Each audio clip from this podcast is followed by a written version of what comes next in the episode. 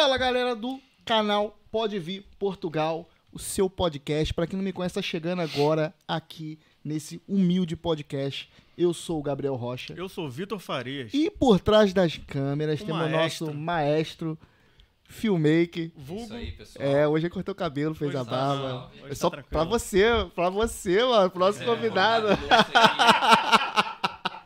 Especialmente. Especialmente. Pô, tirou, tirou onda. então, galera que não conhece, temos aqui o Mauro, nosso amigo hipnólogo. Mauro, seja muito bem-vindo, Grande cara. prazer estar aqui com vocês, cara. Prazer é nosso de você ter aceitado o nosso convite de Legal, participar aqui desse Que podcast. legal, O. Mauro tá aqui sempre com a gente, né, Sempre, Mauro? né? Tá sempre, Sempre você, você tá praticamente em casa aqui. Eu conheci é, vocês pelo Juninho Pagodeiro. Juninho. E o Juninho. Pagodeiro, porra, falando podcast, no podcast. Eu falei, podcast, pô. Depois eu vou contar a história completa. Agora só Sim, sim, dar sim, um spoilerzinho. Pô, e quando eu cheguei aqui, eu vi a ideia de vocês, a ideia de vocês é totalmente diferente. Uma coisa, porra, que é a- o perfil das pessoas de vir pra cá, de contar suas histórias, como é que foi, como é que não foi, pô, é legal.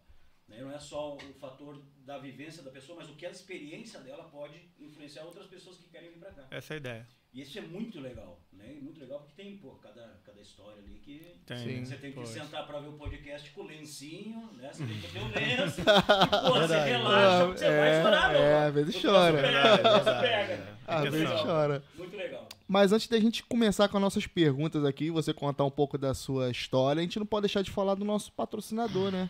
Que ajuda esse, desse canal a acontecer, ajuda a gente nessa nossa trajetória, né? Abraçou a gente aí no É. projeto e tá seguindo com a gente aí firme.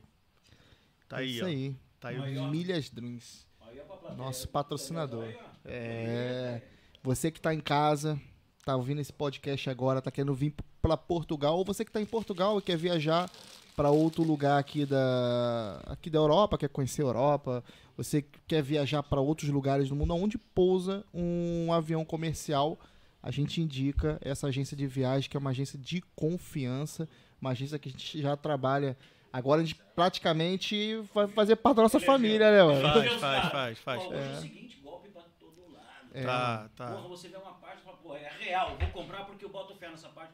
É tudo de mentira, ele leva o golpe. Tá cheio de É levando golpe pra tudo quanto é. Pois. É, E a é gente- difícil você ter uma empresa de confiança. A gente traz É, aqui porque é de confiança mesmo, senão a gente não ia meter a cara, a gente não Claro. ia botar aí aberta aí pra todo mundo e botar a nossa cara a tapa. Então essa é a confiança. É uma agência que é uma agência que tem sede também no Brasil e em Portugal, tem então Legal. a galera quer pagar por Pix, boleto, quer fazer pagamento por cartão de crédito, dinheiro, Exato. MBWay, tá à Isso- vontade. Isso aí só demonstra aí a- o progresso de vocês, a qualidade É. do trabalho de vocês, que a galera tá aderindo, que vocês estão crescendo, estão crescendo e voando que nem esses aviões. É É verdade. Exatamente. Então, Bom, então então, já aí, pra então- emendar, então, também vou patrocinar vocês aqui, então. Mentira. Vou patrocinar vocês. Pronto. Decidi. Sério? Decidi agora. Não, Decidi Sério? agora. É Mentira, verdade. é verdade? Ó, passa o link pro Eric ali. Passa o link pro Eric. Manda o link Não, tu da- já veio pensando, ni- já veio pensando nisso antes, ou tu foi. É tudo surpresa. Eu adoro surpresa, meu irmão. Não, porque agora eu Mano, fiquei bobo Cara, agora. obrigado. Pô, Agora patrocínio. Tem mais um patrocinador agora, pô. Rapaz, Aí, Faz É aí. isso aí. Poxa Joga, vida. joga, joga. Eu eu mandei, eu mandei aí pra você. aí. Tá aqui já. Pô, mas aqui é assim, é tudo paf e puff, ué. É? Rapaz, ganhamos um episódio mais um ao vivo. O primeiro foi ao vivo. Bora mais um ao vivo, tu eu viu? vi. Não tava na minha Rapaz, cabeça isso, pô. Pô, agora sim. Real Dream, nome da minha empresa. Legal. Então, cara, é, a gente vai falar sobre a sua Vamos, empresa, né? Vamos vamos. falar bastante. Vamos falar bastante Parece, é até isso, um o que não é. pupilo italiano lá. Caraca. Um gangster. Então aqui é uma é a clínica de psicanálise. Psicanálise Então atende no online no consultório. Aí tem várias, ó, WhatsApp aí. É, bordei de Porra, cara, o cara me ouvindo, eu procurando quem tava falando isso. Eu vou agora meu Deus. Meu Deus, estão falando aqui no meu ouvido. E tá aí, né? Pronto, hoje, hoje o meu trabalho ele funciona tanto presencialmente como, como online. Né? Então hoje eu tenho pacientes aí no mundo inteiro. Mas depois a gente fala nessa porra. Vamos falar vai do lá, que nós viemos aqui lá, falar aqui, lá. parte por parte. Mas então, a partir de agora, vocês têm um patrocinador novo aí Caraca, pra ajudar vocês aí no projeto. É isso que vale aí, a pena. mano. Vocês, vocês merecem. Vocês Obrigado, estão cara. estão fazendo um trabalho muito legal. Obrigado, a gente vai falar sobre isso depois. Que joia. é isso aí. É isso aí. Bora. Deixar, na Ah, descrição, deixar na descrição desse vídeo depois, então. beleza, show de bola. Contato aí. Bom, deixa eu abrir outro parênteses agora, né? Pra todo Tô- mundo que vem aqui. emocionado, tô emocionado. Todo mundo que vem traz presente, né? Os próximos convidados, eu já tô sabendo, tem que trazer presente. Tem que trazer mano. presente, galera. Os convidados que vem aí. Eu vou trazer aqui, ó. Ei, Tá aqui pro que é festa. aí, mano. Olha aí. Aí sim. Aqui o reizinho pro meu amigo Gabriel. Aí, Isso aqui, mano. meu querido. Vem aqui, Eric, buscar isso aqui. Vem cá. Aí, mano. Até o Eric. Maravilha, mano. O Eric não é pra ganhar, não, que ficar tão É, pra quem não né? sabe, eu, apesar de atender, é, atender pessoas do mundo inteiro e ter vivido muito tempo aqui em Portugal, hoje eu estou em Espanha, né, próximo a Madrid. Estou em Castilha-La Mancha. E a minha região ali, Castilha-La Mancha, é reconhecida na Espanha inteira como um dos melhores vinhos. Ah, é? Então vocês vão Pode tomar aí um dos melhores vinhos aí Já vou tomar da Espanha. Natal. Vou tomar Ah, isso Natal. aí vale Vai, ouro. tá- vai entrar na mesa Isso é do uma Natal, com delícia. certeza. Isso é uma delícia. Mano, Então tá aí. segura, segura Presentão pra vocês me lem- lembrar de mim no Natal. Vou Põe do lado. lembrar, doidão. É forte, hein? Esses aí são fortes. Bom, dá, dá a letra aí. E agora? Você, você viveu aqui em Portugal também, Espanha. É Se apresenta pro povo aí Bom, vamos lá, vamos lá. é você? Como é Mauro você- Câmara é- Júnior. como é Puta, você agora veio? os caras me acharam. Agora Irmão, ferrou, né? Como é, que você, como é que você veio parar na Europa e quando Então você vamos lá, veio? vamos lá. É, a primeira vez que eu vim, né, e é normal, né? Todo mundo vem várias vezes, né? A primeira Ah, é? vez foi em 2004. Acontece muito. É, eu cheguei aqui em 2004 e foi meio naquela loucura do tipo, era piar, vamos lá ver como é que é. E fiz as minhas malas um dia antes, vim da balada, fiz minha mala, botei lá duas cuecas, três vezes, vamos embora. Isso quantos anos? Pô, faz a conta aí, mas 2004, eu, tinha, eu nasci em 74, 84, 94, 2004, 30 aninhos. Pronto, cheguei em Portugal e passei meus perrengues, né? No início, quando eu cheguei aqui. É aquela coisa de todo mundo ir procurar emprego, e leva a tomba e aquela coisa toda. Né? E eu tive uma situação muito interessante. Tem amigos que vão assistir aqui nem sabem disso, porque não, não conto coisas, né? Mas também fui trabalhar, lembra de um, um podcast anterior que alguém trabalhou com na, em comunicações, na nossa, se eu não me engano. Né? Foi o próprio Murilo, foi o Murilo. Acho que foi o Murilo. Foi, ah, foi. foi. Lá atrás, né? Ele contando das, É. das paradas. Eu- todo mundo que chegava naquela época trabalhava nisso, né?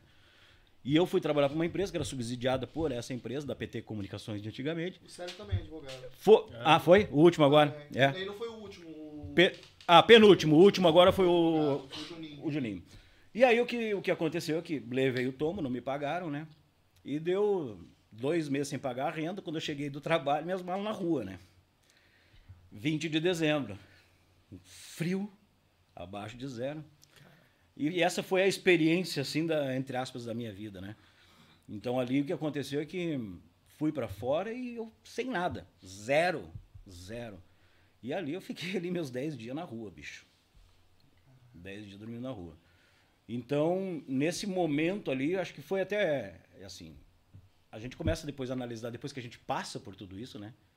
A gente começa a analisar os processos internos, né? Hoje, olhando eh, psicologicamente, falando o que passou comigo aquilo, virou como experiência de força, né? Porque eh, eu no Brasil sempre tive uma, não vou dizer que tive uma vida de rico, mas eu sempre tive o que, que foi necessário para ter uma vida normal, vamos dizer assim. E naquele momento, eu dormindo na rua, no frio, putas, contar os perrengues desses 10 dias, cara. Fala, pode falar. É, cara, é, são coisas assim que às vezes é, a gente falar, as pessoas, ah, tá falando por, né, pra, pra chamar a audiência, pra dar o sentimento, a emoção, mas não, eu. Realidade. E às vezes eu não conto isso também pra não, não, não ilustrar. Mas pronto, por exemplo, durante esses 10 dias, frio demais, né? Então aqui dezembro, esse dezembro agora tá diferente, tá gostoso, nós estamos de manga, né? É um dezembro, é, realmente, É um dezembro diferente, tá porque muito o dezembro diferente. antigamente não era assim. E a, gente Ah. tá, a gente tá aqui na sala no ar-condicionado. É, é, é. Não era assim. E esse inverno foi um inverno extremamente rigoroso, né? Então eu com uma malinha na mão, andando para cima e para baixo, sem rumo, né? Sem rumo, né? É, esse sem rumo porque você não tem, não tem casa, Sim, não tem sim, nada, você tá Exatamente. Exatamente sem rumo. pedindo dinheiro, que nem um mendigo, né? Então no primeiro e no segundo dia, é festa, pô. Foda-se, meu. Pode falar palavrão, né? Todo mundo Pode, pegou. pode, pode. Você fala, pô, vai tomar no com essa porra, vamos curtir, porra. 30 anos. Foda-se, que se dane. E você começa a andar pra cima e pra baixo e tal. não sei o não. Na hora de dormir, eu durmo no banco da praça e que se foda, eu já fiz um monte disso, não vou fazer agora. Que se dane. um frio do cacete, você mete um jaquetão num banco de praça com sereno, pô, três da manhã você já não se aguenta. E aí você vai para baixo de uma marquise, outra coisa assim, e no segundo dia igual, e no terceiro já, porra, mais um dia.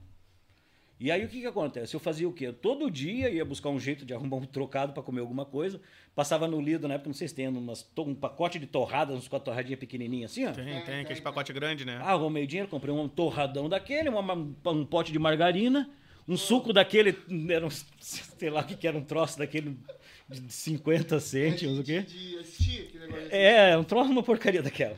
E era aquilo, cara, eu comia direto, eu enchia a barriga com aquilo. Era, era pra poder encher mesmo. Pra poder encher a barriga. E aí o que acontecia? O outro dinheiro eu comprava jornal. E todo dia eu tinha meu cartãozinho, né? Que era já, na época você tinha uns cartões para ligar ainda, né? E eu pegava no jornal emprego, cara. Né? E daí eu botava meu cartãozinho para procurar emprego.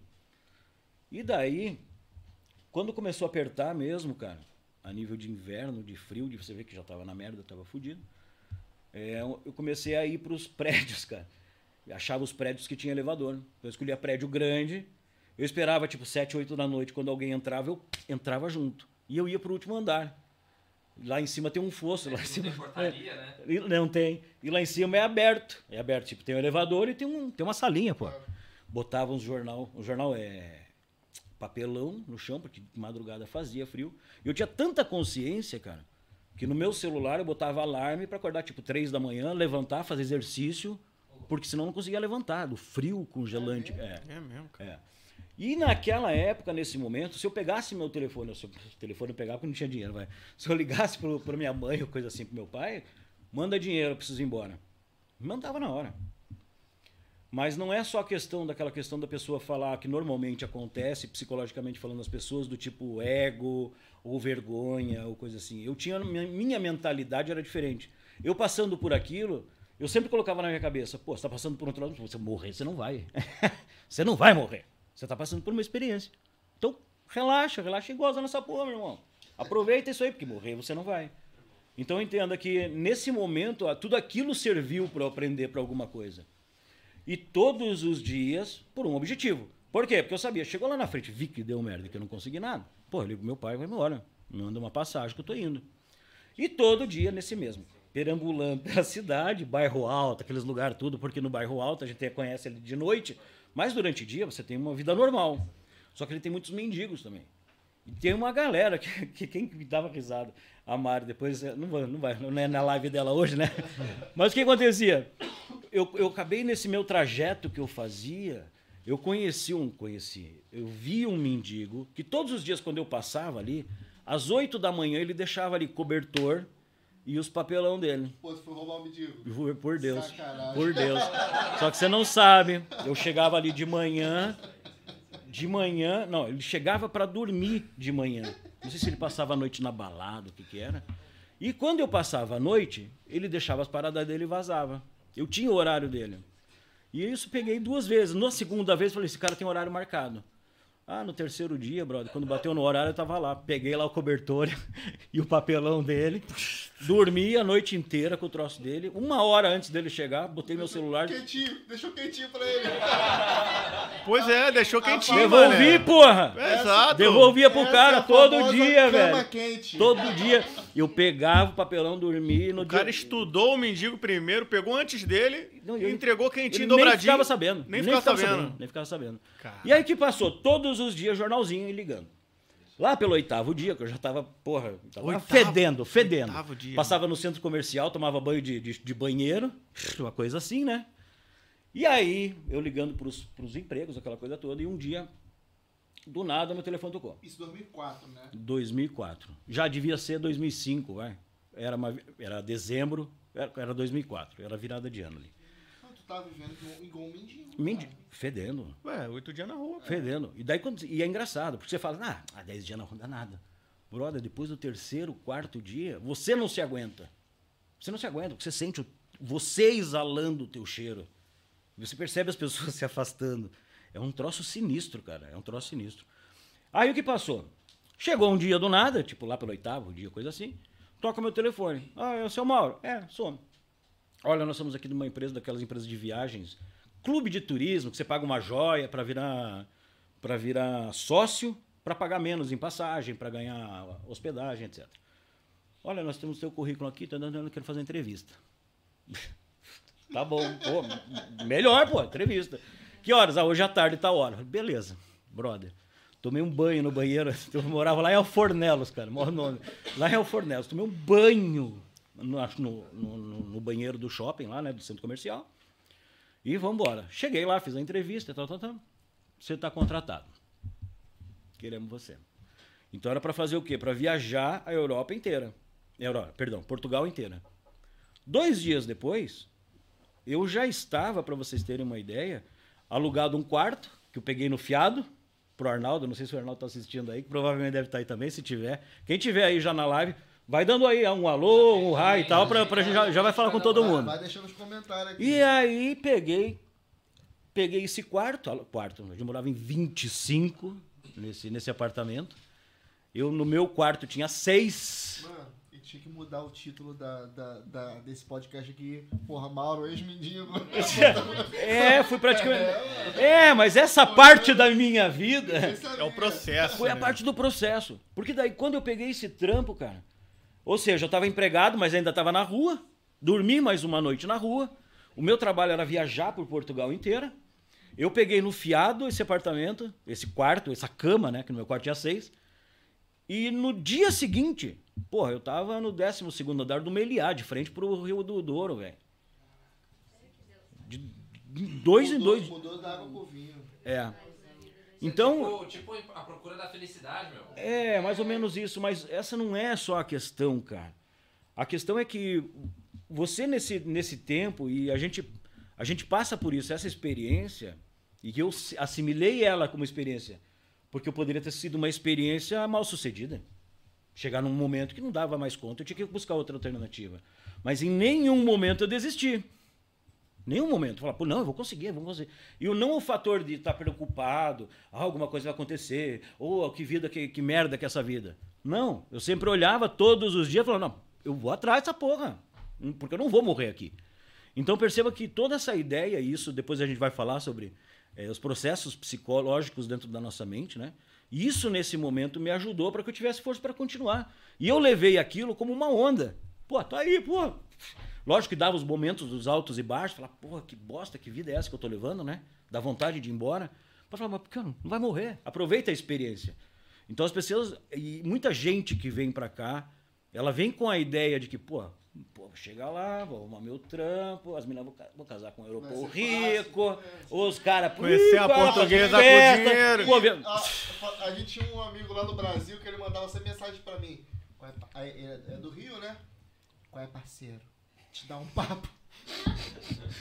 Aí eu vou aí pra Portugal, vou arrumar uma coroa cheia do dinheiro, Puta tá merda. ligado? Puta merda. Vou viver as custas Aí, dela, parceiro. Vou casar, meu irmão.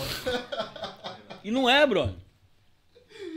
Não é, vem pra cá é um perrengue do cacete, meu irmão. É um perrengue do cacete. E aí o que aconteceu é que é, eu passei, fiquei nessa empresa durante uns 3, 4 meses. Penei pra cacete, viajava, daí não parava, trabalhava 24 horas por dia, viajando Portugal inteira. E no final das contas, esse tipo de trabalho era um trabalho que você tinha que entrar na mente mesmo, né? Então os caras entravam ali, o vendedor, o vendedor, o cliente chegava aqui e eu tinha que vender.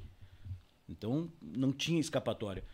Ou seja, eles tinham uma, uma umas técnicas de argumentação para você vender que você pegava pesado. Pegava no emocional, pegava forte para vender. Eles não estavam nem aí se ia prejudicar o cara ou não. Isso começou a me fazer mal. Muito mal, cara. Eu chegava em casa destroçado. Eu tinha gente que ele passando na necessidade e eu vendia plano de 5 mil, 5 mil euros. Pô. E o cara sem comida em casa. O cara sem entrar em financiamento tudo. Enfim, pedi demissão. Eu já estava mais tranquilo. Nesse, nesse período, né, conheci minha ex-mulher. É a Mari, da esquerda, é minha ex-mulher ali. É, é? a Mari é minha ex-mulher. Caraca. Levanta a mãozinha pra saber. Essa, essa aqui é minha mulher, essa aqui é minha mulher. Aquela, aquelas duas ali. Ali a Cris é. Não, não, não, não. Não, a do meio, peraí, peraí. A do meio é quem? A do meio é quem? A do meio, a da, do meio esquerdo é. Isso é inédito. Isso é inédito. Calma, calma. Vocês Não, estão eu quero saber quem é do meio. Vocês estão hipnotizadas. Não, não, não. Pera, Ô, eu, eu falei pros caras aqui, vai ser casos de família aqui o negócio. Rapaz. Título. É assim, é assim, pra quem não sabe, tem aqui quatro mulheres. uma é a Cris, que já esteve aqui, e as três, uma é a atual, uma é a ex, e a do Atual, meio, E a ex é prima da, da ex. a prima da ex. Prima da ex, prima da ex. Que bacana isso, mano. É. Você, você é um E aí, cara? italiano, velho. Aí que foi, cara? Calma, calma, deixa eu Ah. sogra da atual Ah. está em minha casa. Não, eu tô hospedado na casa da ex, né? Eu e minha mulher e a minha sogra. Tá hospedado na casa da ex. Meu irmão. Porra, pera lá, bicho. Sabe aquele meme que fica com os números passando assim? você foi pelotizada, eu tô falando. Foi, foi, mano. Aí, tu é bom. Também, Não é, também, cara, não é. também. Minha mãe já dizia, meu filho, meu filho, Você vai ver coisa. Você vai ver Só nesse coisa, podcast ao vivo. Meu, eu tô vendo agora, você vai ver coisa, Rapaz. meu filho. Depois do Juninho que entrou o motoboy e tal. Ah, É, é. Mas eu não salve, né? Esse, esse vai virar corte aqui, esse vai virar corte. Virar corte. Mas vamos lá, o mal. Vitor tá de cara. Ele tá- ainda tá tentando entender o negócio. Vamos lá, vamos lá. Minha Vamos mulher, lá, não de- minha mulher não deixa nem eu ter a minha ex no Facebook enquanto bata junto. É, mas isso aí. Sabe o que é isso? Conta isso aí, mal. Sabe o que é isso? Isso é insegurança dela. É. É insegurança dela interna. Tem tem Por quê? Tu tem que fazer uma, uma consulta com ela pra. pra Você não tem. Pera lá. Porque as pessoas esquecem cada um dos seus direitos e dos seus deveres, entre aspas. Direito. Como ser humano. Se você quiser sair daqui e pegar um E, você pode ou não pode? Pode. Claro que você pode, irmão. Claro que pode. Então perceba uma coisa. A partir do momento que você está cometendo alguma coisa fora regra- das regras humanas ou da sociedade, entre aspas, né? O que, que acontece? É, a nossa insegurança interna prevê que a pessoa que está ao nosso lado não tem esse direito. E tem. Você pode fazer o que você quiser da tua vida. Ah, mas isso não é legal em relação a mim, está me prejudicando, entre aspas. Aí é um, um problema seu de caráter, de honestidade com ela, de amor, seja lá o quê. Mas que você tem direito, tem. Então perceba que o problema não está em você, o problema está nela, da falta de segurança. Então quando a gente começa a adquirir, não é só a maturidade, é a gente ter a própria percepção de si e perceber que cada um pode fazer o que quiser, meu amigo. A vida é assim, a gente tem condição de se garantir como for. Então a relação é olhar para nós de uma forma diferente a fim de você se poder suportar qualquer coisa. Minha mulher tá ali, se ela quiser sair para lá, ela pode me trair? Pode, pô. Quem vai se ferrar é ela, que vai perder um cara bonito pra caramba. Né? né? É um problema dela, pô. É um problema do caráter dela, é um problema do- da, da dela. Ela, é um problema dela. Então, perceba, vou me sentir bem? Não, não vou. Mas eu até colocar ou ter essa insegurança em relação a ela, por quê? Não tem motivo nenhum pra eu ter isso. Se um dia ela chegar, amor, eu tô, tô saindo com outro cara, filha, vai ser feliz, minha filha. Ponto. vou fazer o quê? O que eu vou fazer? Então perceba que quando você começa a olhar para você com essa segurança interna, é, você se torna capaz de perceber a situação de uma maneira diferente. Isso faz bem, pô. Eu não passo o dia inteiro lá. Ah, amor, vou me atrasar do trabalho hoje mais duas horas. Beleza, vou ver Netflix. Em vez de eu ficar pensando, ah, tá pensando, tá fazendo, tá indo. Mas Por quê? Então eu vou levar a minha vida de uma forma mais suave, mais tranquila. Mas voltando lá atrás. Exato, vamos lá. Conheci minha ex-mulher nessa casa com 25 cabeças. E ali, pronto, começamos a namorar, aquela coisa toda e nos mudamos. Daí comprei, meu- ah, comprei. Aluguei minha primeira casa, né? Uma casa de verdade, né? Um apartamento. Porra, essa é a glória de qualquer brasileiro que começa aqui a capengar, né? Quando- um apartamento. Porra, aluguei um apartamento. Eu nunca vou esquecer do primeiro apartamento. Puta, é maravilhoso, né, cara? É maravilhoso. É, é coisa de rei. E daí fomos morar na Pova de Santo Adrião. Beleza. Quando eu fui pra prova, aliás, eu troco muito, eu tenho essa- esses dislexos de, de tempo, tá? E aí o que que acontece? Um pouquinho antes de me mudar, eu ainda estava nesse apartamento. Eu lá no Brasil, eu trabalhei durante muito tempo na área de impressão digital. Marketing, propaganda. Minha área de formação é publicidade e propaganda. Trabalhava com web, desenvolvo websites, impressão digital e todas essas coisas. E esse povo mama. Meu Deus. e aí o que aconteceu? Naquela época, a impressão digital, ela estava em ascensão. né? Pouca gente conhecia a impressão digital. Já tinham muitas empresas trabalhando com equipamentos fortes de impressão digital e eu tinha todo esse gabarito. E o que aconteceu? Que eu cheguei aqui, me deu a luz e falei, vou visitar uma empresa que eu tinha trabalhado no Brasil, em Curitiba. Então foi assim, essa empresa aqui de Lisboa foi para Curitiba, abriu a filial, foi um monte de português para lá, eu fui trabalhar lá, os portugueses vieram embora, deixou só um diretor e eu fiquei trabalhando nela. E eu fui lá visitar essa empresa, lá na perto da Expo, lá na como é que é o nome ali? Parque das Nações? antes ainda, que tipo. Prisma Flex. É, na- na- não era, era antes a. Esqueci o nome. Antes da Prismaflex. Não lembro. Não vale a pena lembrar também. e fui lá. Cheguei lá, bobão, já encontrei um monte de gente. Achava que não tava lá e tava tudo os caras que eu conhecia em Curitiba. Porque eu vim totalmente assim, tipo, vou. Maurão, um abraço, aquela coisa toda. Cara, estão precisando de gente. Lógico, não tinha ninguém que trabalhasse nessa área. Eu vim passear, nem imaginava que aquilo. Como que é isso? Pô, se quiser, começa agora, velho. Fazer o turno da noite aqui, equipamentos estão parados, não sei o que, precisa imprimir e tal. Falei, como é que é, cara? Passa a noite aí, ganha 100 euros.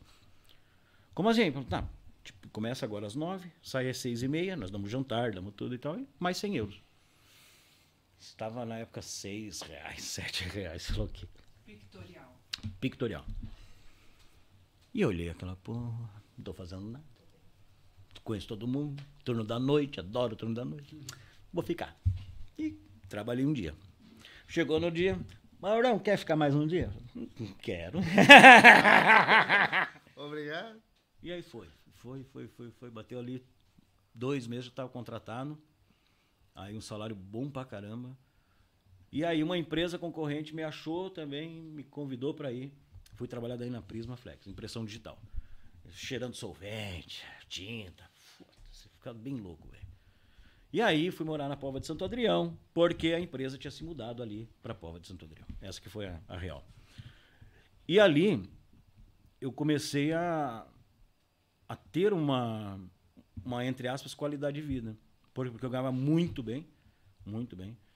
E no final das contas, estava trabalhando pertinho de casa, tinha uma família, comecei a comprar minhas coisas, começa a se estruturar, né? Aí, vamos pular aí mais cinco anos, quatro, cinco anos. Quando o cara tá bom, quando o cara tá tranquilo, quando o cara não tem mais o que, que fazer, ele inventa, né? O homem é um ser desgraçado, né, bicho? Puta que pariu. Tava tudo bem, tranquilo, trabalhando. cara. Comecei a mexer o saco. Começou a dar coceira, coceira. Falei, puta. Fazer uma merda Vou aqui. fazer uma merda. Dando bem, cara. Vou abrir um restaurante. Isso era 2009, 2010, coisa assim. Abri um restaurante lá na Costa da Caparica. Uma- um, show- um rodízio brasileiro. Beleza. Trabalhei que nem um cavalo. Que nem um cavalo. Meu Deus do céu, como eu sofri, cara. E daí, no final das contas, chegou aquela crise de 2011, né? Que foi aquela crise imobiliária e tudo, e quebrou o mundo inteiro, né? Todo mundo quebrou. E nós, da noite pro dia, porque a Mari também trabalhou que nem cavala, Eu também me prejudiquei com essa ali naquela Montei- crise. Montei um negócio em 2012, já quando foi 2013, 2014, eu tava saturado por conta dessa crise aí. Pegou todo mundo, né, Gabriel? Todo mundo. E não foi uma coisa do tipo, você vê. Agora você vê as coisas caminhando pro buraco, né? Mas lá não, na, naquela época foi do dia pra noite, não tinha mais ninguém, acabou. E aí a gente tinha na época também, porque a Mari é fisioterapeuta, e daí na época a gente tinha também na Amadora um estúdio de, de, de estética e fisioterapia e tal. E já estava engraminhado uns dois anos. Na crise também foi pro pau, pumba, do dia pra noite. E ali naquele momento, cara, naquele momento foi a, a lona. A lona, já estava dependendo do, do, do sogro, mandando dinheiro, não tinha mais nada, ferrado, naqueles perrengue power. Isso me incomoda, né? Sempre me incomoda e gera um clima e tudo aquilo, né? E daí, no final das contas, a gente decidiu separar. Naquela época ficou, né? Mais ou menos, né? Vamos separar, vamos, vamos separar, vai. Fica aí com as coisas e tal, e vai embora. Cara, eu sempre tive muita facilidade, cara. Eu, é, é, eu, tive, eu falo pra, eu falo pra minha mulher hoje, eu tive sempre muita facilidade de mudar, cara. Muita facilidade. Por causa também, acho que do meu pai. Meu pai era vendedor da Bayer do Brasil, né? De medicamentos. E meu pai, ele começou lá de baixo, de promotor de vendas, aquela coisa toda. E cada, cada grau de, de, de, de, de promoção que ele ganhava, ele mandavam ele para um lugar. Então eu nasci em Paranavaí, com dois anos fui morar em Londrina, com três anos fui para Curitiba, depois não sei com quanto fui para São Paulo, depois voltei para Curitiba, depois fui para Porto Alegre, de- eu morei ali de, de São Paulo para baixo em todos os lugares. Então meu pai não chegava a conversar, não é que nem hoje em dia, né? Hoje em dia você tem que conversar com as crianças e tal, né? Inserir na família. Arruma tuas porra, estamos indo embora. É, Arruma aí que nós estamos indo embora. Como assim, assim? No é. dia seguinte acordava em São Paulo. Porra, que porra é essa? eu tenho... Pá! cala a boca, vamos, entra no carro, fica quieto. Verdade, É, hoje não, você, você tem que se filho, adaptar, se adaptar. com filho, é, não, ah, pai, filho, não tô gostando, assim. cala a boca, tá assim, pô. Vai, vai criar um trauma na criança, vai criar um trauma na criança. E era assim, cara. Verdade.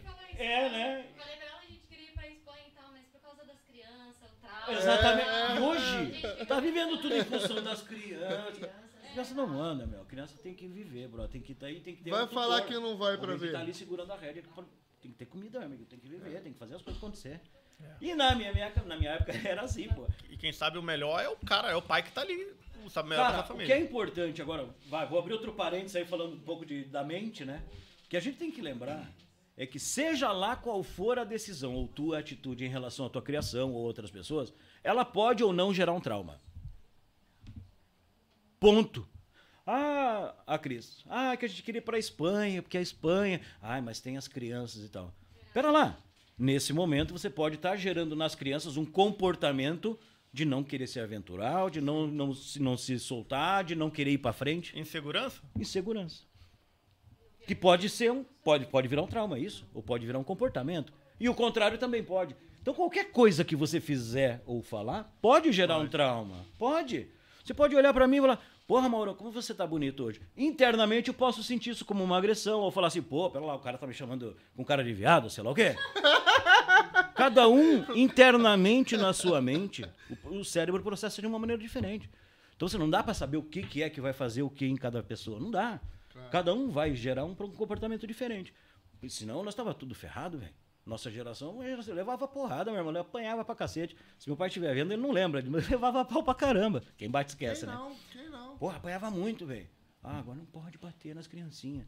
Se eu não tivesse apanhado lá atrás um monte, eu ia ser bicho torto, velho. Eu ia pro buraco, velho. Meu avô a gente tinha horário pra entrar. A gente, quando a gente ia pra casa da minha avó, pro meu avô, a gente tinha horário pra entrar em casa. A gente queria sair, tinha um, um circozinho na cidade, a paradinha e tal. Circozinho? É. Circozinho, circozinho. Circozinho na cidade.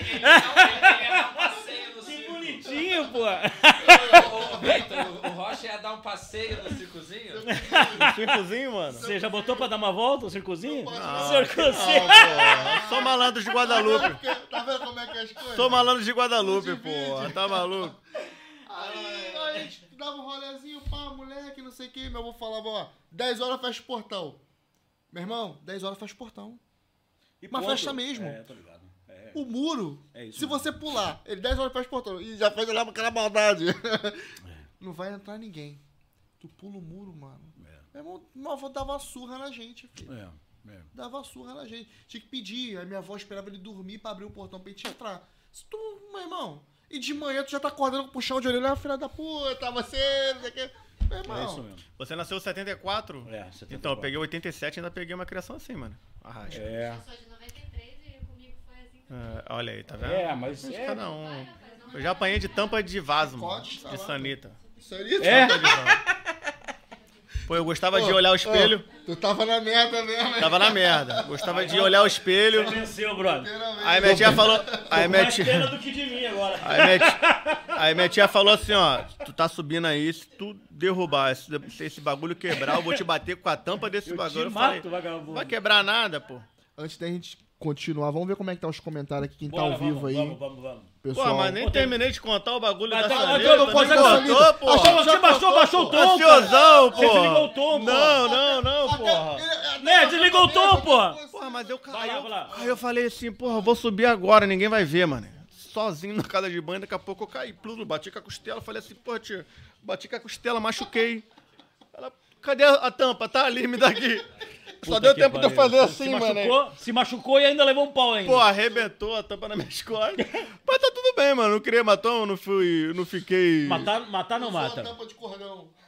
Porra, mas. Aprendeu? Ah, Aprendeu lógico, porra como é que não aprende? Fez de novo depois, pô. Não, depois no final. Não fez, pô, não? Lembrava da marca das cordas, Ah, não deu pra ir, não. É isso, Psicologia. psicologia. É, psicologia. psicologia, Vai lá, pode, pode soltar os Vamos ver o que comentários tem de comentário aí. Vamos dar uma olhadinha aqui, pessoal. Presta meu celular pra mim, por favor. Vamos lá, pessoal. É, Ah, ele vem aqui, né, boa? é isso aí, vai aparecer aí na, na tela. Então, o Marcelo Zanelli. Aqui, Simone Zanelli, colega de curso no celular do filho, mas já coloquei alarme. Ele tá- Ah, Simone Zan... desde o início, antes de começar, já tava na, no- no- Que legal. na linha aí. A Simone o... Eu hoje eu tô eu tô me formando em psicanálise. né? Show. Cara, pesada. A formação começa, pra você ter uma ideia, lá na Espanha, no horário de verão, começava à meia-noite e meia. E até as quatro e meia da manhã. Ô, louco. E até as quatro e meia da manhã, meu Deus, um sofrimento desgraçado. Graças a Deus que essa porra deu uma pausa agora das férias. Agora, meu Deus do céu. Cansado, meu irmão, de ver. Ó, a Ana Maria Borges, o Mauro é demais. Ah. Ansiosa por hoje. Legal. A Ana Pasternak, ansiosa pra hoje. O Mauro é top demais. Mauro top demais. Obrigado, Ana. Câmara Imóveis, estou aguardando ansiosamente. Meu pai! Ah, é? É, Vai esse é ser meu muito pai. bom. Aí Câmara tá vendo, Imóveis. Tá vendo? Tá, tá. Aline Tá. Carvalho, sou fã do Mauro. Ó, fã clube A aqui. Aline, Aline, a Aline foi uma paciente minha. É ainda uma paciente, né, Aline? Ainda você tá A atrasada, né, Aline? Marisa Paiva, fã demais do trabalho do Mauro. Ê, Sou paciente e, Maria. a- e babo ovo mesmo. É, Maria é o seguinte, a Maria tem um canal aí, bomba, bomba de maquiagens. e Ah, Mas é é, daqui? De onde que é? é lá de... tá em Minas. Escreve aí, Maria, que eu não me lembro onde é que você tá. O Joel, ó, seu colega de trabalho. Dale, Joel. Um salve. Ah, Joel. Priscila Canotilho. Oi, Mauro. Oiê, oi, Pre. Ruth Prazeres, tu é foda. Ah, Ruth, a Ruth, eu vou ver ela amanhã aí, ó. Lina Felipe, tu é maravilhoso. É, eu também vou ver você amanhã ali, né? Temos aqui o Tássio Vilela. Quebra tudo, Maurão. Ah, boa, Só não quebra o estúdio, por favor. Não, já quase quebrou ali. Quase quebrou. Tu é demais. Boa noite. Ó, o Wilson é o, o motoca aí. Alô, Wilson. Ah, o Wilson. Wilson! O Wi- Ah, não, pera, eu tô confundindo. Ah, não, tô confundindo, beleza. Foi o entregador que veio Eu aqui vi naquele que o cara vídeo. tava aqui, pô, mas É. para lá, tô aqui, cara. Foi, foi. Já tá Eu um lembro tempo que a gente dele, não vê lembro. Wilson, pô. Agora ele traz sempre aí. Pô, já tem um tempo que a gente não vê o Wilson, cara. Esse é o Wilson Júnior que falava? É isso. É esse, né? Valéria, Cisoto. Valéria, esse é meu amigo meu de curso de curso. psicolo- Parabéns, psicanálise. queridão. Mostra toda a tua competência. Obrigado, Valéria. Ana Caliente. Aline. Aline é a filha, é a Ah, filha legal. da minha primeira Sou mulher. fã. Muito bem. Bagunça. Ó, o Mercado de Pulgas de Curitiba. Mercadão das Pulgas, Jefferson. Trabalhamos juntos. Mercado das Pulgas. Gil Meller. Mauro, tô aqui. Quem? A Gil! Aí ela falou que ia falar, eu vou lá e vou berrar lá, tô O aqui. Mauro trouxe Ó, pô, a o galera, Legal. meu. O? Miguel gosta de Barcelona. O Miguel gosta de Barcelona, Júnior Santos. Ah, boa, boa. Tá de viagem. Ah, é? Tem Marina? Ah, Ah, vocês vão lá, vocês vão pra lá, Gente pô. Vocês vão lá, vão lá, vão lá me visitar. Estúdio Lessa. Grande Mauro, parabéns pela história Olha aí, obrigado, querida. É isso aí. Ruth também, de A novo, Ruth. falando que você é o cara. É isso aí por enquanto. Legal, por enquanto é isso, ó. Show de bola. Pessoal aí, Perguntas, dúvidas sobre... duas coisas. Primeiro, quem é das minhas formações lá dos meus cursos de psicanálise, fica aí, tem surpresa boa. Vou dar surpresa pra vocês, tem que ficar aí, né? É assim, é pra dar o opistim pra ficar até o final. Eu vou dar surpresa boa pra vocês. Pessoal que veio aí, que veio sobre tratamento, sobre hipnose clínica, sobre é, problemas emocionais, a gente já vai entrar no processo para vocês mandarem perguntas. Quem tiver dúvidas, quiser saber sobre coisas que estão algum problema que estiver passando, vai escrevendo aí que a gente já vai na próxima rodada agora, né? Que são várias rodadas, né? São várias pausas várias exatamente, rodadas. exatamente. Nós já vamos começar a entrar nessa área para responder algumas perguntas aí. Então tu parou aonde, Mauro? É, e aí, é, eu quebrei.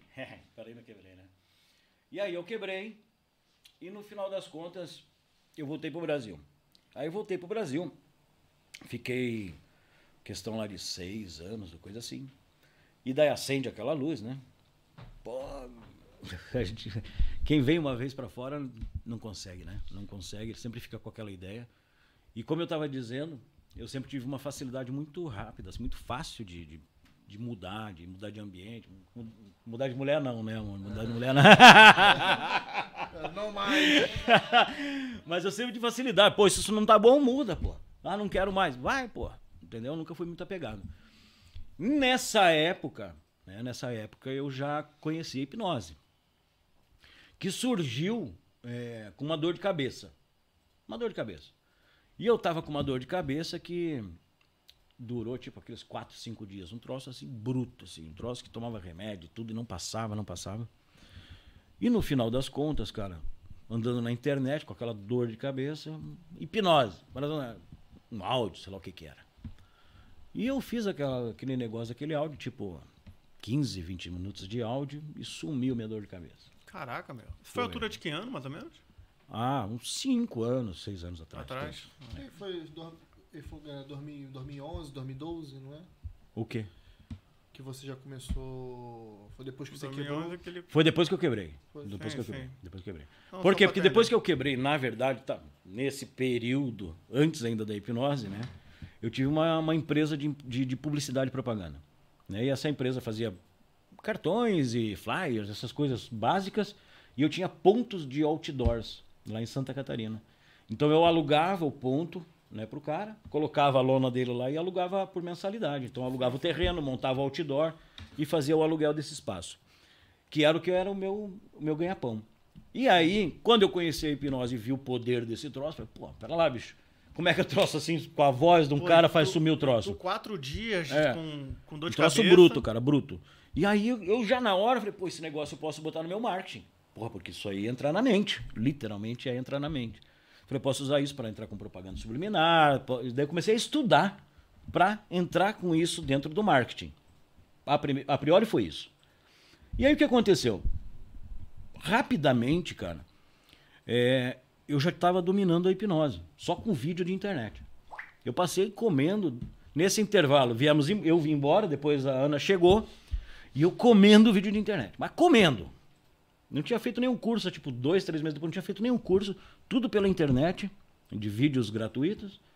E um dia eu fui resolver hipnotizar alguém, cara. E hipnotizei, assim, como se fosse. Eu sabia tudo já. E aquele negócio subiu. Você falou, pô, que troço legal, né? Porque é uma sensação legal você, você poder dar comandos e a pessoa aceitar e transformar uma pessoa. E aquilo foi muito legal. A partir daquele momento, eu comecei a estudar sobre hipnose clínica. Por quê? Porque, pô, pera lá, já vi que é poderosa. Eu já vi que o troço é forte demais. E eu quero ajudar pessoas. É um troço que, que vem, é, é um troço que vem, do nada. E eu comecei a estudar muito, cara. Muito. Daí comecei a comer muitos cursos. Os cursos aí são extremamente caros, bem caros os cursos. Mas são cursos que daí já são voltados para a área clínica. Né? Você se especializar dentro da área para ajudar pessoas que sofrem com patologias. Né? Então a pessoa eh, tem crise do pânico, tem crise de ansiedade, tem depressão. Então você vai aprender a usar aquela técnica ou essa ferramenta para você ajudar pessoas. E eu comecei a estudar, ainda com a agência de publicidade. Então estava lá com meus outdoor no Brasil, eu aqui, mais ou menos de boa, não precisava ter um trabalho fixo porque o dinheiro vinha do Brasil, fazendo hipnose e ajudando as pessoas, de graça. Ajudava um, ia na casa das pessoas fazer hipnose. Porra, e eu fazendo curso, e ajudando, fazendo curso, e ajudando de graça. Ah, e há alguns anos atrás, no início da pandemia, eu fui pro Brasil. E cheguei lá no Brasil, cara, bateu um vendaval na minha cidade lá. E esse vendaval, é aqueles ciclones subtropicais que dá lá, na, lá em Santa Catarina. E esse ciclone passou exatamente em todos os meus outdoors. Todos. Então deu aquela ventania e tal, o furacão passou, e no dia seguinte, eu tranquilo, porque isso é uma coisa normal. Né? Então, sempre quando eu estava aqui também, ó, caiu o outdoor tal e tal. Ó, vai lá arrumar, ia lá uma equipe, arrumava o outdoor e tudo. E quando deu esse temporal, você fica chateado, mas fala, não, amanhã eu faço a vistoria e vejo o que tem que arrumar. Só que aquele desgraçado daquele ciclone, velho, ele derrubou todos. Ele foi dando uma voltinha assim, eu falei, onde é que tem o outdoor do cara lá? Pum, derruba. E o outro lá, pum, derruba. O outro lá, pum, derrubou todos. Tipo, um investimento para você botar de novo no ar, é um troço bruto. E era entrada de pandemia, já estava vivendo a pandemia. E eu tinha ido lá para renovar os contratos.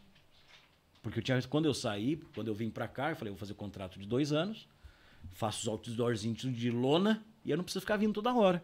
Em dois anos eu venho aqui e renovo o contrato. Já estava a pandemia. Quem queria renovar? Ninguém. Tudo fechado. Aí no dia seguinte entrou o vendaval. Quebra tudo. E eu olhei. falei, "Hum, Vou fazer uma porra nenhuma desse negócio. aí." eu já atendia, porra. Por que acontece, cara? É complicado. É um processo que é diferente. Nossa amiga ali, a, a prima da Mari, é, é psicóloga. Normalmente, quem se forma em uma profissão dessa, vai para uma faculdade, faça tanto tempo, ele entra com uma profissão, com, entre aspas, com os dois pés já. Eu sou. Né? Porque ele vive a experiência da, da psicoterapia ou da, da, da- psicologia durante 4, 5 anos, tá ali e vou entrar para trabalhar. E o meu processo é diferente. O processo terapêutico de quem é terapeuta é diferente. Porque o terapeuta, ele não fala, ah, vou, vou virar terapeuta. Não, ele começa devagar. Devagar, para sentir, para ver como é que é. E aquilo começa a assumir uma proporção maior. E naquele momento, você fa- eu era terapeuta já, eu já tomava como terapeuta, eu já era um terapeuta clínico, ajudava um monte de gente, apenas não era minha profissão. E é tão difícil, cara. É mais difícil do que mudar de casa. De você do dia pra noite falar assim: não, eu não tenho mais uma empresa de publicidade, não alugo mais outdoors. pra- eu sou terapeuta. É difícil, cara. É difícil. E aí vem outra coisa que a partir desse momento eu comecei a acreditar com todas as minhas forças. Todas. E isso é uma coisa que eu repito para meus pacientes toda hora e que a gente não tem essa percepção. O cara lá em cima, ele escreve torto pra caralho.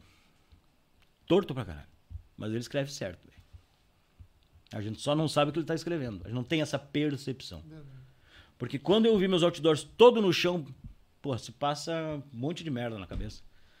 Você fala, porra, que filho da puta, né, velho? Tomar no cu, né? Se fudendo, correndo, caralho, tudo pra, pra acontecer isso. Cadê você? Cadê você, porra? Porra, faço tudo certinho, dou o meu melhor, me esforço, não engano ninguém, faço tudo que eu posso pra vir aqui me derrubar, porque o vento e o ciclone é de Deus, porra. Não é de quem? Do diabo, não, é de Deus. Aí foi lá e quebrou todos os meus outdoor, bicho. Vai se fuder, que porra é essa, mano? Isso é o que passa na cabeça, mano. É o que passa. É o que passa na cabeça de uma mulher quando ela é traída. Pô, vai se fuder, porra, faço tudo certinho, pô, vir um filho da puta me trair. Tô há 10 anos com o cara que ela me trair. Que porra é essa? Rezo, bonitinho, creio, sou honesta, não machuco ninguém. E por que, que Deus vai me colocar um filho da puta desse na minha frente? Pra eu me apaixonar ainda. E pra ele me trair. Só que, nesse momento, ele tá escrevendo torto. É a males na vida, né? Ele tá É escrevendo aquele torto. ditado. Na verdade, ele tá atuando, ele tá fazendo coisas ali pra tirar você do lugar, meu irmão. É o que eu sempre falo. Tem uma paciente que é minha paciente ah, tava tranquila no emprego dela. Tranquila no emprego dela. E do dia pra noite, essa menina foi mandada embora. Foi mandada embora. E naquele momento a vida dela descontrolou totalmente, porque ela tinha o ano dela, todo, ela trabalhava lá cinco anos. A vida dela totalmente organizada. Totalmente organizada. Não era uma vida maravilhosa, vamos lá dizer de passagem, era uma vida normal, normal, mas estava organizada, pagava as continhas dela, tudo, tudo. E ela foi mandada embora. Imagina o desespero dessa pessoa. Só que era uma pessoa extremamente qualificada, um gabarito fodido. Passou um mês e meio, arrumou outro emprego, ganhando o dobro. Isso quer dizer o quê? Que se nada tivesse acontecido, ele ia passar 20 anos se fudendo, Foi. ganhando aquela merda. A vida dela mudou. Então o que que acontece? Ali naquele momento eu aprendi a acreditar e eu consigo perceber isso em todas as coisas que acontecem. As coisas acontecem e você tem que olhar para aquilo como uma forma. Pera lá, Deus tá me safando do que nessa porra? O que, que ele tá querendo mostrar? E naquele momento que eu não tinha mais o que fazer, tava fudido. Falei, pô, pera, fudido eu não tô, sou terapeuta. Cheguei pro meu pai e falei, ah, não vou levantar porra de outdoor nenhum. Cansei desse negócio, não vou fazer mais nada. Ah, tudo bem, filho. Você vai fazer o quê? Eu vou virar terapeuta. Que? Tá louco, meu? Você quer que terapeuta? Tá... Que isso, velho? Vou fazer hipnose. pai. Que? Você tá louco, bicho? Você tem teus outdoors, nós troços vai fazer hipnose? Que isso? E dá um baque. É difícil, cara. Até na nossa cabeça, é difícil. Porque é uma coisa muito abstrata, né? Uma coisa que você não, não vive aquilo. Mas une tudo, hipnose com terapia, Tudo. tu- é tudo a mesma Tudo. coisa? Não, não é tudo a mesma coisa. né? Então vamos lá. Enfim, parei com a publicidade, encarei. Já naquele momento eu comecei a fazer propaganda. Né? Então eu tinha meu site, eu já tinha, tendo uma, entre aspas, uma empresa que trabalhava, mas eu não divulgava. E comecei a investir em propaganda. E já uma semana ali, eu na praia ainda lá, porque meus outdoors ficavam na praia. Eu lá na praia já comecei a fechar clientes aqui e comecei a atender. E já em uma semana estava cheio de paciente já. Mais ou menos foi assim. E daí no final das contas, é, para o pessoal agora começar a perceber e entender o que, que é a hipnose, né? Porque muita gente não conhece. Perceba que o pessoal ainda tem a ideia da hipnose, aquelas coisas que a gente vê em filme, né? Do zumbi, é, sobre o seu Hipnotismo. Ou então, né? Sobre a hipnose de palco.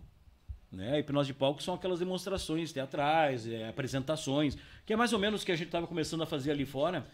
Mas o que é? É a pessoa dentro, em cima de um palco, ela assumir sugestões do hipnotista. E, e tem muita gente também que leva pro lado espiritual. É. Porque você mesmo, falei- você mesmo foi o cara que me perguntou. É, é. Hoje eu tive um amigo. Hoje eu tive um amigo. Hoje eu mandei mensagem pra um amigo meu. É. Teve um amigo meu que falou assim pra mim: Ei, pra essas paradas espiritual. Eu falei, não, não é espiritual, não, mano. Tem lá Ah, tudo. pois. Não tem nada a ver, né? Nada a ver. Então perceba uma coisa, as pessoas têm essa, essa, essa ideia distorcida por causa da mídia, por, causa, por falta de conhecimento e etc. Mas para que desde já as pessoas comecem a perceber, né, que o papo agora nós vamos entrar na hipnose, para que comecem a perceber o que que é a hipnose, imagine o seguinte. Imagine que o nosso cérebro. Deixa eu pegar o meu. É, ah, ah, que bom que o, que o Eric não tá aí. Ele fica triste de perder o enquadramento, né, Eric? Tá tranquilo. Já fugiu do foco. Tá, fugiu do foco, fugiu do foco. Voltei, pronto, já tô aqui. É, imagine o seguinte. Pode botar pra aqui, se você quiser, porque... O quê? A sua, a sua mochila aqui, a sua bolsa Ah, não, aqui. tá de boa, era só isso aqui que eu precisava. Eu vou abrir meu cérebro no meio aqui. Deixa eu ver aqui, botar aqui, ó. Pronto. Então imagine o seguinte. É, imagine que a hipnose, em primeiro lugar, para vocês perceberem, todos os seres humanos entram em hipnose. Todos nós aqui entramos em hipnose. Todos os dias, várias vezes por dia. O processo de hipnose é automático e do ser humano, natural do ser humano. Lembra de uma coisa? Quando o nosso cérebro está em atenção diariamente, existem processos internos que acontecem na nossa mente. E para simplificar, um processo simples para a gente perceber de forma mais simples, imagine o seguinte: o nosso cérebro, nesse momento, que a gente chama em estado de vigília, estado de atenção, né? a gente está atento aqui. Tudo que está à nossa volta, nosso cérebro, ele capta. Através do quê? Do nossa audição, do nosso olfato, visão. Então ele está absorvendo todas essas informações. Todas essas informações, elas entram aqui, no cérebro. Ele absorve isso. Quando ele entra aqui nessa área consciente do nosso cérebro, a partir desse momento, ele tem um filtro. Por quê? Porque desde a hora que eu cheguei aqui, nós vivenciamos muitas coisas aqui juntos. Conversamos, fomos lá fora e tudo. Mas. Bota tua mão aqui. Ah, caiu meu microfone aqui. Ih. Alô, alô. Ah, não, tô ouvindo. Não, meu não. Não, só deu um... Mas tava uma barulheira antes, brother. Tava, não, mas não tô Ah, ouvindo eu não mais, tô ouvindo Retorno, vocês aqui, ó. retorno, não. um retorno. Deve ser o, o, o, o- o golpe na mesa. É. Grosso. Olha aí, é justamente isso. Mas você tá ouvindo aí, né, Eric? Tô, tô, tá Então, beleza, não precisa do retorno, não. Nesse momento, nesse momento, tudo que estava aqui a nível de consciente passou por um filtro, um filtro. Isso que aconteceu agora passou por esse filtro aqui, para o teu subconsciente. Porque isso que aconteceu aqui, nunca mais você vai esquecer. O que nós fizemos lá fora, até agora, tantas coisas, muitas você vai esquecer. Por quê? Porque o teu cérebro consciente olha aquilo, ah, isso não interessa. Para que, que eu vou lembrar disso? Não me interessa. Sim. Só que isso que aconteceu agora, pô, isso é importante. Por quê? Porque avisar para os próximos para não bater aqui que cai toda essa porra. Se torna importante para o teu cérebro. E não voltou ainda. Não voltou o retorno, vamos ter retorno. Vai lá, Eric, apresenta aqui. Então ele sai do teu consciente, passa pelo filtro, porque isso é importante, e vai pro inconsciente. Então você tá me dizendo que é a mesma Ah, coisa eu que uma, que, uma, que uma memória, vamos dizer, exemplo, uma coisa que marcou Uma na tua memória a longo prazo. É uma coisa mais importante. Aí, o que acontece durante essa memória de longo Tá prazo? vendo retorno não. É, aqui parou Tá, também. Voltou. Parou de novo. Não, meu retorno não tá não. Você não sabe qual é o fio aí? Ó, aqui voltou agora. Agora voltou. Fica estranho, voltou. né? Diferente, Já né, pô? aprendi, já aprendi. Fica diferente, pô. E aí, vai ficar segurando? A galera Não, que não, fala, se tiver baixo alguma coisa aí, é, é vê se porque eu acho que depois dessa tá- porrada que eu dei aqui, ó. acho que o meu, acho, Ele tá pipocandinho, tá? Vai e tá volta, vai e volta, vai e volta. acho que o meu que tá baixo. Mas a galera fala isso por acaso tiver, não, agora tá de boa. acho que agora eu tô vendo. Tá, voltou. Tá bem bom agora, né? Tá gostosinho. Ô, tá agora gostoso, ficou hein? até melhor. Tá gostoso, ficou até mais Agora bom. tu, tu reparou Ah, que tava ruim. Tá Tinha, tinha um ruidinho, Tá uma agora voz- não tem mais. Uma voz aveludada. Foi, Vamos lá. Foi pro subconsciente, porque você nunca mais vai esquecer dessa porra. Por quê? Porque é importante, meu. É importante.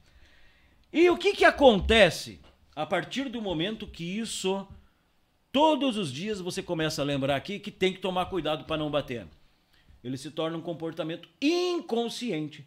Próximo um processo automático. Todo cara que chegar aqui, já primeiro avisa, ó, não bate, ó, se afasta da mesa, olha, não faz isso, não faz aquilo. Se torna um processo automático. Então perceba, ele passa por filtros até chegar no teu inconsciente.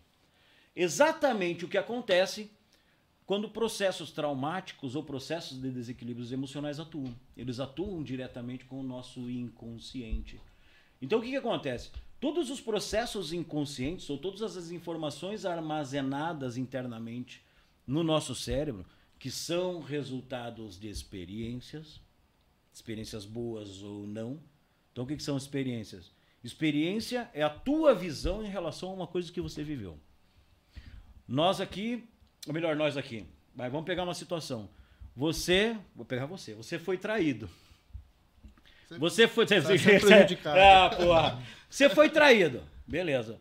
Essa situação, ela gera dentro de você o quê? Porra, que raiva, que ódio, essa vida é uma merda. Beleza. falar, né? Outra pessoa passa pela mesma situação que você. Eu, vai. Eu também fui traído. Vai te ajudar nessa. fui traído. Só que eu olho pra essa porra e falo, eu quero é que se dane. Ela que vai se fuder, vou arrumar outra mulher. E vou ser feliz. Você, quando você aceitou aquilo como uma coisa ruim que te faz mal, você começou a não conseguir mais trabalhar, perdeu os seus amigos, xingou a família, não saiu mais de casa, entrou em depressão e etc. Eu, no dia seguinte, estava na Gandaia fazendo festa, peguei mulher, continuei trabalhando e fui feliz, arrumei outra, casei e fui feliz. Vivemos a mesma experiência. Só que para você gerou uma experiência diferente da minha. Então, cada um, em relação a cada coisa que vive, gera uma experiência diferente dentro de nós. Essa experiência está associada a algum tipo de emoção. O X da questão hoje do mundo, emocional, emoção. Você perceber e entender sobre emoções. Então perceba uma coisa: é, todas as coisas que nós vivemos e ficam armazenadas, elas estão associadas a emoções que geram resultados e comportamentos no ser humano. Essa experiência que você viveu aqui agora te gera um comportamento. Quando eu vou bater, você fala, "Pá, não faz, não faz, não faz. Ou Automático. então tira a mão. Ou tira a mão. Que é quando, por exemplo, uma criança tá, tá no- na, perto do fogão e mesmo que a mãe fale, não, vai se queimar, vai se queimar. A criança nem sabe o que é se queimar. Né? A criança ainda não tem o cognitivo. Ela vai, psh, queima a mãozona no fogão. A partir daquele momento, Nunca mais. nunca mais. Por quê? Porque gera um comportamento automático. Mesmo sem ela saber o que é fogão, mesmo sem ela saber o que é fogo, sem ela saber o que é cozinha, sem ela saber o que é queimar, sem ela saber o que é célula, ela não sabe nada. Mas ela não bota mais a mão ali. Gera um comportamento automático. Que nem um cachorro. Que nem cachorro. Às vezes a galera fica, pô, você fala. É tipo, tipo rato, quando tá em experiência. É um rato. Como é? as experiências ação, são feitas com reação, ratos. É isso? o rato não sabe de nada. Ele só sabe que se Exatamente. ele fizer aquela coisa, ou ele vai receber uma recompensa, ou vai Exatamente, receber uma punição. exatamente. Essa é a diferença do rato em relação ao ser humano. É o ser humano ter a parte cognitiva, a inteligência de percepção das coisas, onde ele vai adquirindo isso. Mas ele, quando é, quando tem e isso na verdade vai até os teus 18, 19, 21 anos, que é a idade de maioridade, ele não tem essa consciência, mas a, a formação cerebral dele ainda está em formação, ele não sabe. É como um rato. Você pegar uma criança de um ano, não tem cognitivo arrumado. Então ela tem processos automáticos em relação àquilo que ela vive como experiência emocional. Então todas essas experiências vão gerando comportamentos. E o nosso cérebro vai achando alguma forma sempre de te proteger e gerar algum tipo de comportamento. Ah, quando vejo um balão, começa a chorar porque eu lembro um dia do balão lá. E a gente pega o trauma, né? Agora, para quem não está entendendo, tô falando da Cris, que a gente vai falar depois sobre isso. Né? A gente foi falar uma história de um balão e tocou num trauma dela que ela lembrou de uma coisa. Se a gente olhar de verdade, né? Vamos olhar para o passado, vamos olhar para as histórias, vamos para tudo aquilo que a gente viveu. Porra, pera lá. Isso é uma coisa que eu faço para minha vida, cara. Eu olho todo dia para as coisas que eu vivenciei, que eu vivenciei, que eu passei e olho. Para que que me serve isso? O que que eu posso tirar disso de coisas positivas para mim? Ah, isso, isso. Ou então, quando eu olho para uma situação, eu falo: Isso aqui me traz de alguma coisa positiva? Isso aqui me faz algum tipo de bem? Não, não faz. Então foda-se. Pera lá. Eu vou passar aqui, daqui pra frente minha vida pensando em coisas do meu passado, ficar sofrendo por causa de uma história de um balão, ficar sofrendo porque alguém me abusou, sofrendo porque outro me batia. Sofre... Hã? Por quê? Vai te levar a que isso? Vai, vai, vai solucionar o problema? O que, que tipo de benefício isso vai trazer pra você? Você ficar pedalando. Ai, porque o fulano. Ah, porque o ciclano.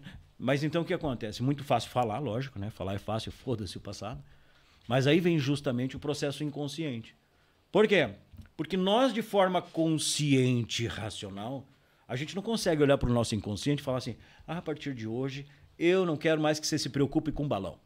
Não se preocupe. A partir de hoje, para você, balão é uma coisa legal, é bonito, criança gosta. E você, quando vê um balão, vai ficar feliz. Você acha racionalmente isso legal. Inconscientemente, o teu cérebro não aceita. Por quê? Porque o que ele viveu, a experiência que ele viveu lá atrás, foi uma experiência muito marcante. E ele fala assim: não, você tá louca, velho. Você não tá pensando bem. Por quê? Porque eu lembro que você passou lá atrás. Tem muita emoção envolvida. Então eu não vou deixar você esquecer. Então o teu cérebro ele não responde. Então você sabe o que você tem, você sabe o que você tem que fazer, você sabe para onde tem que ir, mas não consegue. Ah, eu tenho que ir para academia. Não, eu tenho que ir para academia, eu quero ir para academia. Nossa, eu quero ir para academia e não vou para academia, pô. E não vou. Então o que acontece? Você acaba tendo comportamentos que você não quer ter. Você manda o teu cérebro fazer uma coisa e faz outra. Então o que, que acontece? Esses processos são inconscientes. O cérebro não aceita. É aí que entra a hipnose clínica. Então a hipnose clínica é uma ferramenta, ela não é terapia. Né? Muita gente vende hoje hipnose como terapia. A hipnose não é terapia. Ela resolve, ela é uma ferramenta terapêutica, ela resolve muitos problemas dentro de uma terapia. Geralmente, quando você tem terapias breves, que é uma fobia, um problema de, de, uma, de uma ressignificação simples ou coisa assim, você consegue aplicar a hipnose de forma muito rápida. Aqui o, o balão ela vai esquecer hoje. Então é um processo muito rápido. Você fala, pô, mas 30 anos sofrendo por causa de um balão, ela vai esquecer do balão hoje.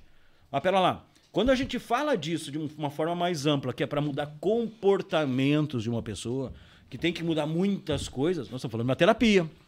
Então, além da própria hipnose clínica, e é justamente por aí que eu tive que me formar depois na psicanálise para entender mais profundamente essas, essas programações, é, só com a hipnose você não faz isso.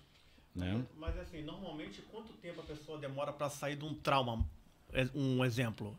Qual é o processo assim que você acha que ou é de Ô, caso Cris, você acredita que esse balão ou essa história que se viveu em relação ao balão é um trauma? Não, essa história, essa história não, mas vamos supor que tem um, um vamos falar aqui de um trauma. Eu Tá. tenho um trauma de infância que Você tem, é verdade isso? não, não tenho, não tenho. Você não tem um tenho. trauma? Não. Você não quer compartilhar um trauma com a gente? Um não amigo tenho. meu, Ninguém tem um trauma para compartilhar aí? Não, não tenho, não tenho. Então é apenas uma, uma pergunta para quem tenha, por acaso assim, numa terapia. Você permite o tempo que nós permitimos, né, não? Porque esse É, na verdade, com a hipnose clínica, isso a gente faz em 20 minutos. É isso, é isso que, eu, que eu- que eu queria saber. Eu tenho pacientes, por exemplo, muita gente me procura. Hoje está despontando, cara, o recorde assim de gente, assim, muito é ans- crise de ansiedade, que hoje é, é o mundo inteiro com crise de ansiedade. Mas de uns tempo para cá, não sei se porque eu andei pegando alguns muitos pacientes nessa área e foram fazendo divulgação, mas é pessoas que têm medo de dirigir. Já eu né? Eu vou de... Mas você tem carteira? Eu, não, mas eu já dirigi, mas não vou. É, mas tem que tirar a carteira primeiro, senão não a faz. carro, tem carro, e tem carro. Tem não. carro e não consegue tirar a carteira. Pessoas que não conseguem tirar carteira, né? Então o paciente vai lá, vai tentar na autoescola tirar carteira, reprova 5, 6, 10 vezes. Tem paciente que tinha reprovado 8 vezes. Travado. Trava. Por que que trava? Por que que trava? Porque quando você começa a repetir sempre o mesmo comportamento, o teu cérebro ele começa a in- injetar em você medo, ansiedade. Por quê? Porque ele tá falando para você assim, pô, pera lá. Teu cérebro sempre vai tentar te proteger. Sempre. Sempre te proteger, brother. E ele vai falar assim, porra, o Gabriel ele já reprovou quatro vezes nessa boa aqui. Que vergonha. Eu não quero que ele passe essa vergonha de novo. Então eu não quero que ele vá lá fazer de novo. Fica sem carteira, pô. Ele começa a te gerar uma crise de ansiedade, medo e suadeira e tudo para você não ir. E se você for enfrentar isso, você não vai conseguir passar. Porque a tua cabeça vai estar ali, mas já pensando em errar. E você erra. Tudo aquilo que você acredita, tudo aquilo que você acredita com fé de verdade, acontece. Teu corpo reage fisicamente em relação a isso. Então, pera lá. Luto. Fala de experiência. Você perdeu o pai. Ok. Isso internamente, lógico que é ruim. Né? Ninguém fica feliz perdendo o pai. Agora, pessoas perdem o pai, passam pelo processo de, de adaptação, né? de, de reformulação em relação à situação, e outras pessoas acabam com a vida. Né? Não conseguem mais trabalhar, não conseguem cuidar mais da família, não conseguem mais social, vira uma depressão, porque o pilar da família, era o pai dele, porque ele amava muito o pai dele, porque a vida dele não tem sentido sem o pai. Tu conhece o Adriano Imperador? Jogador Sim, de futebol? sim. Ele, depois que perdeu o pai, ele acabou com a, com a, com a carreira dele. Não conseguiu voltar a jogar mais. Tu acha que Mas isso é normal. Tá tudo por aí. Então perceba uma coisa. Que é o mais importante para quem tá assistindo e, e para vocês entenderem. Porque Eu tô me enrolando nos fios aqui, velho. Meu Deus do céu, eu sou muito. Isso aqui, ó. O meu, o teu, o teu. Ah, você tá com depressão? Não é bem isso, mas o teu também. É tudo igual, velho. Tudo igual. O processo interno e a forma como isso aqui funciona, é tudo igual, bicho. Agora, por que, que eu tenho depressão e você não tem depressão? Porque a forma do meu cérebro e eu processar a informação é diferente. E a forma com que o teu cérebro processar resulta fisicamente em você. Então as pessoas, elas começam a perceber que e isso é uma, uma coisa comum dentro do meu trabalho. É, eu adoro, a Adobe adoro psicólogo, eu tenho muitos parceiros psicólogos, muitos, muitos, muitos, muitos. Pessoas que psicólogos que chegam em uma fase que as pessoas não conseguem ultrapassar alguma barreira, algum trauma, alguma coisa assim, me procuram para eu desbloquear esse tipo de trabalho. E eu recomendo totalmente, né? Que as pessoas continuem o processo com psicólogo e tudo. Mas o meu processo específico é um processo rápido. Mas o que, que acontece? Muita gente me procura porque já tentou de tudo, cara. Já tentou de tudo. Então perceba, as pessoas vêm com um certo receio da hipnose, aquela coisa toda, mas ela vem até mim depois dela ter passado por todo mundo. Então ela passou cinco anos com um psicólogo, mas a vida inteira com um psiquiatra, que tá com o bolso cheio de remédio, né? Um preto de manhã, um tarja preta à tarde, outro pra janta e o cacete. Já passou pela igreja, já foi na casa dos fulano, já tomou não sei o quê, já tentou de tudo e não conseguiu. Então eu sou o último da fila, velho. O último. O cara que chega até mim, né? E quem é minha paciente aqui o cara sabe. não sabe mais do que. Eu, eu já fazer. chego, a- já che, eu chego ali, quem já me conhece fala, eu chego, meu. Primeiro lugar que esse sou eu, né? Você pode falar assim, pô, pera, o cara é terapeuta e tudo falando assim com um monte de paciente lá e tudo. Não, esse sou eu, eu atendo meus pacientes assim. Eu atendo assim, porque esse sou eu. Então a primeira coisa que meu paciente, quando ele chega, ele olha pra mim, pô, esse é o cara. Ele não tá atrás de um, um jalequinho. "Ah, eh, me diga qual é o seu problema. não, não. Não, porque não foi isso que me ensinaram na escola. Minha escola é, minha escola é eu. A minha verdade. Então os pacientes, e quem não gosta de mim também não gosta, né? É aquele velho ditado. É o velho ditado, Bruno. É. Então você não vai agradar a, a todo mundo, não vai agradar, isso é impossível. Mas quem eu agrado e entra no meu processo, em primeiro lugar, confia. Eu dou essa confiança por quê? Porque eu sou eu. Eu falo a verdade. Eu não preciso ter pisar em ovos com o paciente nem nada. Quando eu falo, ó, você tá fazendo merda, eu falo, você tá fazendo merda, velho. E tem essa liberdade e ele comigo também. Então é um jogo bem paralelo, um negócio bem legal. Mas esse cara, antes de chegar de mim, em mim, ele já passou por uma tonelada de gente, velho. Uma tonelada de gente. Então já sofreu lá durante 10 anos. E quando ele chega até mim, fala, pô, isso é a minha última salvação, velho. E aí daí ele vem com. Isso é uma, é uma coisa que faz parte de todo o processo. Né? Toda a hipnose, ou essa ferramenta, essa técnica da hipnose, que é para você acessar essas informações inconscientes, né? Eu estava falando sobre isso, explicar exatamente o que é, né? É, perceba que tem muito a base da confiança, de você se entregar realmente eu quero fazer. Por que, que eu falei que você faz hipnose muito? Você não faz os tiros lá de, de. Como é que é o nome de. Airsoft. Pera lá. Quando você entra dentro de um ringue daquele ou num campo daquele, você é o mesmo daqui? Claro que não. Você incorpora. O Rambo. O Rambo. O ramo. Isso é hipnose. Isso é hipnose. Você acessar uma parte inconsciente tua onde você acessa informações onde você se transforma em outra pessoa. Entre aspas, outra pessoa. É você mesmo, irmão. Só que as tuas características se transformam para a relação do que você está vivendo naquele momento. Ponto. Outra pessoa. Não vira outra pessoa, essa é você mesmo. Nós, Agindo de outra forma. agindo de outra forma. As pessoas até confundem com dupla personalidade, mas não é. Eu aqui sou uma pessoa. Eu no bar sou outra. Eu com a minha mulher sou outra. Eu com meu paciente sou outra. Com meu pai e com minha mãe sou outra. Isso é- todos nós somos assim. Então a gente começa a se adaptar e pera lá. Por que, que eu, na hora de eu ir trabalhar, eu tenho que ficar, é, ia falar burrido, é, ficar triste, magoado, chateado porque eu tenho que trabalhar? Você vai ter que passar o tempo trabalhando, velho. Quando a gente fala de emoção, lembra lá. Vamos lá, vamos voltar um pouco. Acontece uma coisa ruim. Aconteceu uma situação. Me sinto É, vão cuidando do horário aí, bicho. Que eu tô... Ih, quando eu começo assim. Vai embora, vai embora, Isso vai dá embora um que tá legal. medo, cara. Isso dá um medo, velho. embora que tá eu comecei a entrar numa linha aqui, bicho, que você não, não para nunca mais. Eu tô avisando. Vai embora, vai embora. Eric, fica ligado aí porque eu me perco. Vamos lá. Tá dando, quanto tá dando audiência? Quanto, quantas pessoas tem aí? Agora já baixou, mas chegou já a Chegou 30. 30, o pessoal tá É, eu quero é. saber quantos que curtiram aí o, o canal. É pra curtir, curtir, curtir, se inscrever no canal, pra dar um oi aqui, Tá, tá, tá mandar mensagem. Pô, vocês têm que ajudar, galera. E lógico, o meu lá no meu canal também, né? No meu, no meu Instagram, arroba Mauro Hipnoterapeuta, que eu também tô precisando dos cliques, pô. Vai estar aqui, vai estar Já aqui. entrou. O seu já é o, o recorde do episódio que teve mais inscritos Ah, no canal. Graças a Deus, eu queria bater recordes. Meu- Minha galera é, é power aqui, minha galera é power. Quase 30 Recorde. inscritos só hoje. Agora eu quero recorde de comentário, eu isso quero aí. recorde de curtida e visualização. Comenta, comenta aí, galera. Corre pra essa aí, porra toda geral aí. Minha galera é foda, velho. Meus caras são gente boa, velho. Aqui a galera arrebenta, já nós tô somos... Bota aí, todo mundo escreve aí. É, é, hashtag a gente é foda. Tem muito, tem muito comentário aqui. Tem. Tá, tá, tá Ixi, bombando aqui. bora. Então vamos lá, voltando às emoções. Falar sobre emoção, que a emoção é o X da questão toda. Vamos lá. Aconteceu uma coisa.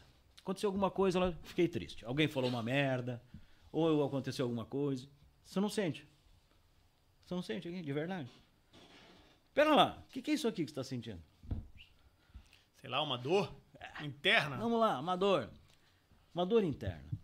Essa dor, ela existe. Já viu algum doutor ou lá na National Geographic abrindo o peito?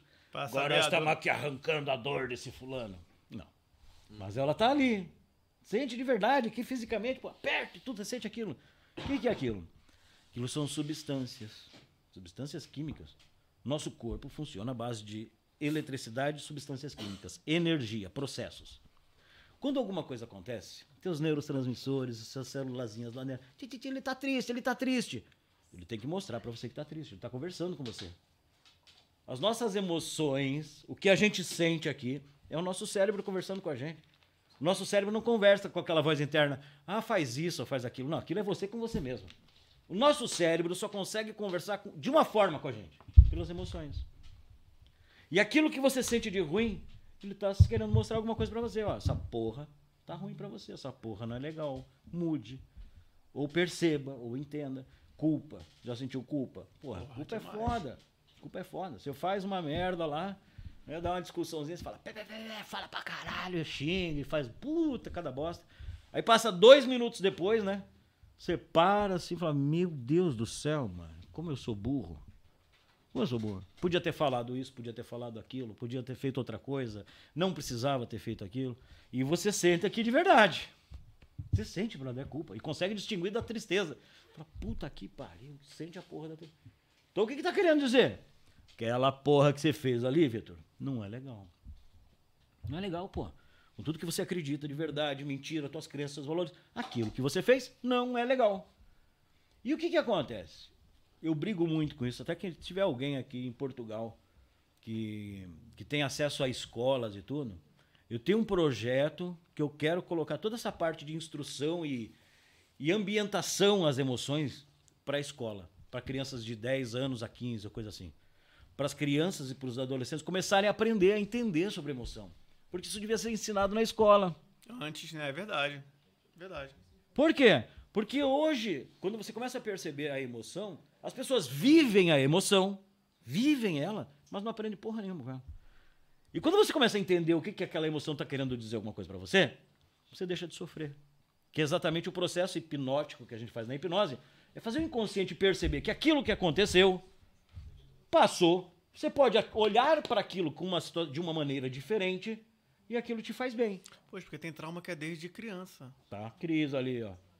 Eu vou te falar, eu tinha um trauma. Eu não sei se posso falar que é um trauma, mas eu tinha um trauma de falar em público. É o medo. Uma vez eu fui ler na escola e eu não consegui ler. Normal. E a malta começou a rir. Normal. A turma, a classe toda ficou rindo. Ó, minha mulher sumiu, ó. Ô, vem, cadê minha mulher? Cadê minha mulher? Você deu a ideia, você deu a ideia. Cadê a mulher? Cadê a mulher? O Gabriel saiu. Ih, meu irmão. Oi, Ó, a Cris, a Cris. Agora ele. Ô, pô, você tava lá fora com o Gabriel, aí, Pedro, aí o bicho Caguete. pega. Porra, bicho. Então, cara. É um trauma, que é um trauma, é um Eu trauma. come- mas eu botei na minha mente que eu preciso trabalhar essa merda. Eu não vou morrer com essa porra desse trauma. Então, se há um tempo atrás, com essa galera que tá aqui, eu não ia conseguir falar, mano. Eu Normal. saía, eu ficava Normal. parado. Normal. Eu trabalhei isso. Quando a gente foi Como é que você ver fazer trabalhou o podcast, isso? aí tu pensa assim, cara, como é que tu tem um trauma desse e vem fazer um podcast, mano? Né? Mas como é que você trabalhou isso? Não sei. Na Ah, marra eu precisei ah, boa, precisei ir. É, não, a ocasião não- tu faz não- também. Faz. Pedir ajuda de Deus É, e vambora. Rocha- É isso. Rocha deu uns tapas nele. É, mas Eu é isso. Eu, eu acho que eu fui o seu hipnólogo, a gente conversou muito É, sobre mas isso. também ajudou. Mas eu vou te contar uma coisa, cara. Eu, pra chegar onde eu tô hoje, eu antes disso, a minha vida inteira, eu tive uma percepção diferenciada das coisas. Tive. Do tipo assim, você ter pessoas do teu lado, onde você fala coisas e aquelas coisas funcionam. Por quê? Porque muito mais do que você ter uma ferramenta como a hipnose para você transformar traumas, ansiedade, sei lá o quê, vai da percepção interna da pessoa saber exatamente o que cada pessoa precisa. Então você não tem um plano, ai, para a ansiedade você faz isso. Ai, para a depressão você faz isso. Para trauma de barata você faz isso. tem medo de barata também? Porra, Cris, meu Deus do céu. Mano, eu é pegar, incrível. eu pegar um Não, cliente novo aqui para dois, três vou te falar anos, uma velho. vou te falar uma coisa. Cliente fiel. Meu irmão, a minha filha, a minha, a minha mulher tem medo de barata, não sei porquê. A minha filha não, não tinha. Não tinha. Mas ela aprendeu com a mãe. Mas de ver a mãe com É, medo, ela, aprende. ela, ela, ela, ela associou observação. que aquilo ali É. era algo de ruim. É. Ela pegava barata e jogava na mãe dela junto comigo, que eu até hoje eu faço isso. Mas eu vou e mostrar agora uma tem coisa. medo. Agora ela tem medo. Eu vou mostrar uma coisa. uma barata grita, ai, barata barata ali. Eu falei, porra, Eu que isso? um rato, mas eu não mato uma barata. Vai entender. É, barata. mas é assim, ó. Cris, Pô, e não tem do rato, tem, mas tem da barata? Exato. Olha aí que doideira, né? Eu É doideira eu isso. não posso dizer aqui o porquê que eu tenho medo de barata. Ô Cris, Ah, Cris, toca aqui na tela. Ah, eu não tenho problema com isso. Então isso não é um trauma. Exato. Isso é simplesmente um É medinho. um, é um nojo. Paciente meu que vem pra tratar um tipo Você de. Isso aqui é fobias, né? Ah, o trauma, São o trauma, ele não, é, se ela tivesse Quê? trauma, ela não encostava nisso? Desmaia. É mesmo, cara? Desmaia, não consegue colocar o dedo, não, não. Mostra, mesmo? mostra, mostra aqui pra essa câmera o que, que você mostrou É. agora, só pro pessoal ver. Aqui, ó. Deixa eu ver se eu acho ela de volta. Agora, se você vier atacar ela mim, Aqui, ó. É uma baratona aí. Uma baratona, uma baratona. Ah, o trauma a pessoa não consegue ver, barata. Não. É. Se vê, vê assim, Já- não já- quer já. olhar, tocar no celular assim, ó, esquece. Esquece. Já dá um. Tremedeira, já vi gente desmaiar. Tinha uma paciente minha que desmaiou com cobra. Uma cobrinha aqui, ó. Desmaia. É como a questão sexual, né? Como eu falei aqui pros meninos, por conta do trauma sexual, eu não conseguia ter relação sexual. Era um nojo, era É. nojento. Pois você foi. quer ter nojo. É. Eu não conseguia ver, É. nem tocar, nem nada. É, mas perceba uma coisa, isso, isso são programações internas do inconsciente, porque provavelmente durante essa tua vida toda de traumas e tudo, em algum momento você olhou, porra, pera lá, preciso viver, porra. Exato. Eu, quero que se foda essa porra toda, que fique lá atrás, e eu quero... Eu sabia que eu podia mais. Exato, mais, só que você conseguiu fazer isso. Quem me procura não consegue. Ela fica ali naquele looping, pensando sempre naquilo e não consegue olhar para a situação de uma maneira diferente. Porque assim, não importa o que eu faça dentro de terapia, dentro de tratamento, nem nada. Velho, não vai mudar. o que passou, passou, brother. Eu falo uma pessoa que abuso lá, cara, é comum, né? Mulher ser abusada de, por padrasto, por tio, por. Ih, tem muita coisa. Vai mudar você tratar comigo? Vai mudar o que aconteceu lá atrás? Não vai, porra. Não vai. E não existe tratamento que vai fazer você esquecer daquilo lá. Tem que você levar um, uma porrada na sua cabeça, dar uma amnésia. Mas isso não vai acontecer. É saber lidar com aquilo. Por quê? Porque assim como a situação do adultério que a gente fez ali entre do, do Gabriel e, e eu, perceba que. E mim, né? E mim. Eu me preocupo muito com essas coisas. perceba que a situação é a mesma, mas a perspectiva é diferente. Porra, eu olhar para a situação do adultério me faz mal. Eu tô ferrado porque alguém me traiu. Ou eu olho para a situação, eu quero que se foda, eu vou ser feliz, mesmo com o adultério. Ou eu vou procurar outra mulher e pronto. Me faz bem. Todas as situações das nossas vidas. Todas. Você pode olhar de um ponto positivo ou de um ponto negativo. E dependendo da forma com que você olhar para essa situação, todas as emoções reagem fisicamente no seu corpo. Tudo. Se eu olhar para uma situação, para aquela situação, e a minha perspectiva daquela situação é uma, é uma, uma situação triste, ruim, eu vou sentir. Só que a situação é aquela. Vou dar outro exemplo. E às vezes nós precisamos entender isso. Porque, por exemplo, eu tenho que passar o meu dia trabalhando. Se eu olhar para aquilo como uma situação ruim, uma situação mal, onde as pessoas são chatas, ou que eu ganho pouco, ou que eu tenho que passar o dia aqui, meu amigo tá fazendo bagunça e eu não posso ir. Se eu ficar pensando desse jeito durante as oito horas, em primeiro lugar que eu não vou render. Meu trabalho vai ser uma merda. Eu vou passar um dia que vai parecer que foi de 20 horas em vez de 8 e eu vou me sentir mal. Fora que isso fisicamente pode te fuder ainda. Exato. Ou eu começar a olhar para minha mente e forçar ela a olhar para toda aquela situação de uma maneira diferente. Porra, eu tô aqui no meu trabalho, caralho. É com isso aqui que eu pago meu tênis, que eu pago minhas roupas, que eu pago minha casa, que eu faço minhas festas. É com esse dinheiro aqui. É com esse dinheiro e com essa experiência que eu tô fazendo a minha base para um dia depois procurar um trabalho melhor, para eu crescer. E só de eu pensar dessa forma, o meu cérebro vai reagir fisicamente de outra forma. Só que enquanto você não acreditar no que eu tô falando que é verdade, não acontece. Mas acho que o problema. Enquanto você não acreditar naquilo que você quer acreditar, teu cérebro não vai reagir. Eu é muito bonito eu falar isso aqui. É isso que eu ia falar, mas É. o problema tá aí. Não, tá na- no você acreditar, Acreditar em você acreditar mesmo. em você mesmo. Acreditar em você mesmo. Quando vem, por exemplo, vem aquela mensagem na sua cabeça. Você não pode fazer isso, não toca nisso, isso é isso, isso é aquilo. Eu tento respirar, porque pra mim não- é, é uma emoção misturada com um sentimento. Então eu tento me recalcular e falar, não, isso é bom, isso é bom, isso é bom, isso é bom, isso é bom, e eu consigo, eu sou capaz, eu vou lá. Pra E eu consegue? E o cérebro acredita, cara. É. Tá nessa O cérebro também, acredita. É super difícil. Então, O cérebro acredita, comecei, Não, eu vou, eu vou encarar isso, eu não sou isso, eu não vou ficar aqui mirrada pro resto da vida sofrendo esse trauma e essas coisas, esse e N outros, né?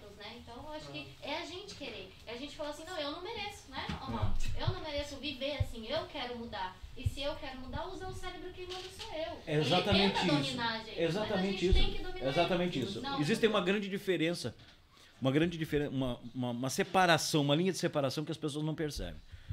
Nós temos duas coisas muito distintas entre nós, de nós. Os seres humanos é o seguinte: uma coisa é o corpo fisiológico, ponto. Uma coisa é o nosso corpo. E o nosso corpo existem programações internas preocupadas com a nossa sobrevivência. Ponto. Independentemente do que você gosta, do que você não gosta, do que você quer, do que você não quer, do que você acha bonito ou não é. Isso é o teu cérebro, tua individualidade. Outra coisa é o teu corpo físico. É assim, se você é, for para um ambiente, se você for morar na Amazônia e a tua geração viver mais 200 anos, vamos dizer assim, que você se transformar, vai começar a nascer unhas mais grossas, barbas mais grossas por causa do frio ou por causa da chuva, unha para você poder subir é, árvore, teu corpo se adapta, queira ou não. Isso é o físico, fisiológico, corpo. Então perceba uma coisa. O nosso corpo, ele reage fisicamente por instintos. Enquanto você não tem o controle sobre isso, e é isso quando a gente fala dentro da hipnose clínica, de você aprender a controlar a tua mente, aprender a entender como ela funciona. Quando você pega o tique como ela funciona, você começa a dar o balão nela. Ah, o balão. Cadê aquele aí? Quando a gente pega fala de um trauma. Pera lá. A tua mente, nesse momento, em relação a um trauma que aconteceu na sua vida, tá te ajudando ou tá te fudendo? Ela tá te fudendo. Só que você pode ter certeza absoluta que ela está tentando fazer aquilo pro teu bem. Ela te cria uma, uma depressão, uma crise de ansiedade, um pânico, para te proteger, para você não acontecer de novo aquilo lá atrás. Porque você sofreu muito com aquilo. O que ele não sabe é que provavelmente aquilo nunca mais vai acontecer. Você não vai deixar daqui para frente isso acontecer. E que você quer que se foda aquilo porque você quer viver, que está te fazendo mal. Então o corpo, ele tem instintos, mecanismos internos, inconscientes, automáticos para proteger a tua fisi- fisiologia. Mas essa parada de não, você não deixar acontecer, eu acho que a parada tá aí. Você tem um medo daquilo voltar a acontecer. Então isso não, não deixa você em paz. não é mais ou menos isso? não- É, exatamente. Só que isso é um comportamento inconsciente automático do teu inconsciente. Que fala assim, toma aqui essa ansiedade, esse medo. O que, que é o medo? Exato. Medo é um processo interno. Você sente ele, você sente, "Ah, tenho medo. Por que que você tem medo, caceta? Medo do quê? Tem medo de morrer? Tem medo de morrer? Eu tenho. Você tem medo de morrer? Então, Vou te contar um segredo. se eu falar que eu não tenho, mentira. Então eu vou te contar um segredo, brother. Eu não tinha. Hã? Não tinha? Então eu vou te contar um segredo, Vitor. Você vai morrer, brother. Você vai morrer. Pô, eu sei. E o pior não é isso, Vitor. Esse não é o pior. Porque isso você já sabe, né? pior é que você não sabe se você vai morrer daqui a 10 minutos ou daqui a 80 anos. E aí você viveu durante esse tempo com medo de morrer. Não, eu sei desse tempo, mas perguntar pra mim E o que, que esse medo não faz, faz impedir você de fazer coisas? Não, não me impede. Nada. Não. Dependendo do que for. também. Saltar de paraquedas, eu não sei, não, né? tá de paraquedas, tenho vontade. Eu também. Mas. Você entendeu? é, Cara, o que, é, o que é importante, as pessoas às vezes esquecem, cara, é, é que você não sabe o teu tempo, brother. E quando você começa a perceber de tudo isso, que a gente não tem esse controle, você começa a fazer a tua autoavaliação, a tua reflexão em relação a tudo isso daqui. Né? Você olhar para toda a tua... É simples, olha para tua vida toda. O que, que é a coisa mais importante que nós temos na vida? Gabriel, Vitor, coisa mais na minha importante. importante hoje em É. dia, minha, Na minha vida, família, na vida, pô. pô. Família. Família. Sabe o que é a coisa mais importante? Aqui, brother. Tempo. É o tempo, Verdade. caceta. É o tempo. Seja com família ou sem família, porque vão morrer também. Você vai continuar vivendo, brother. Ou não. vai que aconteça alguma coisa. É o tempo, brother. E o pior, esse meu tempo que eu tô gastando aqui, um segundo, mais um segundo, mais um segundo, mais um segundo, tá, e passou, já é atrás. Esse tempo que você sofreu, passou. E a gente, quando faz aniversário, a gente não tá comemorando mais um ano de vida. Tá comemorando menos, um ano de vida. Nós estamos indo todo mundo pra uma reta final, velho. E essa reta final existe. Ela tá ali. Você só não sabe se é daqui a 10 minutos, que pode cair um raio aqui, dar um tsunami, pode morrer todo mundo. Ou virar daqui mais 100 anos. Aliás, vi uma reportagem que a pessoa que vai, vai bater o recorde mais velha do mundo já está viva. Já está viva. É um- Agora imagina, você pega uma pessoa que sofre de depressão e a vida é uma merda, e se é essa pessoa que vai viver 150 anos. Vai ter uma hora que Ela ela, não vai querer, chega. ela vai querer tirar a vida, porque é, é, é- é ruim viver com isso. Não, né? mas acho que ela nem chega até Às vezes é difícil tirar a vida, né? Zé? Porque exige coragem também, né? Eu digo, mas a pessoa vai sofrer muito, né? Vai. Imagina isso.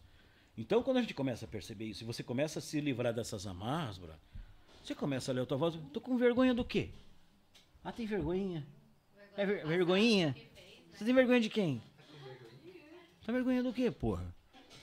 Você acha que alguém tá preocupado com você, bro? Isso eu falo pra todo mundo. Você acha que alguém tá preocupado com você? Tá Deixa eu fazer uma pergunta. tá caralho. Hein, irmão? Estão preocupados em, em ficar falando pelas costas que vão falar de qualquer jeito e sempre vão falar. Cheio de amigo deve ter entrado ali. Ih, o Mauro, viu o Mauro, aquela porra daquele podcast lá falando. Ih, você viu a cara dele? Esse, esse Mauro é um otário mesmo. Esse Mauro é um otário mesmo. Depois, quando me vê, bate nas costas. Aí, Maurão, como é que tá? É isso, brother. Isso é o mundo que nós vivemos, velho. Tô preocupado? Eu quero que se for do mundo, caralho. Tô cagando e andando pra porra do mundo. Eu vou fazer o que eu gosto de fazer, o que eu tô afim de fazer, o que me dá na telha de fazer, meu irmão. Sempre entendendo e tendo essa percepção onde é que é os meus limites, o que que faz bem, o que que não faz bem, onde é que dá, onde é que não dá. Isso é é a base que, que se perdeu hoje dentro de uma sociedade, que todo mundo acha que pode tudo. Né? E quando você ultrapassa esses limites, é lógico que você interfere na vida de outras pessoas. Isso não é bom. Mas você, é possível você ser feliz sem você machucar ou se fuder com a vida dos outros. Diga, Vitor, o que você ia perguntar. Eu ia perguntar o que mais as pessoas te procuram na tua clínica. É. Qual é o, qual é o principal. Principal, crise de ansiedade. Crise de ansiedade. Então vamos lá. Crise de ansiedade. O cara tá aqui parado, velho. Parado. Oi, Vitor. Nem aqui, né? Porque aqui nós estamos com câmera, né? Imagina dentro de casa fazendo, uma- fazendo nada. E de repente o coração começa. Bum, bum, bum, bum, bum, bum, bum, e começa a dar uma suadeira na mão. Começa a dar tremedeira. Vista começa a ficar turva. Falta. O cara fala: eu vou morrer. Vou morrer, e vou morrer, e vou morrer. Até desmaia, né? Até desmaiar. Alguns desmaiam, né? Não são todos, mas uma pequena minoria desmaia. Já tive muitos pacientes que Caraca, desmaiavam. Desmaiam. Esse desmaiar é o que o cérebro falou assim, não olha isso, não olha isso, pum, apaga ela. É a fuga, é a fuga do cérebro, é o cérebro, trabalhando inconscientemente. Aí você fala, pô, que troço louco, né, cara? E a primeira É coisa que meu louco, é paciente, o paciente chega pra mim, pô, eu tenho crise de ansiedade, assim, assim, assim, eu falo, pô, bem-vinda, é... só vou contar uma coisa pra você. Você não tá doente, tá? Eu falo isso na cara dura. Os psicólogos, os psiquiatras ficam malucos comigo, né, velho? Porque eles- todo mundo considera. Bom, fica aí, calma, segura o plano, fica tranquila. É, tu dá 10 tipos de medo quando eu saio. assim. Bom, tem aqui, né? ó. Quem é lá da psicanálise já conhece. Pessoal da psicanálise, já vou dar o presente pra vocês. Isso aqui, velho. Isso aqui é um livrinho. Manual de diagnóstico. Letrinhas pequenininhas. Mil páginas. Só de doença mental. Você quer uma doença? Eu te dou 10 doenças aqui, velho. Enciclopédia, né? Pra dar nome pra doença é uma beleza. E o cara chega ali, e esse é um, é um, é um parâmetro clínico né, de diagnóstico. Lógico você quer tratar uma pessoa, você precisa ter um diagnóstico. Só que a pessoa crê em Deus e naquele diagnóstico. Tenho TDAH. Eu tenho. Ah, um dia minha psicóloga falou que eu tenho TDAH, eu tenho TDAH. E, e eu tenho TDAH. E, Sobre TDAH. Eu até fiquei vendo uma e a pessoa acredita naquilo. E eu, vejo- eu vejo pessoas. Eu vejo pessoas que acreditam em diagnósticos e assumem aquilo pra vida como se fosse um rótulo. Eu tenho isso e só isso. Ah, mas, ah, mas não. Tipo, Ah, eu não síndrome tenho- de Gabriela. ah, né? eu não tenho atenção, não quero, mas eu tenho isso. Pera lá, se você não tem atenção, você vai ter que fazer duas vezes a porra pra você ter atenção, caralho. E teu cérebro vai aprender a ter atenção e você vai passar por isso e vai superar.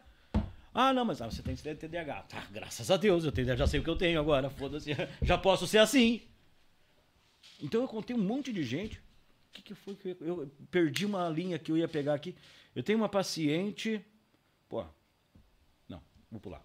Então percebe, hoje nós, nós temos pessoas que passam por crise de ansiedade, passaram já por clínicos, passaram por psicólogos, tomam remédios e chega até mim com diagnósticos fudidos. Ah, que eu tenho isso, que eu tenho isso.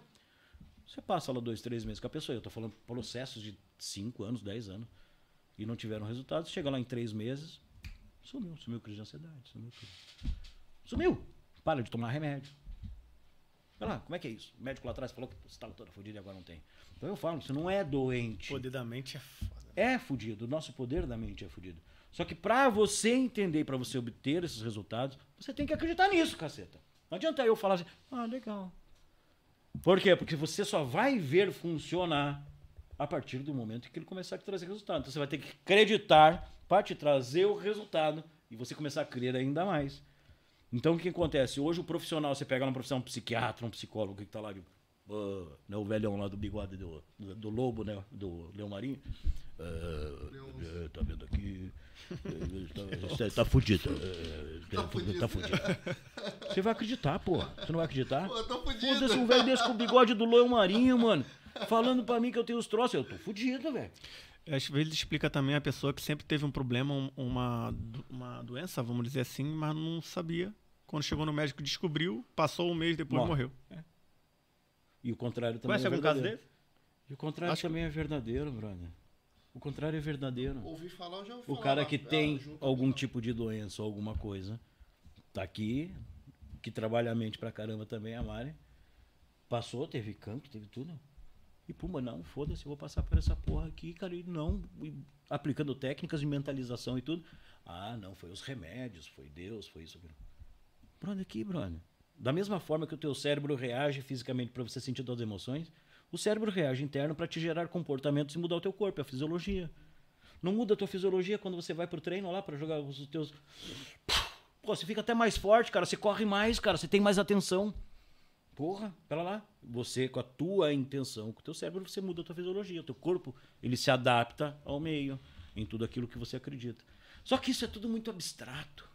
Por ser os nós, seres humanos normais, né, que não temos um aprofundamento mais nessa área, você olha pra tudo e fala, porra, meu Deus do céu, esse Mauro é mó drogadão, cara, o cara é louco, velho, o cara fala da mente, o troço. cheirou, né? Esse cara é ET, meu, o cara não é daqui não, fica viajando nas maioneses, deve fumar um baseado, sei lá o quê. Por quê? Porque parece muito louco o troço. Mas é assim que funciona. Então você começa a pegar uma população inteira, que vão falar do. Nós estamos falando da mente, estamos falando do corpo, que é todo mundo ser humano, Então- mas você não sabe me explicar vamos como lá. funciona Então- então uma vamos lá. Como funciona a tua corrente sanguínea, você não sabe como funciona o teu olho, você não sabe como funciona a tua orelha, você Então- não sabe como é que você escuta. Então, vamos lá, vamos chegar assim. Você tá me dizendo que. Vamos pôr um doente com cancro, vamos supor. Tá. É, Não. Calma. Existem várias coisas que nós temos que tomar cuidado. Sim. Mas vamos chegar. Tá, vamos vamos lá, chegar lá, devagar. É, se a pessoa tiver força de vontade para lutar contra uma doença, e aquele outro não tem força de vontade nenhuma pra lutar. Tu acha que aquele que tem força de vontade pra lutar vai se recuperar melhor de uma doença? Se ambos do tiverem a possibilidade de se curar, Sim. sim. Não há a menor dúvida. Ah, mas o cara teve força de vontade e morreu. Mas você pode ter certeza que ele morreu feliz. Ele morreu melhor que o outro. Você pode ter certeza absoluta. Não tenho a menor dúvida. Isso não. É só você pegar, por exemplo, em, em clínicas, em processo, onde estão pessoas pa- em processo de fisioterapia, meu irmão. Brother, você tem lá os, os- os fuzileiros navais dos Estados Unidos. Os caras perdem perna, mano. O cara perde perna. Esse cara que perde perna, você tem dois tipos de pessoas. Tem o cara que ele vai olhar para aquilo e dar um vira-volta de 180 graus na vida dele e vai virar um jogador de basquete profissional, de cadeira de roda. O cara, o cara- os caras fazem miséria, velho. Os caras têm natação. Os caras vão para as Olimpíadas. E tem outros que ficam no asilo. O processo é o mesmo, a situação é a mesma. Agora, o que, que você quer da tua vida? O que, que você acredita? Isso é você acreditar, é você olhar pra dentro e falar, eu quero mudar. Porque você pode ter certeza que para aquele cara que foi pra Olimpíada, ou foi treinar, ou foi fazer alguma coisa, também bateu na cabeça dele, fala, pô, você não tem perna, você perdeu tuas pernas. Tua vida é uma merda. As pessoas não vão olhar mais pra você, você não vai pegar uma mulher, você não vai fazer uma porra nenhuma. Eu vou caralho, eu vou fazer Olimpíada, porra, eu vou fazer natação. E foda-se. Vou fazer meu TikTok, vou virar famoso, famoso sem perna. O cara vai inventar fita e vai, vai mudar aquele E fica jogo. mesmo. E fica. Você entendeu? Então é a forma com que você olha toda aquela situação é que vai fazer o teu comportamento, cara. Só isso.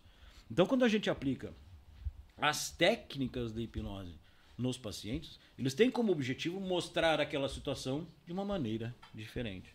Então perceba uma coisa. Meu paciente, quando ele tem a primeira crise, a gente está falando da crise de ansiedade, né? Eu sou foda, eu começo a falar uma coisa, pulo pra outra. Eu, sei, Sim, eu sim, sou- sim, tranquilo. Por isso que eu falei, toma cuidado, Eric, você tá fudido comigo hoje. É, Aliás, Temos que chamar a Cris também daqui a pouco, né? Pra Hum, hum. mostrar na prática aí o que você tá falando. Vamos, nós vamos. Você vai falar Cris tá agora- chorando? Não, não. Ai, que susto, Cris. Você vai falar agora sobre, sobre hi- hi- hipnose e ao, ao mesmo tempo daqui a pouco você chama a Cris e, e a gente faz uma, uma na prática mesmo, só pra gente ver. Boa! 40 minutos. A hora passa rápido, meu irmão. Tô falando, mas tô ligado. Já é comigo. Minhas pacientes aí, fala aí. Como é que é a minha primeira consulta? Minha consulta, minha primeira consulta é, ó, fala, fala. Elas já ouviram, somos tudo safa disso aí. Você Isso aí tá- já tem tudo a de letra. Suas pacientes estão tudo aqui, ó. Conhecem tudo isso chat. que eu tô falando, elas já passaram por isso, conhecem. Por quê? Cara, pera lá. Eu quero que uma pessoa, ela se trate, que ela fique bem e que não volte mais. Eu falo pra todas isso. Eu acho que sou a única empresa do mundo que paciente não volta, que cliente não volta. Eu sou a única empresa do mundo que não quero que meus clientes voltem, velho. Você fez um bom trabalho, né? E o que, que acontece normalmente? Os pacientes se tratam, vai lá fazer o psicólogo, sei lá né? e bate seis meses depois eles voltam. Porque o problema ele volta, normalmente o problema volta. Por quê? O problema não é a terapia ou o processo terapêutico, tudo isso é muito legal. O problema é a base para esse paciente sobreviver após o tratamento. Então perceba uma coisa. Um paciente gera comportamentos por suas experiências, as coisas que aconteceram. Ok? Pô, eu fui, fui abusada, eu fui violentada há 10 anos pro meu tio, ah, meu pai matou o meu irmão na minha frente. E tem, tem histórias pra caralho que são as experiências. Essas experiências que geraram traumas. Essas coisas que você viveu na sua vida toda, infelizmente, isso é a vida. Porque só muda, velho, o endereço, o que aconteceu, quem que fez a merda, porque isso todo mundo vive toda hora, Branco. E se você não viveu aquela experiência, eu vivi uma outra, que também me magoou e também me traumatizou. Então isso é viver. Faz parte da vida, acontece todo dia, acontece toda hora. Não há novidade. Calhou daquela experiência acontecer com você. Aí o que acontece? Eu trabalhei o trauma, fiz a terapia, tá, me senti agora tô bem. Pô, agora tô legal, meus traumas já não me incomodam mais. Aí você para com a terapia. Aí você volta a viver, né? Você está se sentindo bem, não preciso mais da terapia. Dispensa ao psicólogo e volta para volta a vida. Para que vida que você vai voltar? Para a mesma merda da vida de sempre, porque o mundo é a mesma merda. Aliás, está ficando pior, né? Você, você, você acha que a hipnose trata paciente com. escri- Como é que se chama? É, esquizofrenia. Como é, como é que se fala? Esquizofrenia. Ah, esquizofrenia. Trata Então, isso. eu, eu tenho pacientes esquizofrênicos. É, eu não consigo tratar 100%, nem sem remédio, tem que ter acompanhamento psicológico, tem que ter acompanhamento psiquiátrico. Então, na verdade, tem muitos processos, quando a gente fala de patologias mais avançadas, principalmente crônicas a nível cerebral, que elas exigem outros acompanhamentos e são, eles são processos para melhorar a qualidade de vida do paciente. Por exemplo, a hipnose é bom para Alzheimer. Ah, a hipnose cura Alzheimer? Não, não cura Alzheimer. Mas ela vai proporcionar que o corpo se, se sinta mais calmo, mais tranquilo, que sofra menos. São processos eh, que a gente trabalha a mente para isso. Então perceba que, ah, o cancro resolve cancro. Não resolve cancro. Não, isso é uma viagem dizer que é, que é verdade. Isso é mentira. Agora, a pessoa, quando ela começa um processo terapêutico dentro da hipnose, ela começar a acreditar naquilo, ou ter força de vontade, ou se sentir melhor quando acorda, ou se sentir melhor quando vai dormir, esses são os processos que beneficiam ela. Se a pessoa se sentir melhor é bom para o tratamento, eu acho que é. Uma pessoa se sentir bem, que se sentir com força de vontade, sentir que vai superar, eu acho que faz bem pro tratamento, pô. Ajuda? Então ajuda, pô. Né? Essa é a, é a lógica, entendeu? E daí o que acontece? E daí dentro do processo terapêutico, ah, o paciente voltou. Aí o paciente se tratou, ficou bom e voltou. Parou da terapia, falou, ah, tô beleza, tá dispensado. Vai voltar para onde? Pra mesma merda do mundo sempre, pô. E novas coisas vão acontecer, porque isso faz parte da vida. Não tem novidade, mano. Vai continuar acontecendo coisas diferentes, que vão causar emoções diferentes, que vão causar traumas. E a, e a pessoa, por mais que esteja bem, ela não aprendeu a lidar com os traumas. Então vão criando novos traumas. Como no passado ela já teve experiências internas do que é sentir uma depressão, uma ansiedade ou sei lá o quê, e volta. Volta. Não tem como. O cérebro funciona assim. O cérebro trabalha por aprendizagens, por experiência, ele vai aprendendo e retorna. Então por isso que é muito comum pessoas com crise de ansiedade, com depressão, e ela trata aquilo e depois o problema volta. A minha esposa, ela tem fobia. Fobia do quê? Tudo. Se ela tá num lugar que ela... ela De você Sim. ela não tem fobia, não. né? Elevador. Fobia de elevador? Sim. Não, não, não consegue, a gente viaja de férias, às vezes, num, num prédio de 10 andares, ela vai de escada. Duas horas. Carro. Em duas horas a gente resolve isso. Ai, tá vendo aí? Duas horinhas. Mas, tem- e também tem medo de tudo, né? Que Eu lembro que uma vez eu peguei uma caracoleta, eu fui botar perto dela. Ah, Não, isso aí é, acho que hoje em dia é tranquilo, já, já, já até tá come, boa. come É. caracol e tudo. é. Duas horinhas, viu? Mas o duas problema é- ela e no final das duas horas manda ela subir, ó. Sobe lá Aproveitando isso, valor. Então, cara. É complicado. É complicado por quê? Relativo? É, não é que não é o relativo, cara. Entenda uma coisa, por exemplo, você você pode passar por um processo num psicólogo para você tratar uma situação onde você tem ferramentas diferentes do que a hipnose, né? Onde você vai ficar lá durante dois anos para tratar um problema. Um problema que eu resolvo em três, quatro meses. Então, pera lá. Meu paciente fala assim, pô, o que, que eu prefiro? Eu prefiro passar três, quatro anos, ou melhor, dois anos. Vamos supor, dois anos com um psicólogo, ou eu prefiro resolver meu problema em três meses. O psicólogo, ele é muito mais barato do que esse processo. É muito mais barato. Muito mais. Você vai ficar bastante tempo. Ah, esse isso que você vai tratar junto ao psicólogo te traz prejuízos na tua vida? Crise de ansiedade, depressão. Isso faz mal para tua... Isso é um problema seu. Você decide o que você vai fazer. Então perceba, a hipnose clínica, apesar de, de hoje não ser tão difundida assim, mas quem busca sabe o que está buscando. Por quê? Porque quer ser um tratamento mais rápido, quer uma coisa meio tipo, preciso mudar. Então é mais caro. Ponto. Então hoje, para você ter uma ideia, uma consulta de aproximadamente uma hora e meia, nós estamos falando aí de 80 euros, média. Média do mercado, 80 euros. Agora, que nem agora dezembro, eu coloquei. Você já se perguntou porque eu botei. Não, ah, vocês não viram, né, meu, meu, meu Instagram, né? Meu Instagram esse mês eu coloquei. Todo mês de dezembro eu faço uma campanha, né? Uma promoção. E daí eu tô com uma promoção lá de 35 euros. O 35 euros é, uma, é, uma, é um preço normal de uma consulta de um psicólogo, coisa assim. Sim. E isso geralmente eu faço, né, nos dezembros, assim, pra, pra arrepiar, né? E Mas eu tô não- ferrado, que a minha, minha agenda tá. Mas já não entra no amigo. tratamento. Entra. Entra? Entra, esse é o legal. Que maravilha, olha Isso é aí. legal, isso é legal. É. Aí, pá, aí, É tá porque daí vendo? os pacientes que entram, né, porque normalmente é aquilo. Meu paciente, quando ele vem se tratar comigo, ele vem se tratar porque ele quer um tratamento rápido. Né? Ele não quer passar três anos em, um- em um tratamento. E o que, que acontece? É, como essa promoção é uma promoção só de, de dezembro, eu me comprometo aos meus pacientes que fazem o tratamento, que iniciam o tratamento em dezembro, que continuem pagando os 35 euros. Então mês que vem meu, meu, meu, o meu valor vai subir para 80, 89 na verdade, não queria falar o nome, mas é 89. Mas o- pra quem tiver iniciado agora até o Em dia dezembro, 31, vai continua conti- vai continuar pagando 35. Ei, aí, que espetáculo. hein? É, é. Isso, isso é assim, cara. Aí.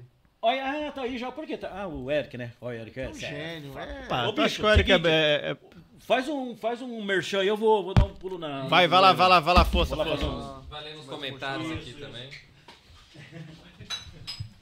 Ah, Onde é que tá a publicidade? só não dele? achei o.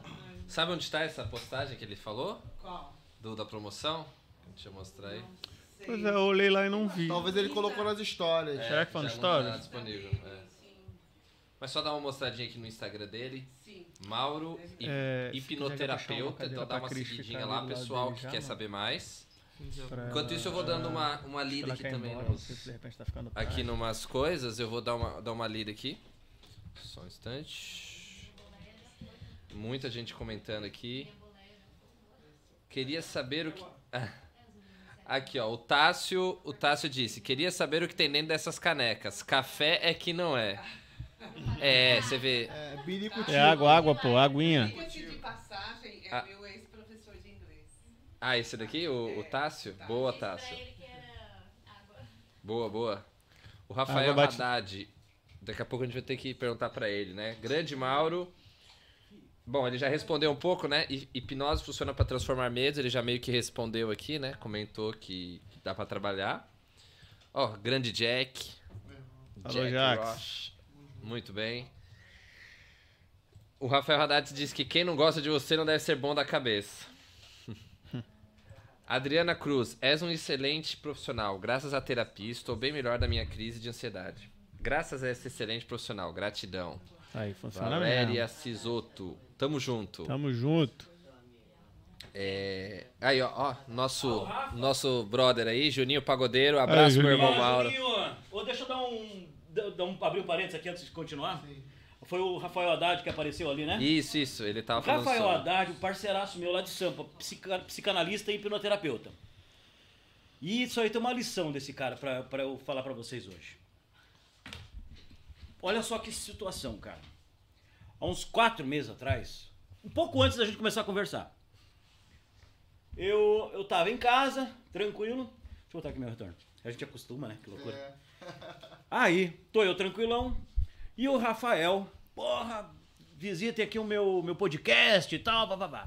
E eu entrei lá no, no canal do cara, e o cara, esse meu brother no podcast. E eu olhei aquilo, né, fiquei acompanhando o podcast dele, falei, puta, que tesão, né, cara, que legal essa porra, né, conversar Também quero, falar. também quero. E naquele momento, eu falei, eu vou pra porra no podcast. Eu vou fazer essa porra. Falei pra mim, eu vou fazer, caceta. Eu vou fazer. Beleza. E aí, tá, tá, tá, tá, tá, tá, tá, conheci o Juninho, aquela coisa toda. O Juninho, porra, vou estar tá lá no podcast. Eu, pim! Caraca, é isso. Juntou tudo. Dois dias depois, já tava conversando com você. Tá. Pum, pum, pum! Vem, pau! Eu quero que vocês entendam uma coisa, cara, que isso é importante. Quando você foca, quando você quer, você faz. A tua mente projeta você situações para as coisas E faz acontecerem. mesmo, você veio da Espanha pra estar aqui no nosso podcast. Isso não é pra qualquer um. E daí a galera fala, você é louco. Eu falei, sou. Só porque eu faço o que eu quero fazer, mano. Onde tiver, onde eu puder, onde tiver nos meus limites, se eu conseguir fazer aquilo que eu quero fazer, eu vou fazer, pô. E como é que você tá se sentindo aqui no podcast? Porra, tô me sentindo bem pra caralho. Tá em Super à casa? vontade. Tá em casa? A mulher já falou ali fora, você tá falando muito, chega, já tá dando da hora. Eu falei, calma, acabei de encher aqui, aqui minha Calma, aguinha, calma, porra. Vamos teu cara. bicho Ô, contigo. caceta. Tá à vontade, tá em casa, pô. Não, e, É, e- mano. E, o legal é que aqui a gente, a gente esquece que tem as câmeras aqui. As câmeras estão tudo Ah, aqui, sim, ó. claro, tem claro, três claro. câmeras aqui apontadas Eu, pra na gente verdade, né, cara? Ó, quase, hein? Quase deu, bateu 2, 2, 2, 2 aqui. 2 ou 2, 4. É, na verdade, cara, eu quando era piá, eu fiz, eu fiz muito tempo de teatro, né? Eu gostei muito de. Eu não tenho problema com câmera, com essas coisas todas. Lá no Brasil, lembra do Extra Supermercado? Lembro. Eu era garoto propaganda lá no sul do Brasil. Do- eu fazia, ah, aparecia minha cara e tudo. E aí isso é uma coisa que é engraçado, que até falo para eu falo muito pra minha mulher, né? É, quando você gosta de uma coisa, né, porque eu- antigamente ainda era mais pesado isso, Mas, cara, eu acho que não existe uma profissão hoje que não dê dinheiro, que você queira viver, que você se dê bem. Né? Também, de novo, com meus pacientes. Eu, quando eu tô trabalhando, cara, e eu trabalho. eu lembro agora do advogado aqui, né? Depois você vira por conta, você trabalha mais do que antes, né? Mas eu também sou assim, eu trabalho dia, de noite, de madrugada, sábado, domingo, feriado, dia Natal, ano novo. Bate três horas da manhã, toca o telefone com uma paciente com um pânico. Caraca, é mesmo? Quatro da manhã, liga a mãe da outra que quer se jogar. Ixi. Porque são pacientes mesmo, que estão cara? com instabilidades emocionais. Eu tenho que estar disponível. Só que eu faço feliz, cara. Faz o quê? Feliz. Ah, Feliz. faz feliz. Dando risada. Dando risada. Tô com meu paciente. Os caras falam, você é louco, velho, trabalhar de madrugada? Ou tá num sábado, ou tá no domingo. Tô dando risada, velho. Feliz. Por quê? Porque quando você descobre realmente, ou você se entrega realmente àquilo, que é diferente de você simplesmente se disponibilizar ou alcançar um objetivo. Eu hoje praticamente não sonho com objetivos. Eu tenho os meus sonhos, mas eu não vivo por objetivos. Não. Eu simplesmente eu vivo. E eu falo para meus pacientes quando eu estou em atendimento, pô, eu estou aqui agora, nesse momento, como se eu estivesse sentado na praia tomando uma água de coco. Por quê? Porque o prazer de estar ali e fazer o que eu estou fazendo é animal. Ah, mas você é louco. Isso- Imagina, você podia estar na praia ou comparar isso, você está dentro de um consultório.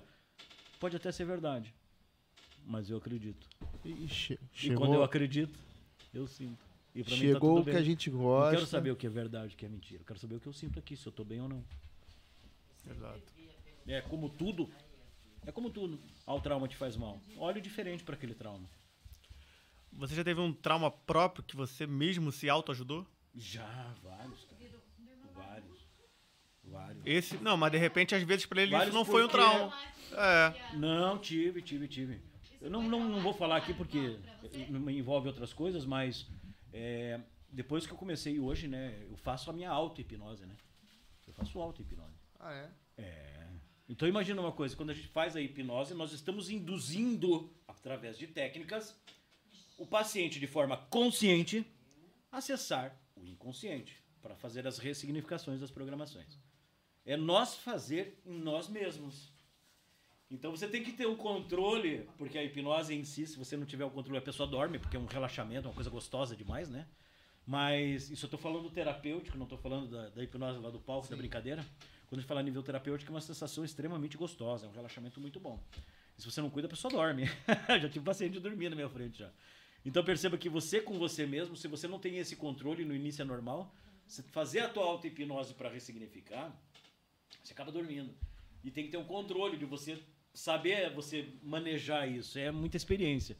Bacana. Mas é muito legal e funciona. Então perceba, a gente utiliza técnicas dentro da hipnose. A hipnose, para vocês perceberem. Imagine que o processo da hipnose clínica, né, e aí tirando clínica, não é brincadeira. A hipnose clínica é como se fosse um relaxamento. Lembra da nube ali relaxada, aquilo ali? Só que sentado de uma forma tranquila, calma e relaxada. E eu coloco através das minhas palavras, através da forma de eu falar, o meu paciente para ele relaxar, descansar, como se fosse dormir, relaxar. Só que nesse processo todo ele fica acordado. O meu objetivo é apenas que ele relaxe. Quando eu faço ele relaxar, eu tenho como objetivo baixar a frequência cerebral. Ponto. Então ele baixa a frequência cerebral, cerebral pelo relaxamento. Quando ele chega numa frequência específica, bem baixinha, bem devagar, o cérebro dele está assim, ó, um, marcha lenta.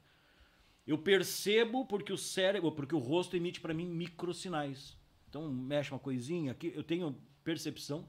Opa, chegou nessa, nessa frequência que é a frequência que nesse momento eu tenho acesso ao inconsciente. Então imagine que lá no inconsciente, né, o- esse é, que é padrão que muitos terapeutas conhecem essa, essa analogia. Imagine que no inconsciente, na área interna do nosso cérebro, onde estão aquelas armazenadas as programações automáticas, aquela coisa toda, tem um guarda. Um guarda, que é o guarda que cuida dos traumas todo lá. E é ele tá lá na frente, guardando o cofre lá dentro, que é os traumas. Quando chega um maluco ou chega ela, fala assim: a partir de hoje, aquilo que passou, você não vai se preocupar mais. E quer entrar ali naquela porta. O, o, o guardinha olha você suma daqui, já tira a arma, você suma daqui. Aqui ninguém vai mexer nada, não. Por quê? Porque aqui é importante. Então vaza. Quando eu aplico a hipnose e faço esse relaxamento, o guardinha fica com sono. E o guardinha vai dormir. E quando ele dorme, a gente entra no inconsciente. Quando a gente entra no inconsciente, a gente reformula através de técnicas os traumas. E o cérebro aceita. Então por isso que os processos são muito rápidos. Você faz uma coisa aqui, pô, a pessoa em, em uma semana, um mês já está da água do vinho.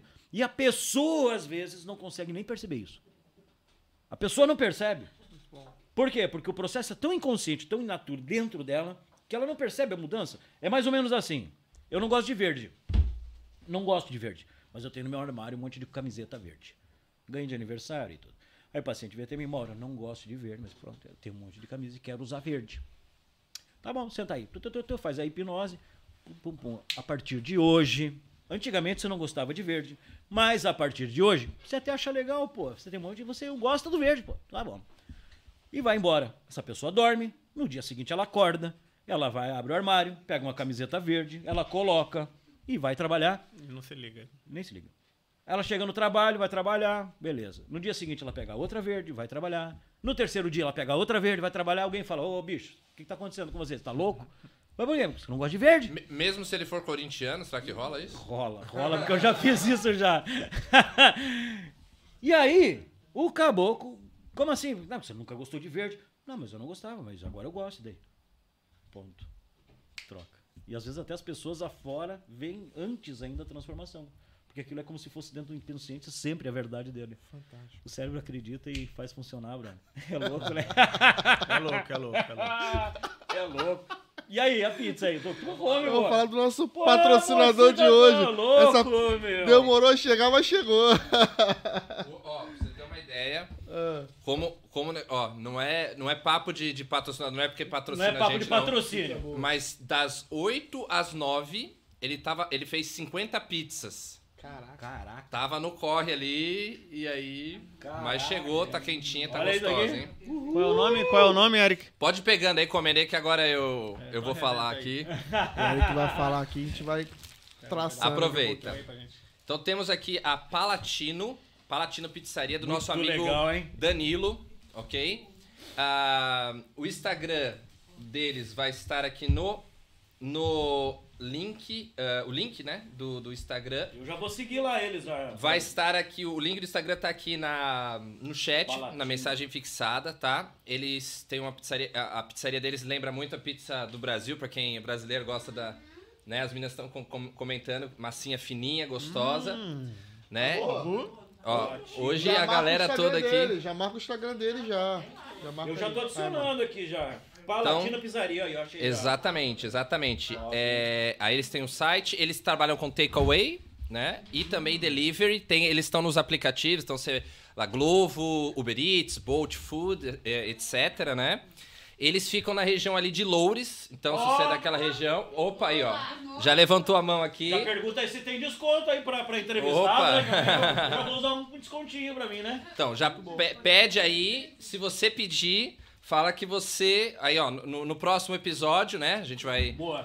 Vai, vai no próximo episódio, você já pode pedir comer uma palatina enquanto assiste o nosso episódio, Muito entendeu? bem, gostei Aí, é dessa agora. E não Legal. esquece de avisar que você pediu, porque você viu no podcast Pode Vir, Pode Vir Portugal, Portugal. ok? Avisa lá, o nosso amigo lá vai, vai ficar contente aí com, com o salve. Oi? Beijo brasileiro essa pizza. É Bem, mesmo? bem. Não, O- massa os bem meninos fininha. ali estão comendo a Massa bem portuguesa. fininha, a gente aqui no backstage tem frango, tem quatro queijos. Eu não me lembro. é- Olha a massa, olha, olha a espessura dessa massa aqui. Delícia, meu. Meu, é um milímetro, cara. Então a Olha, Palatino Pizzaria eleva o teu sabor. Esse é o, o slogan. muito bom, hein? É isso aí. Muito bom. Essa daí hipnotiza pelo paladar. É. Hipnotiza. Hipnotiza mesmo. Valeu. Você come uma coisa que você gosta? Vamos lá. Eu comi dois pedaços, porque da última vez eu não comi. Se você parar pra pensar. Vamos lá, acho que todo mundo gosta de uma carninha aqui, né? Uma picanha. Hum. Fecha o olho, pensa naquela picanha. Cortando aquela fatia daquela picanha, mão passada, saindo com aquele sanguinho, aquela gordurinha. Assim, Solte bem, viu? Ó, só. Ó, salzinho, se botar na tua boca aquela picanha. Ó. Salivo. Por quê? Consegue fazer isso? Claro. Memória. Claro. Sentir Memória o gosto olfativa. da picanha comendo Tudo. pizza? Tudo. É mesmo? Tudo. Por quê?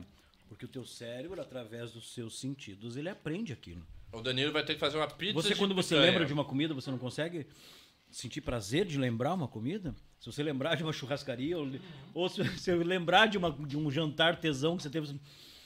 Por quê? Porque o teu cérebro ele memoriza tudo aquilo, ele provoca essa emoção, esses resultados fisiológicos no teu corpo em relação ao pensamento. O teu cérebro não tem a capacidade, isso é muito legal, as pessoas às vezes não sabem.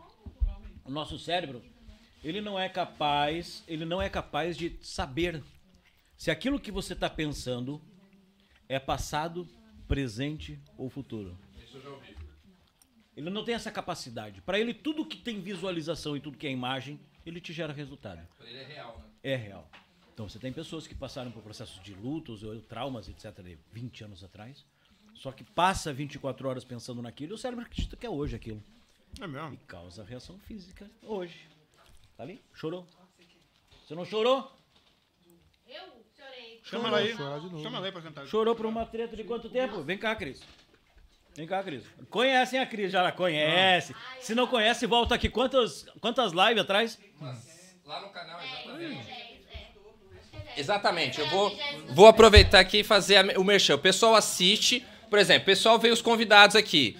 O pessoal tudo conhecido, convidado do, É. do, do, do Mauro. Mas não é pra só assistir o episódio do Mauro. Aproveita que você se, se- seguiu. Vai assistir, tem um monte de coisa Vamos legal, lá. um monte de história bacana. Você que é minha paciente e você que me conhece, vai ver a live dessa menina. Ó, aqui. esses dois aí são os, os convidados mais assíduos do nosso. Eles estão em todos os podcasts, todos os episódios. Tá vendo como é que é essa parceria aí? E quem, e quem for pedir a pizza, galera, a de frango tá um espetáculo Hum. também, mano. português é de frango. Quatro queijos aqui. Botar a Cris pra sentar aqui. Eu não vi pode com quatro queijos não, não. Cris, não. Ah, experimenta É, a a portuguesa. A portuguesa também tá muito boa. Qual que é a outra? Essa é de frango. Ô, Mário, se quiser comer primeiro, depois pode ir. tá? Não, tá tranquilo, tá bom. Ô, Cris, aproveita que você já sentou aí mesmo. Galera, podcast é esse mesmo. A gente come ao vivo, mano. Passa raiva em vocês aí ao Calma. vivo. Eu comi aqui. Ah, boa. comi primeiro que vocês. Então, entenda uma coisa.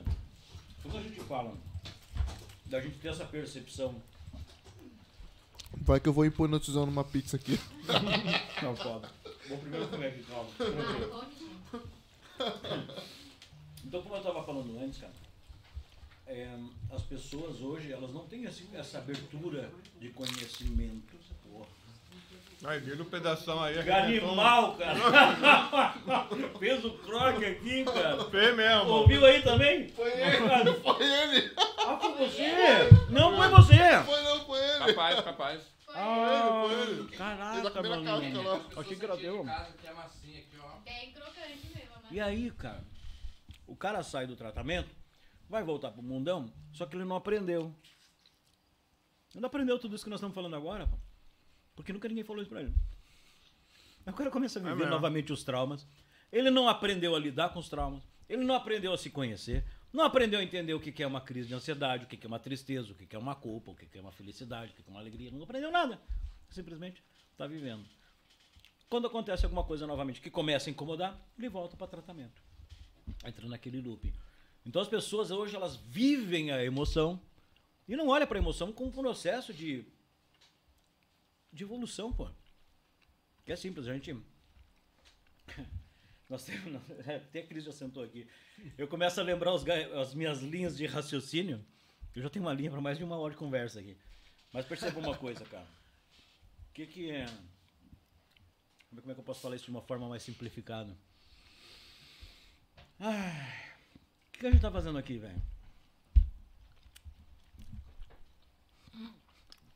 Vai filosofar um pouco também, né, velho? O que nós estamos fazendo A aqui? gente filosofou muito. Bastante. O que nós estamos fazendo aqui? Nesse mundão velho. Então as pessoas não param pra pensar isso. Ah, que é babaca isso, é, é merda. É. Pra que que eu vou pensar? Fazendo. Vai vivendo, caralho. Foda-se. Vamos pra zoeira. Vamos pensar. Vamos ver, partir pro lado filosófico. O que, que eu estou fazendo aqui? E se você começa a pensar muito, dependendo da forma com que você concluir o que você está fazendo aqui, a tua vida segue por um rumo diferente. Por quê? Porque eu posso olhar aqui e falar assim, eu tenho pacientes minhas que cre- creem nisso. Pô, aqui, pô, eu acredito que a gente vai viver, vai morrer e acabou, meu velho. Foi o boom, né? Fez o boom tal, e morreu. Não acredito em Deus, não acredito em nada e pum, pum, morreu. É teu direito, tudo bem? Pera lá, se você acredita que isso tudo aqui é do um boom e que um dia acabou, bateu as pernas e acabou e apagou, não volta mais, como é que você vai reagir em relação às situações e às coisas que você vive diariamente? Porque você não tem objetivo em primeiro lugar, né? Você está vivendo por um prazer momentâneo. Sabendo que a qualquer momento, porque o teu cérebro não é burro, sabe que você pode morrer amanhã. Então você não tem um objetivo. Você tá, está vivendo para uma hora morrer. Ok? Agora, isso através dos meus pensamentos, das minhas filosofias. Eu, Mauro, né, que acredito em Deus, não é o Deus, entre aspas, cristão, mas eu acredito nessa coisa superior, que hoje muita gente acredita nessa coisa superior, que para mim também é o mesmo Deus que todo mundo, todas as religiões, é um Deus e cada um foi abrindo vertentes diferentes. Mas vamos lá. Se nós temos um Deus, se temos um Deus criador, que é foda, foda, velho. Não adianta falar que Deus não é foda, porque Deus é foda, eu acredito nele. Se a gente olha para as estrelas, para o mar, para os rios, para as, as plantas, os bichinhos, coelhinho, adoro coelhinho. Se eu olhar para fotossíntese, mano, já estudou a fotossíntese? Você vai falar que foi um boom que fez aquilo? Pica pra você. Você pode acreditar, é teu direito. Mas isso você não vai me convencer. Tem que ter um crânio superior fodão lá em cima que criou toda essa porra. Beleza. Ou seja, Deus é foda e Deus é perfeito. Ninguém tira isso da minha cabeça. Não é verdade? Ser tão poderoso e tão forte, tão fodão que foi capaz de criar o ser humano. Porra. A gente também, ó. Porra, o ser humano é foda, né? O ser humano é uma merda. O ser humano é um bicho filho da puta. O ser humano é uma bosta. O ser humano é uma bosta. O ser humano mata, irmão. Mata nego da própria espécie. O ser humano trai, engana, abusa de criancinha,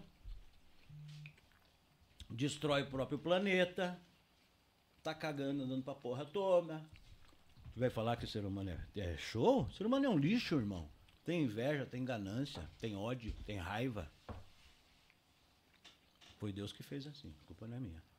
Esse mesmo Deus perfeito que fez nós, seres humanos, com artrite, renite, conjuntivite. It tem uma porrada de it, né? Pra caralho. Fazer um livro de it, né? Mas é meningite. meningite.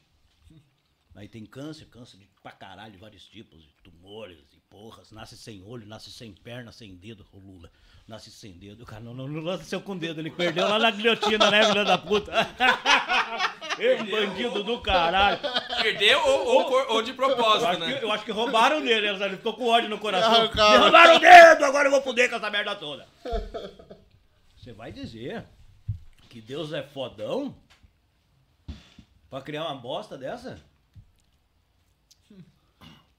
Aí você tem duas opções, Bruno. Você tem a opção de você acreditar que teu Deus já não é tão fodão assim. E se você não for bom da cabeça, você desacredita. Você falar que se foda essa porra, né? Porque se você der um parâmetro que nem eu coloquei agora, o Tico e o Teco conversam.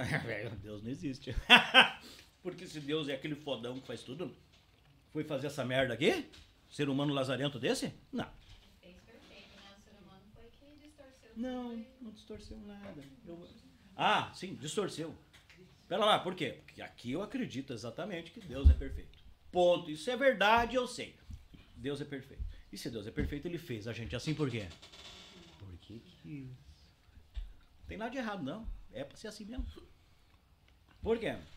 Porque eu acredito que quando a gente morrer, nós vamos bater as perninhas e vamos pra um lugar melhor, negão. Mas assim, mas a maldade do homem não, não tem nada a ver com Deus. mano. É, eu também não acredito. Maldade Não. do homem, não. Deus Não. não fez a maldade. Não, Isso é, do- é Não. de cada um. É do, do É. livre-arbítrio, né? É o o livre-arbítrio. ser humano é te deu livre-arbítrio. Claro. Nós estamos falando de Deus, que sabe de tudo e vê tudo. Mas quando ele vê lá o bêbado atrás da criancinha de 10 anos para estuprar a criancinha, para abusar a criancinha, que ele tá lá em cima, hum, vai estuprar a criancinha? Não faz nada não, né? Mas isso não tem nada a ver. Por quê? Porque ele deu para você livre-arbítrio. Só não entendeu por quê ainda. Por quê? Porque se eu acredito que daqui- quando bater minhas pernas eu vou para um lugar melhor. Calma, olha lá, agora fudeu, agora é mais 20 minutos. Bateu as pernas, vai para esse lugar melhor. E quando eu acredito nisso, e acredito de verdade, que esse processo que a gente passa, que é um processo de evolução, para nos tornarmos pessoas melhores. E quando eu lembro de tudo isso, meus pacientes adoram essa parte. Me lembra a minha sexta série. Porque lá em Pato Branco, daí. Lá em Curitiba, Curi- São Paulo. Morava em São Paulo. Reprovei duas vezes. Você é PHD na sexta série. Que lixo, irmão. Eu chorava, brother, chorava. Minha professora de matemática era uma bosta, né? Ela não era boa. É sempre assim, né? Ela que não era boa. Ela né? que não era boa, era uma bosta. Eu chorava. Minha mãe pagava é, aula particular.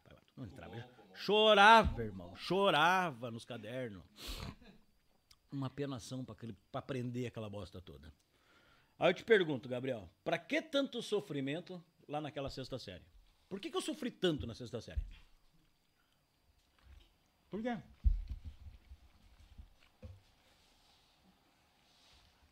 Pra passar pra sétima, porra. A gente viu alguma coisa de evolução. Não, velho. Pra passar pra sétima, velho. Por quê? Pô, e da sétima só foi pra oitava. Porque lá na sétima. Lá na sétima é um lugar melhor. Só isso. Porque lá na sétima. Pra você viver nessa porra dessa sétima série, brother, você tem que entender minimamente como se vive a sexta série. Se você não entendeu minimamente da sexta série, você não tem o que fazer aqui, você nem consegue sobreviver aqui. E essa analogia, quando eu coloco isso aqui pra vida, me faz sentido. A gente toma no cu que nem cavalo nessa porra dessa vida. Eu perguntei se podia falar palavrão antes. Eu tô em casa, tô em casa. Isso aqui, isso aqui, pra quem acha que isso aqui é, é mídia, podcast, pergunta paciente meu aí. É isso aqui, brother. Porque eu não vou ficar aqui. Olha, o mundo é tão lindo. Você precisa ver o mundo, a beleza das pessoas. Acorda e vai sair andando. Vambora. Meu amigo, se eu não tiver aqui pra bater a real o que é o que não é, bicho, porra, vou voltar a pegar onda e vou viver na praia e fumar maconha, velho. Se eu não puder dizer a verdade e dizer como é para as pessoas olharem pra frente, ser feliz pra frente, não é ficar três meses sendo feliz e depois voltar a vir se tratar comigo. Então é justamente isso que eu começo a abrir a mente das pessoas, elas começarem a perceber que depende internamente do teu desejo, você acreditar o quê ou não. Depende só de você, brother. Ou você pode passar a tua vida se rodando nesse ciclo vicioso, pensando em traumas, pensando em tristeza, pensando em bosta, que não vai, já aconteceu, já faz parte da tua vida, e você vai escolher o que teu cérebro vai responder fisicamente, ou você vai olhar pra essa porra, foda-se, eu vou olhar pra minha frente. Então perceba aqui, quando a gente começa a olhar pra isso, e você pode olhar agora para toda essa história falar: "Ah, Mauro, é muito bonito você achar essa história toda de Deus e futuro e de paraíso e coisa e tal, né? Mas perceba uma coisa, quando eu olho para essa situação, comparo a minha sexta série com a vida, eu vejo que esse processo de evolução, de aprendizado, de se tornar melhor nesse mundo, é a minha garantia para quando eu bater minhas pernas para ir pro céu. Eu falo todo dia com Deus, eu não quero ficar nessa porra. Se eu morrer, por favor, me leve, eu não quero voltar para cá. Isso é uma bosta, ser humano é um lixo. Não quero voltar pra cá, velho. Eu quero ir pro céu. tô, ó, ó, tô carpinha, bazinha. Eu quero ir pro céu, porra. E quando eu faço todos os dias e olho para as coisas que eu faço, a forma com que eu lido com as situações, a forma com que eu atuo no meu ambiente profissional, eu dou o meu melhor todo dia. Eu quero ser melhor, quero fazer o melhor todos os dias. Por quê? Porque eu quero ir embora, brother. A hora que eu bater minhas pernas, eu quero vazar pro céu, caralho. Tem pra um lugar melhor. Ah, Mauro, mas você inventou uma história que. Fui eu que inventei essa história. Eu inventei essa história. Uma história que um dia eu fiz um download, eu faço downloads, né? do céu, eu recebo downloads. Recebi um dia download, acordei pensando isso. E neste dia que eu pensei isso, pra mim tudo fez sentido. E quando fez sentido? Me fez sentido, porra. Eu lá quero saber se você acha que é verdade ou que é mentira. Quero é que você se foda. Tô cagando e andando, irmão. Só que todo dia eu acordo feliz, com um sorrisão. Trabalho sábado, domingo com meus pacientes. Pá, pá, pá. Feliz da vida. Você acha que eu tô preocupado com o mundo? Não vou salvar o mundo. Eu tenho que estar preocupado comigo. Então as pessoas esqueceram de olhar pra si. Ah, o fulano é isso. Ah, que o outro é aquilo. Ah, que o outro é aquilo. Que o outro é aquilo. Ou você é isso, ou você é aquilo, você é outro é aquilo. Esqueceu de olhar verdade, dentro, pô. Você não faz porra fazer- nenhuma por você. Esqueceu de fazer a sua parte. A sua né? parte. A sua parte. E aí você pensa num mundo agora. Idealiza esse mundo. Cada um cuidando da sua vida. Porra, que mundo bom do caralho, meu irmão. Você só faz por você, velho. Só faz por você, irmão. Olha que mundo bom, cada um fazendo as suas paradas pra si. Isso é, O ser humano, ele é um lixo. Como um carro novo, o primeiro carro novo você já quer botar foto, então sair pouco, ver as gatinhas, a galera vai olhar. Você já se imagina sentado, a galera olhando pra você, de fora, olhando pra você, sentado no teu carro. Porra, que mundo louco, irmão. Porra é essa, brother? então a gente começa a idealizar uma vida, que é o que a gente faz das nossas necessidades, o que, que a gente acha que é essencial ou não. Né? E também não, não é por aí pensar exatamente nisso, porque não é para levar pro lado político da situação.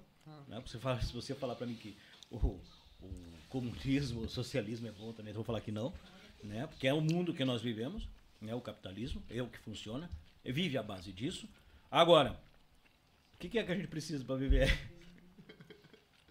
Dá um nó na cabeça. Lógico que dá vontade. Se ninguém falar pra mim que é só uma televisão em casa, eu vou mandar tomar no cu. Mas pera lá. Você precisa de 10 televisões em casa? Você precisa mesmo do que você tem hoje? Fui na porra da- do shopping lá, meu irmão, pra comprar uma camisa. Essa camisa é nova aqui, ó. Bonita. Comprou só pra ver com Só pra podcast. Camisa nossa pra vir podcast. Aí né? Saí de lá, gastei 100 euros, né? Comprei um monte de merda que não precisava, velho. E aí? É isso? Então você começa a viver uma vida que na realidade não é a vida que você quer viver. Você começa a viver um monte de função de coisas. E os nossos comportamentos internos é inconsciente isso. É inconsciente. O neguinho vem pra cá, do Brasil pra cá, ele vem lá com mil euros, o cara passa em duas semanas, ele queima o dinheiro todo. Ele queima o dinheiro todo na Primark. Ele vai na Primark, ele vai com milhões de sacos. Olha a outra ali, queimou tudão, olha. O cara queima tudo em uma semana, velho. Barato. Essa porra da Europa é barata demais, a Portugal. Se for janeiro, então, que tem saldos. E frio, inverno, chegou do verão. Ô bicho, que isso? Que que é isso? Uma programação interna. Passou uma vida inteira no perrengue. Uma vida inteira, se fudendo. Contando moeda pra comprar uma calça, contando moeda pra comprar uma camiseta, contando uma moeda pra comprar um carro. E aí, quando chega num dia, com o primeiro lugar, vem com o dinheiro. Não conseguiu a vida inteira guardar aquilo. Aí a fa- família faz vaquinha, aquela coisa toda, juntou o dinheiro pra vir. Vem com o dinheiro. Chega aqui é tudo consumo baixo, entre aspas, né? Só quem mora aqui sabe como é que é se perde. É um comportamento inconsciente. Para sanar uma necessidade interna de compra, de conquista, de, de, adqui- de adquirir alguma coisa que não teve durante uma vida inteira. Passa um mês, tá fudido. Mãe, me manda mensagem que eu quero ir embora. Dá passagem, quero ir embora. Você vê que tá assim, tá assim. Então perceba que são processos inconscientes que a gente acaba fazendo coisas sem querer. Doido, né? Hum. A gente chegou a falar sobre ansiedade, eu cheguei a concluir, que eu já não me lembro mais. Sobre ansiedade. Crise de ansiedade, né? Que a gente falou sobre as crises de ansiedade. O que, que são as crises de ansiedade? O cara tá aqui, não tá e começa a dar aqueles comportamentos, né? Resultados fisiológicos. Você fala, pô, mas eu não fiz nada, velho. Você já teve crise de ansiedade? Você tem? Tem. Mas você tem motivo pra isso? Vem assim, de repente.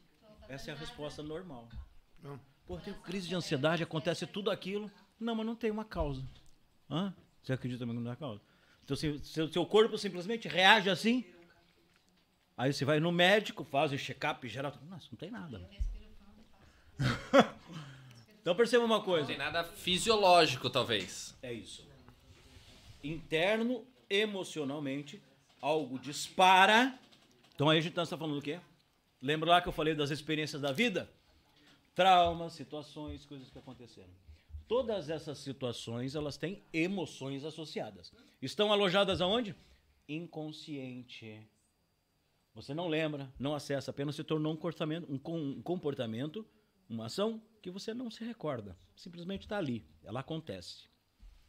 Quando em algum momento o teu cérebro começa a acessar essas informações, mesmo que você não tenha consciência, aquelas emoções, não falei para você que as emoções reagem fisicamente? Dá crise de ansiedade. Ah, mas eu não, tô- não aconteceu nada. Ah, a Cris viu um balão. Passou uma criança com um balão. Não aconteceu nada. Aconteceu, porra. Você pode não ter percebido conscientemente. Hein, Gabriel? Você pode não ter percebido conscientemente. Mas inconscientemente, aquele balão, ela associou com um trauma antigamente de um balão que causa mal pra ela e reaciona fisicamente. Mas você tem esse trauma com balão? Não, ali o que aconteceu foi assim, ó, eu- eu tava- a gente tava um conversando pouquinho ali o fora. ela ali. Pega aqui, ó. No meio, Isso. no meio, assim. Tava- estávamos Cris, conversando. Oi, gente, eu tô aqui de novo. O cabelo tá baixo Pega essa cadeira aqui, ó. É o quê? Não, tá bom. Tá, Não, tá tá ruim? baixo, Tá, tá muito baixo? Tá baixo. Então, peraí, gente. Cadeira de convidado aí. Aonde? Ah, boa. Pô, senão ela fica baixa. Uhum. Ela já é baixinha. Vamos ver se a gente faz uma hipnose aí com a Vamos, vamos, vamos, Ah? vamos, vamos aumentar nisso agora. Vamos aumentar nisso agora. Ah, vamos. Ah. Então, Continua. a história do balão foi que tava ali fora conversando com o Mauro. E o Mauro pegou e falou, imagina um balão, né, e tal, tal coisa. Fazer um teste, né? É, foi fazer ali um teste comigo. E aí, é, ele, é, imaginei o balão subindo e tal, e ele me perguntou, é, eu saí, fiquei com o olho cheio d'água, ele me perguntou o que, que aconteceu, né? Eu falei, é, essa, ele me, me deu o exemplo de uma criança com um balão na mão. E aí eu lembrei, aquela criança que ele me fez imaginar me remeteu a mim uma lembrança de uma vez que eu, na rua, é, eu vi, eu tava vendo uma festa e vi uma criança com um balão de gás hélio e eu queria muito aquele balão. E eu não podia comprar, não tinha quem comprasse para mim. Então aquilo não é uma coisa, eu poderia dizer que não me marcou, mas a fim, né, marcou porque eu senti aquele sentimento.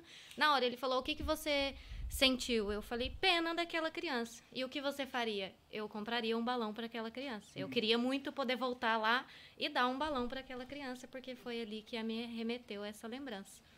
Aquela criança era você. Aquela criança era eu. É. Isso a gente faz uma re- regressão, né? Quando fala de, de hipnose clínica, tem um processo chamado regressão, que a gente a gente coloca o cérebro para trabalhar de forma inconsciente né? e ela volta exatamente nesse momento. Isso que ela quer, quis fazer de entregar o balão, ele funciona. Então você faz ali através da visualização, através da, da, da imaginação, ela entregando esse balão, ah, tá o teu balão, fica tudo bem a partir de agora e tal. O cérebro entende. Eu faço isso comigo mesmo. Quando Então, eu mas- sinto alguma coisa, eu fazer Isso é auto-hipnose, ela nem sabe. aí eu faço isso mesmo. Eu, Isso é exemplo, auto-hipnose. Eu tô aqui, e eu tô passando, tô aqui ansiosa, e aí eu começo comigo mesma. Uhum. Tá tudo bem, você tá bem. Só que quando você faz a auto-hipnose com a técnica da auto-hipnose, ele vai na veia. Você já faz uma auto-hipnose, só que não está fazendo da forma certa. Você tem que fazer um curso de auto-hipnose. Você já sabe fazer, só tem que aprender a técnica para entrar em relaxamento, para acessar o inconsciente. Porque é justamente isso que a auto-hipnose significa. Ah. Vamos dar um exemplo legal? Você tem- não tem nada pontudo? Ah, eu tenho pontudo aqui, calma. Ah, eu tenho muita coisa aqui. Eu velho. Ai, a meu Deus. do Tem uma mal. malinha, um kitzinho. Meu Deus do céu. Parece mágico. que Chega com aquela maletinha com um monte de coisa diferente. Deixa eu ver aqui. Não, não. Ih, tem- Putz, eu fiz fazer Vai tanta puxando coisa todos hoje. a rola. Ah, o que eu queria aqui não tá aqui. Não tem problema. Simples. Dá aqui a mão aqui. Dá tua mão. Não Tem vou bater o- agora, não vou bater. tem uma coisa pontuda ali. Dá, cadê a pontuda aí que você tem? Ah, legal. Olha aqui, ó. Boa. É, eu sempre me prejudico, é sempre eu. Legal. Ah. Dói? Ah, claro que dói. Calma, vamos ver a tua sensibilidade. Dói? Sim, desse jeito? Claro que dói. Tá bom. Mãozinha de moça também, pô? Ver. Bota, então bota essa mãozinha aqui, vem cá. Não, Faz. ó, a, Faz a a vítima cara. é tua aí, pô. Faça. Pô, essa- Machuca, pô. Essa mão de pedreiro aí, pô. Olha lá, dói, né? Dói, né? dói. Claro que dói. De novo? Já não sente? Machuca, pô. Mais. Mais. Se machuca. Se você não soltar a pontinha de sangue, ela não, não dá pra acreditar, né? A pessoa Tá vai falar o quê? Não, não, mas isso aqui tá bem afiado, isso aqui machuca. Machuca, eu não vou, não vou, não consigo forçar isso aqui em você. Machuca, machuca. Até o toque, o pequeno toque, isso aqui machuca, porque essa ponta aqui tá bem afiada. A gente comparou ali atrás emoções com a dor. Acho que foi, foi você, né, que falou sobre Acho emoção e dor. O que, que são? Ligações neurais, amigo. Bum, bum, bum, bum, bum. Se a gente está falando que a gente tem controle emocional, mental e emocional, para falar assim, eu não quero so- sofrer mais sobre isso, que é o quê? Desliga esse botãozinho, a gente faz isso com a dor também. Isso que você acabou de ver foi a auto-hipnose. Eu falo pro meu cérebro, a partir de agora, essa mão aqui está anestesiada. E ponto, está anestesiada. Hoje você tem áreas específicas dentro da hipnose clínica. Faz parto. Parto natural com a hipnose. A pessoa entra em transe, auto-hipnose, ela se auto-hipnotiza, faz não sente dor nenhuma. Operações de coração e tudo, tem documentado isso. Operações. Simplesmente com a hipnose. Você não sente dor. Tipo a tua autoestima também, né? Pra tudo. Pra tudo. O cara sai de casa falando, cara, que hoje eu tô bonito. Hoje eu tô bonito. O cara vai achando que ele tá bonito, não, É. mano. As outras pessoas também vão ver. É. Vão ver que não é? É. Porque as outras pessoas enxergam isso. Porque, por exemplo, cara, vamos lá. Quando você começa a perceber e entender como funciona o teu corpo e tua mente. Vamos lá, eu tô triste hoje. Você consegue ver uma pessoa quando ela tá triste? Dependendo, sim. Por quê? Porque o ombro ele cai. A fisionomia dela abate. Não precisa nem ser metaforando, já, você já bate o olho. já. Né? Ela se abaixa, ela tá assim. Energia, né.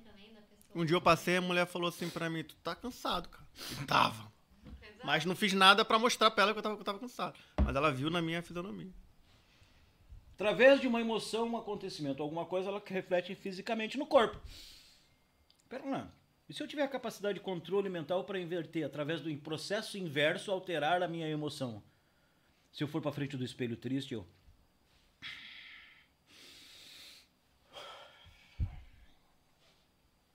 Que, que acontece aqui dentro? Começo a me sentir bem. Se eu acreditar. Quando você acredita que isso é verdade, que é assim que funciona, você faz o que você quiser, meu brother. O que você quiser. Eu tenho esse costume, eu chego várias vezes, tô eu no meu quarto, me arrumo e falo, pá, tá bonito, fila da porra. Pô, interessa se eu tô mentindo ou não tô mentindo. Eu olho e falo, pô, pô, você é bonito. sabe, né? Não sabe, isso faz bem. Ele vai me injetar substâncias que me fazem bem, porra. Não tô aqui pra sofrer, tô aqui pra ser feliz, brother. Então, na forma com que eu uso isso, que, que eu acredito nisso aqui, ele vai reagir fisicamente no meu corpo. Isso é uma verdade, claro.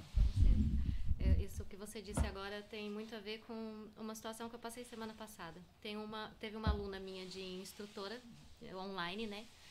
E é uma menina, uma menina foda que se eu olho a unha dela, eu falo, nossa, elas, é um, umas unhas ou outras, eu olho até eu me inspiro numa pessoa que está se inspirando e pagando pra mim ajudá-la. E eu tava fazendo com ela uma mentoria sobre a rede social, sobre como se portar, como suportar os medos e, né, relativamente os traumas e tal. E eu virei pra ela e falei assim: "Você acredita que você é boa no que você faz?" Ela falou: "Não acreditava até falar com você." Eu falei: "Então quer dizer, você pagou pra mim ou pra eu? Não sei. É pra eu. É, é pra eu. Se você for... É, e pra eu poder te dizer que você é boa e que você é capaz. Vê se tem lógica. A pessoa não consegue, ela própria, olhar pra ela, olhar pro trabalho dela e falar assim: não, o meu trabalho é bom, eu vou acreditar em mim. Não, ela tem que pagar pra outra pessoa, pra outra pessoa dizer pra ela: você é boa e você é capaz. E vai lá e você consegue. Eu acho que ah, muitas das vezes, a maioria das pessoas que têm traumas ou passam por certas coisas, as pessoas se esquecem que as coisas, como você disse, acontecem. Acontece com todo mundo, acontece todo É mundo. Uma relação, é, um abuso, acontece um abuso psicológico. Eu passei, gente, por abusos que, se eu, igual o Mauro falou, se eu for descrever, eu vou me dar 300 doenças pelo tanto de abusos, tanto psicológicos quanto com namoro, quanto, enfim, pai, mãe, N outras coisas, escola, por exemplo, na escola toda a gente me dizia que eu era muito feia, é, que eu tinha cara de rato e que não sei o que. Hoje eu vejo as crianças, ai, eu tô depressiva, minha filha, filha, a mãe te ama, mas olha, tá. Ai, mãe, porque eu sou gordinha, porque essa blusa aperta aqui na minha barriga. A gente tem pouco tempo de vida, eu não quero saber se a minha blusa tá apertando na barriga. Hoje, eu não quero mais saber o que, que as pessoas vão dizer de mim Falei, inclusive, para essa, pra essa mesma instrutora. Falei para ela, falei, olha, e ela me conhece desde o meu passado.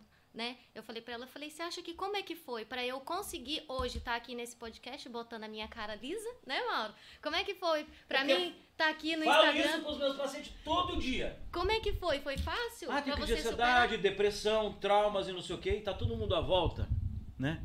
Ah, a fulana tá fazendo tratamento ali, tá, tá melhorando tal. Pô, o terapeuta é bom, hein? Terapeuta é bom, porque daí a, a glória vem, vem pro terapeuta. Brother, é um trabalho do caralho. A pessoa olhar as coisas de maneira diferente, ter comportamento diferente, a pessoa encarar as paradas que dava medo de uma forma diferente, olhar pra trás e falar, vai tomar no cu. Porque eu não, eu- primeiro isso é muito claro, o terapeuta não faz nada sozinho, a terapia não faz nada sozinho. Se a pessoa não quiser, nada acontece. É um, é um, é um processo mútuo. E as pessoas não voltam, não conseguem ver quanto é difícil, cara. Quanto é difícil de uma situação como as coisas que ela viveu, do dia ela pegar assim, não, eu quero que essa porra se foda. É difícil, velho. É difícil, irmão. O quê? O quê? Ó, complemento, né? Que depois vai ter que fazer o corte do complemento pra Cris, ó. É eu acho que é porque as pessoas merecem essa resposta que eu dei a volta e não respondi. É, quando a gente estava falando da minha situação de rua e, e o que tudo que eu passei, ele me perguntou como é que foi a pergunta, É, se eu já tinha feito alguma coisa de errado. Lembra? Acho que sim. E eu dei volta e eu dei volta e eu não disse que sim, que eu passei pelo tráfico de drogas, que muita gente nem imagina, que eu passei por inúmeras coisas, eu passei pela FEBEM, eu fui uma adolescente muito revoltada. E hoje, pra mim conseguir abrir a minha boca e falar assim, eu fui, É muito mas eu não vivo mais lá. É muito difícil. Eu não sou mais aquela foda, pessoa. não é fácil, Pra, não. por quê? A gente tem medo do julgamento, a gente tem É. medo do quê? Ah, igual o Mauro falou. É função mu- do que o outro vai Muita pensar. gente vai chegar ali e vai É. falar assim, ah lá, a J, porque né, meu nome é Jennifer Cristina. No Brasil é a J ou Jennifer. Ah lá, a J tá tirando, tá lá agora dando uma de, É, é. de mãe, tá dando uma de não sei o quê. Então, não, gente, tá- eu sou. Eu mudei e eu tenho direito. Eu não vivo no meu passado. Eu não tô mais lá. Eu tenho direito de ser diferente. Claro. Só que a maioria das pessoas não conseguem evoluir porque tem medo do que as outras pessoas que estão lá atrás vão pensar. E aí você tá perdendo o seu tempo de vida, você tá perdendo inúmeras coisas boas que você pode ter ali pra frente porque você fica amarrado num sentimento que não é teu. Não interessa o que o outro vai pensar, entendeu? O que interessa é o que você vai viver. Você acha que vale a pena? Você ficar preso ali na, naquilo. Eu quantas vezes eu pensei, gente, eu queria muito, eu queria muito fazer, eu queria muito falar para as pessoas, eu queria muito ajudar as pessoas que sofrem abuso e, e que também não conseguem superar, certo? To- vários tipos. Tenho pessoas na minha família. Eu tenho irmão, tenho, tem gente que também, minhas primas, que sofreram abuso na mesma época que eu, e eu vejo a minha vida, não aquilo que eu tenho de bem material, eu tô falando de bem psicológico, a minha e a história delas. Eu tenho delas que eu falo que, poxa, estão lá. A Cris é foda. que bom, um bom queijo aqui. Estão lá, Mas querida. tá puta da cara que eu tô comendo. Ai, meu Deus. E, e essas pessoas estão lá assim. Por quê? Porque elas não conseguem entender que passou, que você é melhor, que você pode mais, que você é capaz, você também é filho de Deus, e não é porque eu consegui chegar aqui hoje que você não consegue. Igual você falou, ai, o, o. Como é que é o nome dele? Do futebol? Adriano Imperador. O Adriano Imperador. Adriano Imperador era o Adriano Imperador. E ele deixou que. Não tô dizendo que eu não tô desmerecendo a morte do pai dele. Obviamente é um luto, a gente tem que passar. Só que ele deixou que aquele luto levasse ele também Encerrar a pro fundo do poço. dele. Ele poderia sofrer o luto dele, mas ele ainda poderia ser quem ele quisesse ser na vida dele. Ele ainda poderia mais, mas ele deixou aquilo né, abater. Eu posso sofrer o meu luto, eu posso sofrer as minhas dores, eu também tenho os meus problemas, tenho as minhas crises de ansiedade, mas eu também posso dizer não. Eu tenho lá o meu trauma sexual. Gente, eu não consigo. Quando eu sou casada, né, meu marido tá aí assistindo com todo respeito, mas quando eu vou ter uma relação sexual, eu não consigo. Até hoje, Mauro, eu luto. Por quê? Porque aquilo me remete àquele aquele você pode me explicar melhor? Eu não sei explicar se é um sentimento, se é uma sensação, ou é, eu não lembro visão, eu não lembro assim de ver. Mas eu sinto, por exemplo, se a pessoa encostar, tocar em mim, tocar né, o órgão em mim, eu, eu tenho vontade de vomitar, eu tenho ânsia de vômito. Antigamente isso era muito pior. Aí o que, que eu fui fazendo? Conforme aquilo foi acontecendo, co- como eu já disse aqui, meu marido não merece, então eu tenho que ser melhor, né? Então eu preciso evoluir por ele e por mim. Então, quando aquilo vai acontecer, eu fico, não, essa pessoa não tá me fazendo mal, eu tô permitindo isso acontecer, eu quero que isso aconteça, então vamos lá. Ele tem que ter muita paciência. Pô, deve ser foda. Ele tem que ter muito. Não, pra mais tu, foda. Não, mais fo- eu acho que mais foda do que eu é ele, o, o Vitor. De verdade. Porque ele tem, ele tem tanta es- essa paciência de esperar e de respeitar o meu tempo pra que eu consiga me sintonizar naquilo. Tchau! Ai, gente. É, ele tem tanta paciência, ele teve tanta paciência comigo, porque eu acredito que não é qualquer homem. Eu acredito que nenhum homem não ia ter essa paciência e não ia procurar lá na rua e né, falar assim, ah, você não quer, fica com essas graças. Não vai entender. Quem que entende, mal, que você tem ânsia de vômito? Quem que vai entender? Quem, qual homem que vai entender que a mulher não toque em você, que a mulher não deixe você fazer certas coisas, porque ela não consegue, o cara vai falar, ah, você não tem frescurenta, ainda mais ele que tinha tantas e tantas meninas ao pé, e ele escolheu, como ele falou aquele dia que ele escolheu cuidar de mim, ele escolheu me ajudar a superar. Isso foi tão importante na minha vida que depois que eu superei esse trauma, foi que eu consegui dar lugar para minha mente para conseguir superar o restante. Entendeu? Para conseguir passar por cima, porque isso para mim era o que me travava. Por que, que eu virei uma adolescente revoltada? Foi por causa do trauma sexual. O primeiro trauma é foi o primeiro trauma. Na minha infância eu tive várias outras coisas que aconteceram, mas aquilo foi o que me marcou.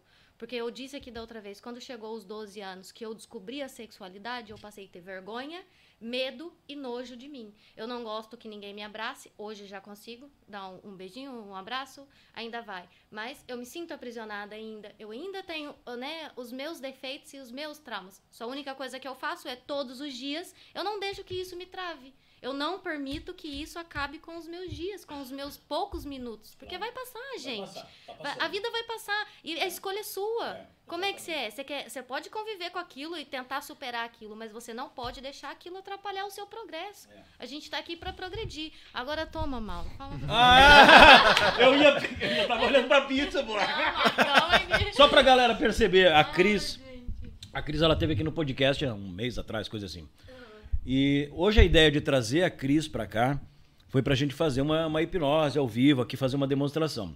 Só que existem duas situações que é importante a- as pessoas entenderem agora. Existe um, um, um diferencial entre o processo terapêutico, ou hipnose terapêutica, para você trabalhar com traumas e, e ressignificações. E outra coisa é o que a gente vê na internet, depois que acabar o podcast, vai fazer essa agora, né, pô? Depois você vai lá digitar lá hipnose de palco, coisa assim. Você vai procurar no YouTube e vai ver um monte de gente fazendo hipnose. Vai lá no meu site. Tipo o Pyong Lee, né, também. É, o Pyong também. O Pyong, ele disse que agora é terapeuta também, mas ele fez, se, se criou no palco, né? Que é fazendo aquelas brincadeiras. Esqueceu o nome, esqueceu o número, aquela coisa toda. Então perceba uma coisa. A ideia era trazer a Cris pra cá pra gente fazer isso. Só que a Cris, eu conheci ela através do podcast. E ela tem muitos traumas. né? Ela tem um- a mentezinha dela, tá... História muito longa. E aí o que, que aconteceu? Algumas pessoas, elas têm um processo mais difícil de acessar imediatamente o cérebro quando nós falamos de uma hipnose de palco. Que é uma coisa do tipo, ah, imagina que, que isso aqui agora não é cerveja, não é, não é cerveja, é água, tá? É água, é água. Imagina que não é água e é cerveja. E você vai beber água e fica bêbado. E você fica bêbado. Fica bêbado, de verdade. Só que para você, para tua mente aceitar isso, você tem que estar muito pré-disponibilizado para isso. Tua mente tem que estar disponível para isso. Você tem que se entregar de verdade para isso. E é uma questão de suscetibilidade de cada um. Se a pessoa tiver um pouquinho de receio, não funciona. Então, quando ela chegou aqui, eu fui fazer um teste de suscetibilidade com ela, que foi, eu fui fazer uma- o teste e imediatamente ela começou a chorar. Ou seja, é, os traumas delas ainda estão totalmente ligados a ela. Ela não está livre disso. Então, qualquer coisa que eu for fazer a nível de, de, de terapia, terapia, de hipnose de palco, não vai funcionar como a gente quer que funcione. né? Então, quando vê os, os teatros são cheios de, de hipnose, então bota 200, 300 pessoas, ele faz uma técnica, uma experiência para ver quem é suscetível, e ele escolhe lá 5, 6, numa opção de 300, e ele consegue fazer isso. A gente trouxe a, a Cris na sorte não- e não funcionou. Então o que, que acontece? A gente daí tinha a parte 2. Falei, então vamos pegar e vamos tratar a Cris, alguma coisa. Só que, voltando àquele assunto que estava voltando antes. Ok, eu vou tratar ela um trauma para quê? Então você tem um trauma. Você tem um trauma que aconteceu há 20 anos atrás. Aquele trauma, depois desses 20 anos, ele gerou comportamentos. Então você passou 20 anos depois daquele trauma se comportando de uma maneira em relação àquele trauma. E o cérebro aprende. Aí eu vou fazer, vou fazer uma terapia para o pessoal ver como é que é. Vou brincar com essa terapia agora com ela, ou com, essa, com esse trauma. E eu posso realmente tratar esse trauma aqui em 10 minutos. Legal. Onde ela sair daqui, ah, isso para mim não me importa mais. Agora eu tô bem, não me esquenta a cabeça. E sai assim. Só que aí, quando for no cotidiano de verdade, começa o comportamento fazer o que fazia antes, que é, passou uma 20 anos a fazer aquilo. E aí, quando começa a voltar, fala, Ih, esse negócio do mal não funciona. Então, quando, é por isso que aquela pergunta que você me falou, me perguntou anterior sobre a hipnose, a hipnose é terapia. A hipnose não é terapia, é uma ferramenta terapêutica. Então a gente utiliza a hipnose para ressignificar o inconsciente, para o cérebro entender, perceber aquilo que você quer mostrar para ele. E aí você tem que passar pelo processo psicoterapêutico para você mostrar para o teu paciente, ok, a partir de agora você já não tem mais medo desse copo. Ah, ok, mas agora você já pode beber nele, que é outra coisa pegar nele, botar coisa e beber. Você perdeu o medo do teu comportamento. Ou, ah, eu queimei a mão no fogão. A partir daquele dia, nunca mais eu cheguei perto. Inconscientemente, a hipnose mostrou, a partir de agora, você não tem mais medo de fogão. Fogão tá ali para esquentar as coisas e não vai te machucar. Outra coisa é você chegar perto do fogão. Ah, ok, eu vou fazer uma comida e não vou me queimar. Isso é outra coisa, isso é comportamento, é você ir lá e fazendo. Então não adianta eu ressignificar as coisas que ela tem aqui pela nossa conversa para nós fazer uma brincadeira para demonstrar, só por demonstrar e não funcionar, tá? Então, eu decidi não fazer. Não, não vamos fazer, não vamos brincar com isso, porque nós como fazer, vamos ter que fazer de verdade. Não, não vamos. E tá precisando. Você tá precisando entrar forte na terapia, nós vamos aí fazer um negócio aí pra você aproveitar a promoção dos 35 e nós vamos botar pra. O, o maridão que vai gostar de tudo isso daí. Vai tá legal pra ele agora, tem festa. Ele já tá lá É. no caminhão já. É, outra coisa, não sei- se. Ah, não, pensei. Pessoal da psicanálise. É, eu tenho uma notícia boa pra eles. Só pra quem tiver até aí. Eu não vou nem colocar lá no grupo nem nada. É, eu, essa semana passada, eu fui convidado a, a ser delegado da língua portuguesa, ou seja, eu vou representar hoje Brasil e Portugal na Federação Internacional de Associados de Hipnose Clínica. Então é uma federação que junta todos os hipnoterapeutas do mundo inteiro. Tem sedes, filiais no mundo inteiro, todos os países que você imaginar, os troços são um monstro. E hoje eu vou representar as- a, língua portuguesa, né? Brasil e Portugal. E dentro dessas associações nós temos é, as formações. Então é uma associação voltada para difundir a hipnose clínica. E na realidade essa formação é em inglês e espanhol. E eu estou fazendo toda a dublagem dessa formação para o português. Isso quer dizer o quê? Quer dizer que eles estão disponibilizando essa formação, que é uma formação de 200 horas. Isso é melhor que muitos cursos aí que pagam 5 mil euros, é muito, muito maior. 200 horas, não estou falando que o cara se torna um profissio- profissional. Totalmente gratuito, de graça. Bacana, É. cara. Então, eu tô fazendo toda essa dublagem, que é através de uma dublagem, é muito doido, por essas minhas gravações lá que eu tô fazendo, justamente para disponibilizar em língua portuguesa totalmente gratuito essa formação. É uma formação que é top. Então, os meus amigos lá da psicanálise vai mandar uma mensagem para mim no meu Instagram. Mauro, eu assisti até agora você. Você acabou de ganhar um curso de 200 horas. Vai ser um curso aí de um ano, um ano e pouco, porque é o tempo que eu estou fazendo as dublagens, porque é muita coisa, né? Isso aí eu vou disponibilizar, depois eu vou passar as páginas certinho para vocês acessarem isso aí. Show. Valeu? Que legal, mano. Show de Que bola. legal, né? Então aí, show de bola. Que joia. Como é que tá aí os- as mensagens? Acabou? Ah, o pessoal foi pessoal embora? batendo. O pessoal falando. Pode ficar aí. O pessoal falando que o Mauro.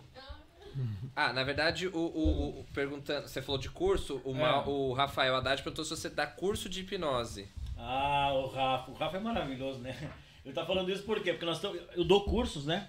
Eu tenho a minha área de formação de cursos. Então eu dou aula de. Dou aula. Tenho os meus cursos de hipnose, auto-hipnose. é, tenho formações de. Para quem já é hipnoterapeuta, para aprender técnicas, por exemplo. Porra, brother. Eu tenho pacientes de fibromialgia. Sabe o que é fibromialgia? Não. Imagine você ter uma dor 24 horas por dia a vida inteira. É mesmo. É uma dor crônica que dá no corpo todo. O bagulho é louco, bagulho é louco. Então perceba uma coisa. Você fez aqui, pô. Não fez aqui na minha mão? Foi, foi. É isso que eu faço. Então, quando, eu, quando o, o terapeuta ele quer aprender técnicas específicas, avançar com especialidades, eu ensino, por exemplo, técnica para ele aprender a tirar dor, ou ele aprender a ter mais concentração, ou ele aprender a se tornar mais forte. Nós somos super poderosos, meu brother. Nós somos foda.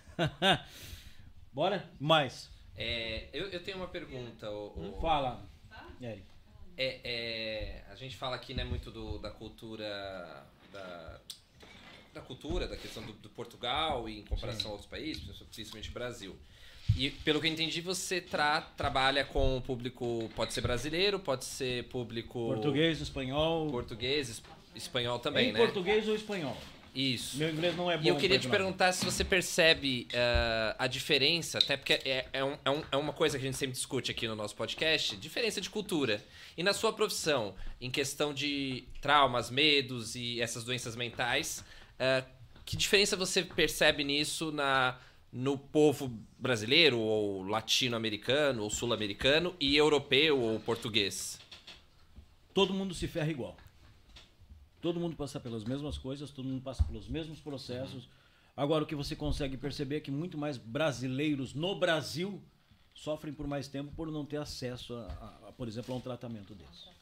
Porque é caro. Então você percebe que na Europa aqui a pessoa passa pelos mesmos, pelas mesmas situações, pelos mesmos bloqueios, os mesmos traumas. Isso acontece no mundo inteiro. Tá uma merda, o mundo tá No- fudido. Normalmente você tem pacientes que fazem é, as consultas é, mensal, semanal. Então, normalmente, dependendo da situação, eu começo fazendo duas consultas por semana. Como eu falei pra você, é diferente. O meu processo é o cara que chega pra mim, cara. O cara tá ferrado. Eu falo, não aguento mais. Então ele chega pra mim porque ele já tentou de tudo, ele quer rapidamente mudar. Ele precisa rapidamente mudar. E eu também gosto de ver isso. Eu não gosto daquele processo. Ah, meus pacientes, sabe, eu pego no pé pra cacete. Começa a cancelar, cancelar, eu, já vou, eu vou lá, acabou. E aí? Bora ou não vamos? Como é que é? Por quê? Porque tem que ser rápido. Eu gosto de ver esse resultado rápido, eu gosto de ver a pessoa mudar rapidamente. Então, a gente- normalmente, começamos um pouco mais eh, severos, com duas consultas por semana. E a partir do segundo mês, pro terceiro mês, começa a diminuir a quantidade de, de consultas. Passando, passando para uma por semana, depois no terceiro, quarto mês passando para duas, até virar uma consulta só para E dispensar o cada, paciente. cada consulta dura basicamente quanto tempo? Normalmente uma hora. Com exceção da- do meu primeiro encontro com o meu paciente, que dura quatro horas. Ah, o primeiro encontro é quatro horas. É um podcast com o cara. é. Por isso que eu falei que quatro horas para mim aqui é tranquilo. Por quê? Porque nesse na meu primeiro encontro é onde eu vou traçar meu diagnóstico. Vou fazer uma anamnese, vou fazer um- uma conversa estruturada com o paciente, vou aplicar um metamodelo, uma, é uma, são técnicas específicas para o meu paciente entregar para mim o que está aqui dentro, para eu perceber o que, que é que está causando aquelas coisas nele. Aí vai buscar o trauma, as coisas que aconteceram, as suas E lembranças. às vezes pode demorar mais pra isso e sair, não né? só nessas quatro horas eu tô conversando com ele, ele tá me conhecendo, ele tá se abrindo, tá se tornando mais amigo. Sim. É a empatia. É que também pra você fazer um trabalho, como você estava dizendo, né? Um trabalho tera da, da terapia, né? Usar como uma É. ferramenta de terapia, É, como você disse. é, a pessoa precisa estar um pouco mais à vontade ali, é um Não, processo ali. totalmente. Você não tá fazendo um negócio de, de pau, como você falou, que é uma brincadeirinha ali. É um processo que você tá- vai trabalhar com, É mais complexo. com algo muito mais é, profundo, mais né? profundo. E a nossa mente, ela tem ferramentas pra De te bloqueio, é, exato. pra te bloquear.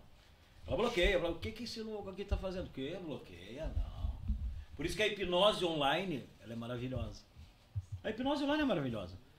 Aliás, hoje eu sou o mestre da hipnose online, né, cara? E adoro. Às Faz no paciente- Zoom, Zoom? É, eu o Meet, eu uso Sim. meu irmão, por quê?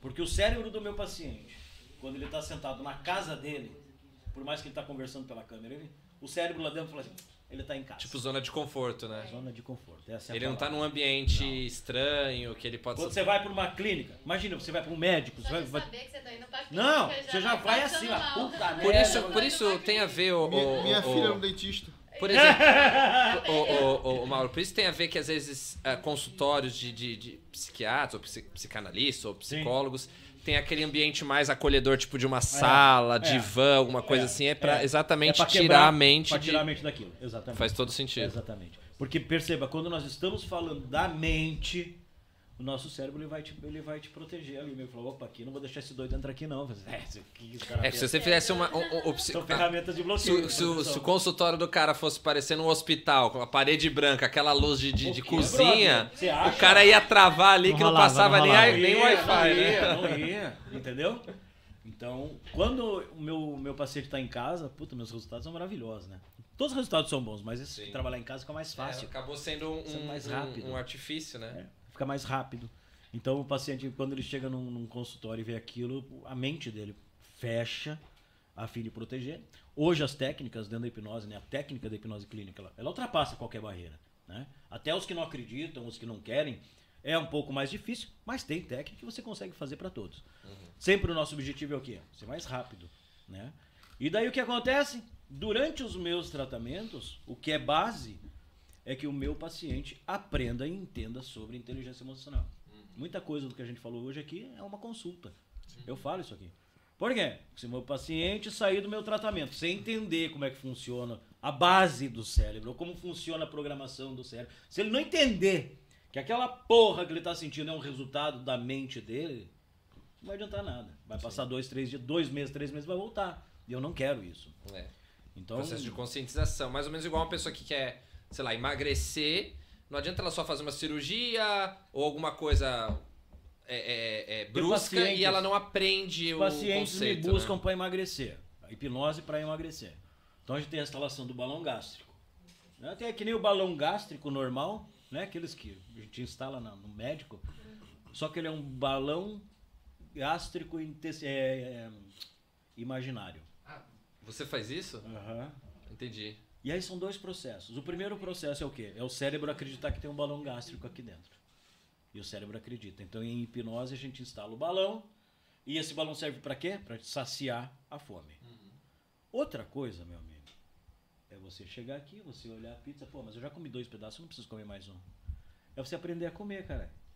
É você levantar o ralo aqui e dar uma caminhada, pra você fazer mudança de comportamento, para queimar energia, porque é básico, amigo. É comer menos, É gastar mais. É balanço, ponto.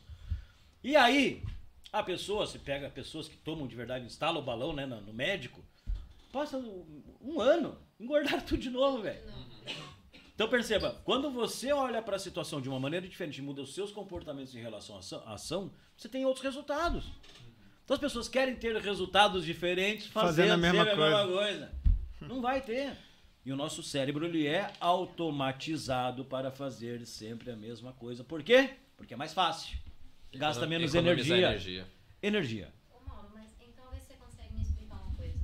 Por que que eh, na vida, que eu tive tantos e tantos traumas, o único que eu sinto que realmente me atrapalhou por muito tempo na vida foi o trauma sexual.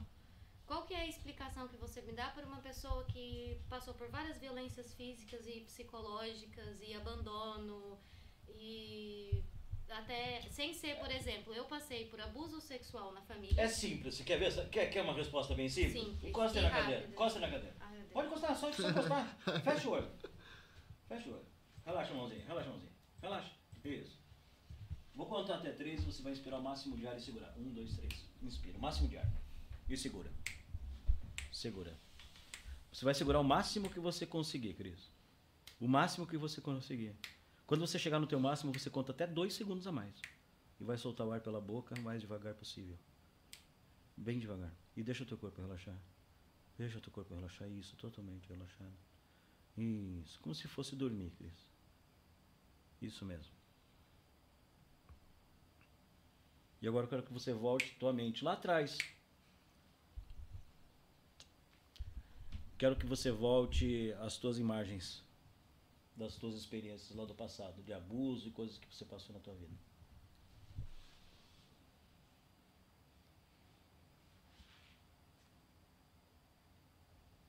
Eu quero que você lembre, quero que você sinta, quero que você veja. E eu quero que. Tá bom, tá bom, Cris, tá bom? Um, dois, três, abre os olhos. Pronto. Então aqui, você, você gosta de uma cerveja? Gosta? Não, não, não bebo cerveja. Isso quer dizer o quê? Que não está tratado nada. Você pode estar se sentindo bem, pode se sentir forte, você pode ser. Só que você tá pisando em cima da fita e você tá indo para frente, tá indo para frente. Só que você não é capaz ainda de olhar pra parada. Isso é o curar. O curar é você poder olhar pra aquela porra. Porra, vivi toda essa merda. Puta, tô lembrando daquele fila da puta, tô lembrando disso, tô lembrando daquilo. Olha pra mim. Olha pra mim. Vem cá olhar pra mim agora, você é obrigado a olhar pra mim. Relaxa aqui. Olha pra mim. Fecha os olhos. Vai. Eu vou contar até três. Calma. Calma. Um, dois, três. Um, dois, três. Inspira o máximo de ar possível e segura. Um, dois, três. Inspira. Inspira. Inspira. Inspira. Inspira. Inspira. Inspira. E quando você não conseguir mais, você solta o ar bem devagarzinho. E quando você abrir os seus olhos, vai ter um patinho na sua frente. Um, dois, três, abre os olhos.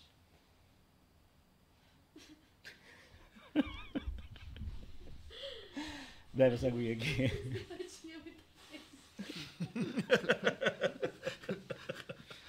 Você Mauro, entendeu, Mauro brother? anda pra cima e pra baixo com o patinho no bolso. Você entendeu, brother? Você entendeu, brother? Gente, é de verdade, eu juro. Você achou, você achou que era de verdade? Gente, funciona. Funciona, claro que funciona. Meu Não, Deus, não tratou. Então tem pessoas fortes, tem pessoas fortes que passam pela situação, que empurram, que vai, que vai, que vai, que vai, que vai. Mas não consegue olhar pra porra. Tá- o link ali tá tão forte, mano. Tá tão forte, não precisa fazer hipnose, não precisa botar força nem nada. Pensa lá naquilo. Ah, Já começou aqui, já. Ele já pular. sentiu antes de você chorar, ele já sabia. Parecia que ele Já, já, já sabia. sabia. que você ia chorar. Por quê? Porque aqui já começou a vibrar, aqui é muscular, aqui esse músculo aqui já subiu, a garganta vibrar. Já sabia, já era básico. Você fez um sinal. você não Você, fez um viu que eu sinal- fiz assim, ó? ó, ó. Você fez o sinal como É, se ela. Antes. antes. E era certo. Por que, que eu já sabia que ia acontecer isso? Porque só com o balão lá fora, que era um balão, uma situação, ela já, já tava. Então não tratou a situação. E o tratar uma situação é justamente isso. Você poder olhar para toda essa porcaria e tanto faz, meu irmão. Isso é você olhar para frente e falar: ah, as coisas que passaram, tudo isso que você falou aqui até agora, que eu perfeito. Só que transformar isso em verdade. Olhar pra essa porra toda atrás lá, foda-se essa merda toda, meu irmão. Tô nem aí. De não doer. De não doer, de você poder encarar aquilo. que eu sou forte, que eu encaro e que eu consigo. Não, você se faz e você É, encara. é, Mas isso não tá curado, não tá tratado. é. Você evita de olhar isso. Quando você evita de olhar, você não aprendeu nada com aquilo. Tudo aquilo que a gente tem medo e a gente não encara. A gente não encara, a gente foge. Nossa, parece que o negócio vai levar a gente. É. É Eu mesmo? ia entrar lá, juro. Ah, mas você fala, pô, mas como é que fica assim? Como falamos antes, o nosso cérebro não tem a capacidade de perceber o que é hoje, o que é amanhã, o que é ontem. Não tem. Quando tua mente fortalece, quando ela revive aquela situação. E por que, que ela causou toda essa emoção? Porque aquela experiência vivida foi muito forte. É viva na mente dela. E o cérebro dela, a partir do momento que ela lembra daquilo, não sabe se é ontem ou hoje. Ele acredita que tudo aquilo está acontecendo naquele momento novamente. E ele causa essa reação física em você. E a partir do momento que você começa, e é isso que a gente faz, né, dentro da hipnose clínica, a gente acha, acha o trauma, a situação, que tem uma emoção associada, e com a hipnose clínica, a gente arranca essa emoção associada. Ou seja, depois do tratamento, quando o teu cérebro vai buscar esse trauma, ele não tem emoção. Você consegue olhar para aquela situação de uma maneira diferente, de uma maneira real, de uma maneira clara. É passado, não sinto nada sobre isso. A gente não faz esquecer o passado, é impossível. As coisas aconteceram e faz parte da sua vida. Mas você tira a emoção. A partir do momento que você sente a emoção, ele deixa de reacionar fisicamente. Deixou de reacionar? Foda-se. Não tô passando mal, pô. Se eu olho para uma situação não tô passando mal, tô bem. Isso começa a gerar uma bola de neve ao contrário também. Então a pessoa se sentir mais forte, mais empoderada, mais, mais guerreira, se sentindo mais saudável. Legal, legal. É um processo que é ao contrário. Caraca, bacana mesmo. Legal, né? Eu Muita coisa- Que eu não sentia mais, né? Ele falou, então peraí, deixa eu ver se você não sente. É. Vamos lá. É. Né? Porque não, não, já passei, é tudo passado, a gente tem que aprender. Né? Até falar é bonito, mas isso foi a forma que ela encontrou dela olhar pra ela e continuar. Sobreviver, é, Porque isso é normal, né? Ah, eu não tratei, não tratei, mas pera lá, achei, achei meu jeito. E ela falou várias vezes. Não, a forma que eu me tratei, a forma que eu fiz é assim. E tá certo, fez ela sobreviver. A mente dela achou uma forma, mas não tratou. tá aqui a explicação. Porque se você coloca de uma maneira correta pra lembrar daquilo, você desaba. Agora, inconscientemente, quantos reflexos isso não causa na sua vida? Você já sabe. Você já sabe. Você deu só um pequeno exemplo. Um pequeno. É, o toque, é, é o abraço. Isso é um pequeno exemplo. é a Tem mais é coisas, às vezes, que nem você nem sabe, Cris. Porque nós vamos se acostumando com os nossos comportamentos e a gente diz assim: ah, não, eu sou assim. Eu sou assim, é o pior do mundo. Vezes Eu sou assim. É, se eu me passar, eu sou mesmo muito agressiva e eu via que isso era uma forma de autodefesa. Eu tinha que ser agressiva, porque se eu não fosse agressiva, alguém ia sempre me maltratar. Eu estava sempre na rua, eu estava sempre na mão de outras pessoas. Então, e, assim, eu não sou agressiva, eu sou uma pessoa comunicativa, feliz e muito alegre. Só Quando você começa a entender como funciona isso aqui, pera lá, e você começa a ter controle sobre suas emoções, controle emocional, porra. O que, que é o controle emocional? Ela falou, eu sou Eric agressiva. Pera lá. né? É, inteligência emocional é o nome, né? Quando você começa a ter a inteligência emocional, saber como funciona você ter esse controle, imagina a seguinte situação, para você entender o que, que é essa inteligência emocional. E Isso faz parte do nosso dia a dia. Você está de carro, voltando aqui. Tem um filho, não tem um filhinho? Você está voltando com teu filhinho no carro. Tá ali bonitinho então. Aí você tá ali na 5, você tá na cascais aqui passeando ali na beira-mar. Aí vem um doidão e te fecha. E te fecha. E do jeito que ele te fecha, para no sinaleiro. E naquele momento teu filho cai no chão, já se machuca tudo. O que, que você faz? Porrada. Primeiro, antes, de, antes disso, antes disso, Gabriel, como você fica? Nervoso. Foda-se. Foda-se. Nervoso. Vai ficar puto da cara. Um filho da puta fazer isso, machucar teu filho e tudo. Instinto. Aconteceu alguma coisa. Ponto. Vai te gerar uma reação emocional. Ponto. Ponto. Ok. Você sentiu aquilo, você ficou puto da cara. Aí o que você vai fazer? Vai lá dar uma lição pro filho da puta. E você vai lá, esse filho da puta ele vai aprender. Vai, já pega uma Airsoft pra dar um medo nele, né? Já, já, pensou no Airsoft, né? Você pega Airsoft no porta-luva, vamos foder com esse cara, só pra tirar uma onda. Né? É. Ele, você chega na janela do cara, aí Playboy, vamos conversar. Ele fala, ah, vamos, ele tira uma arma do porta-luva e te dá um tiro.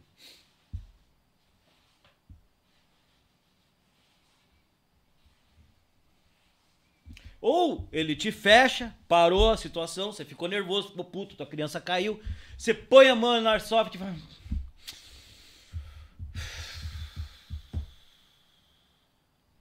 Sabe Deus o que tá passando na cabeça desse cara? Deixa essa porra, eu tô com meu filho, vou, vou- nem vou por aqui, eu já vou entrar por aqui. Pra... Isso é inteligência emocional. Isso é controle emocional. Quantas coisas no teu dia a dia a gente age, age instintivamente pelas, pelas nossas emoções. Aconteceu isso, eu reajo. Pumba. Um falou nisso, pá, retruco. Quantas vezes e reações você teve que te prejudicaram, porque você não teve controle. Porque simplesmente você pff, vomitou o que queria vomitar, o que estava sentindo. Por quê? Porque depois passa três minutos depois você sente arrependimento. Se você não morrer ali no tiro do cara, só der um, um raspão e se for parar no hospital, vai se arrepender. Ou se pior, aquele tiro bate na tua criança, mata a tua criança, vai passar o resto da tua vida, se você não se matar depois. De arrependimento. Porque em um pequeno segundo você. Pera lá, pera lá, pera lá, pera lá. Se eu fizer isso, vai acontecer aquilo, vai acontecer aquilo. Por quê? Porque você está com um nível emocional muito alto. Nosso cérebro, com esse nível emocional, o que, que são as emoções? Substâncias químicas. Teu cérebro está produzindo essas substâncias. Teu senso racional. Você é emocionado, seja emocionado uma emoção boa ou ruim, você faz merda. Você não pensa direito. Você não faz, não faz, não faz nada direito. Então perceba uma coisa. Quando você tem um nível emocional muito alto, o teu senso crítico, o teu senso racional, o teu senso lógico, ele fica inibido. Quer ver um emocional que fode com a vida de todo mundo? Paixão. Paixão, pô. Tem muita gente que se mata por causa de paixão. O homem apaixonado é o bicho mais burro desse mundo. Só faz merda. Só faz merda. Ele atravessa o tejo, não sabe nem nadar, mas ele atravessa o tejo com uma flor pra levar pra mulher lá do outro lado. Só faz besteira, velho. Não, é besteira também. Só faz besteira. Só faz besteira, sabe por quê? Porque esse cara não sabe nadar, ele pode morrer. Ah, tá. Mas ele não mede a É, consequência. é. Ele não mede a consequência. Ele vai lá, eu vou fazer essa porra e vai dar certo, que se foda. Ele faz, ele vai lá fazer a porra. Ele não pensa na consequência. Por que que ele não pensa? Porque ele tá agindo na emoção, foda-se. Foda-se. Na raiva, na briga, no estresse com a mulher. E já vomitou depois que foi, já foi, velho. E depois tem consequências. Só que quando ele estava nervoso, o senso racional dele não estava funcionando. Estava inibido, que a gente chama. Senso racional inibido. E esse racional inibido não enxerga, você não consegue ver um palmo na tua frente. É igual a mãe, a maternidade, Por quê? que a mãe também não mede esforços. Ah, sim, na, na proteção, para proteção do filho e tudo. família. É, mas é emoção. Tudo se baseia na emoção. É você entender como funciona a emoção. Então, quando você começa a ter essa percepção, começa a ativar este controle interno, você começa a medir consequências. Você não se deixa levar pela emoção.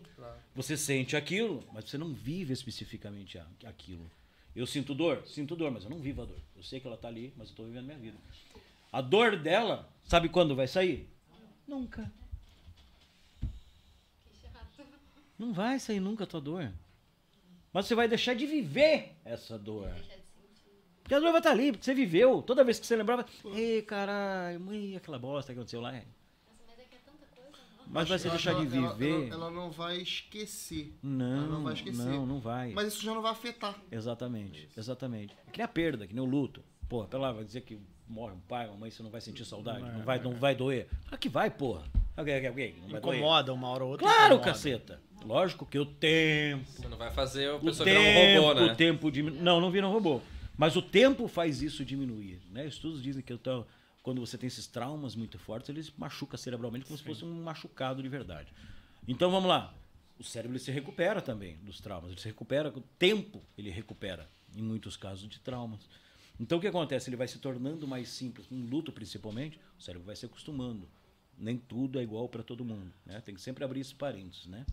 Mas perceba que quando você tem essa percepção em relação à luta específico, é, você tem essa condição de você saber o que, que se você tiver inteligência emocional para você perceber a situação, pera lá, ok, minha vida tá, tá triste, tá acabada, não consigo mais trabalhar, não sei o quê.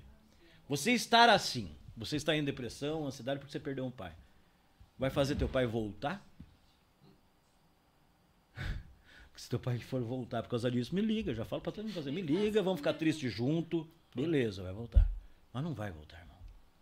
Então, pera lá. Você, nesse momento, está colocando em xeque a tua vida, as suas coisas, a tua... Pô, a tua vida inteira pra uma situação que não vai mudar, pô. Então, pera lá. O problema está no mundo, nas coisas, no teu pai, ou o problema está em você? O problema está em você, pô. Porque morre gente todo dia. Todo mundo, todo mundo sabe que vai morrer. Tem novidade. Qual é a novidade, mano?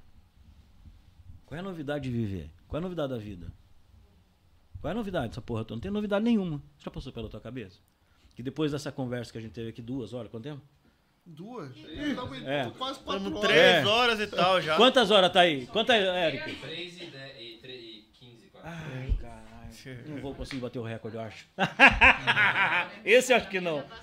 Depois dessa conversa toda, se você começar a colocar a mão na cabeça e pensar, qual vai ser a novidade? Eu vou dizer pra você o contrário. Eu já sei o restante da tua vida inteira. Tudo que vai acontecer na tua vida inteira. Nesse momento, sou capaz de dizer isso pra você. Pra você também, Vitor. Sabe por quê? Porque independentemente do que aconteça, com quem aconteça, aonde aconteça ou como aconteça, sempre vai terminar em alguma emoção. Você vai estar feliz, você vai estar sentindo o fodão, ou você vai estar todo fodido com raiva, ou você vai estar triste, ou você vai se sentir culpado. Emoções, mano. Qualquer coisa que você faça torna emoção. Você vive 24 horas por dia, uma vida inteira em busca do quê? De emoção, velho. Você não, você não vive 24 horas por dia atrás de uma jaca nova. Você não vive 24 horas por dia atrás de uma airsoft nova. Não, você vive 24 horas por dia em busca de situações, coisas, acontecimentos que te gerem alegria, satisfação, prazer. Prazer. Essa porra gosta de prazer, mano. Ele quer prazer. Se pra você prazer for comer uma pizza, você vai comer 200 pizzas por dia. Botou pra você, Vitor! Não, porque eu gosto de pizza. Viu aí, ó? É isso, mano. Eu também. Gosta? Pizza, coxinha, Pô, me amarro. churrasco. Entendeu, brother? O Vitinho gosta muito de, de pizza. Quando falou pizza, eu lembrei do Vitor. Me amarro em pizza, meu. Sou fã mesmo. Você imagina uma coisa, cara. Quando você viu essa vida toda embolada, esse mundo maluco, todo embolado, que a gente não sabe o que vai acontecer amanhã, fica tudo louco, né? Fica aquilo, pô, o que vai ser amanhã? Pera, a partir do momento que eu aprendi e eu entendi sobre emoções, que eu entendi como essas, minhas, as- essas, essas emoções me afetam fisicamente, como faz eu me sentir. Entendo como elas funcionam, aprendi o meu cérebro dar o balão nelas, porque eu quero me sentir bem. Pera lá. E eu sei que amanhã, seja lá o que acontecer, vai resultar em uma daquelas emoções. Tem alguma novidade pra mim? Fica fácil de viver, pô. Pode acontecer qualquer coisa. Todos os dias pode acontecer qualquer coisa. Ah, Mauro, você não sente emoção? Sinto. Vou dar um exemplo aí. Eu gosto de dar uns exemplos. Né? No momento em que você não tiver no que se agarrar, invente e acredite. Ano passado, estava até conversando com a Ana quando estava voltando aqui, vindo pra, da Espanha para cá. Ano passado eu tinha comprado, dia 20 de novembro, coisa assim, eu tinha comprado um, um carro. E eu comprei esse carro, um carro usado. Mas era um sonho meu, eu gostava muito daquele carro. Queria muito ter aquele carro e consegui comprar ele.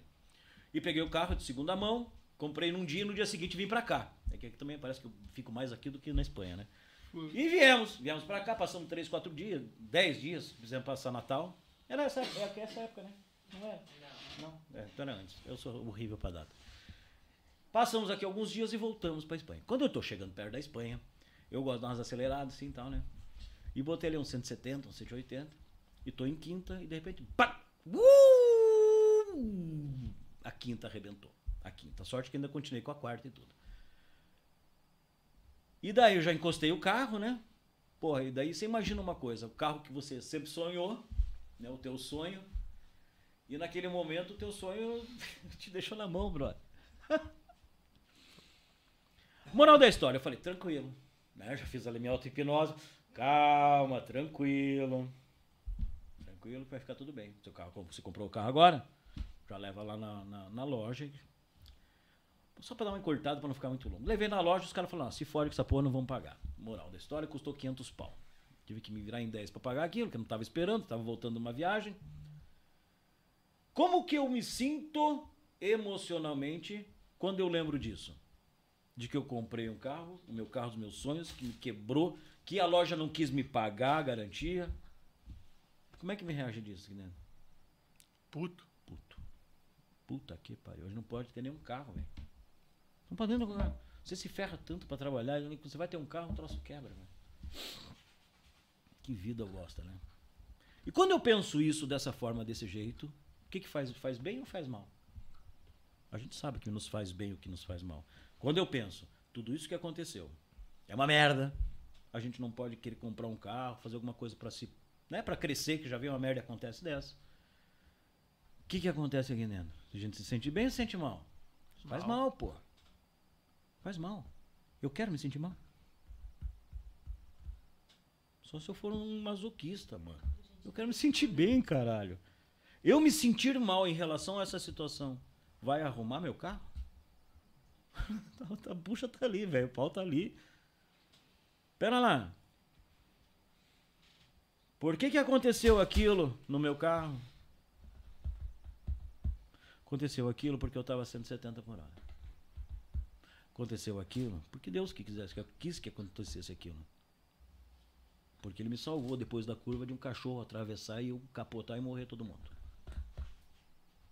Ah, mas você é louco, você inventou uma merda agora muito louca para justificar teu carro ter quebrado. É, foi isso. Foi isso que eu fiz. Eu inventei uma merda para justificar aquilo. Só que essa merda que eu inventei para justificar aquilo me faz bem. Me faz bem. Me faz imaginar que tem alguém olhando por mim, me faz imaginar que era para acontecer aquilo, me faz imaginar que era para me proteger e me faz bem. Tô cagando e andando pra porra da caixa, tô cagando e andando. Eu, tô- eu quero ficar bem, brother. Eu quero me sentir bem, velho. As coisas não vão mudar. E o pior, as coisas só vão mudar se a gente levantar a bunda, acreditar e fizer. Não adianta eu sentir uma alegria do mundo e estar sentado e não fizer nada por mim ou por, por alguma coisa que mude. Ou ficar sentado com o rabo chorando, lamentando e não botar pra frente, encarar e fazer a coisa mudar. As coisas não acontecem sozinhas. Então a gente tem que fazer pela gente, a gente tem que fazer pelas pessoas, a gente tem que fazer a gente tem que acreditar em alguma coisa.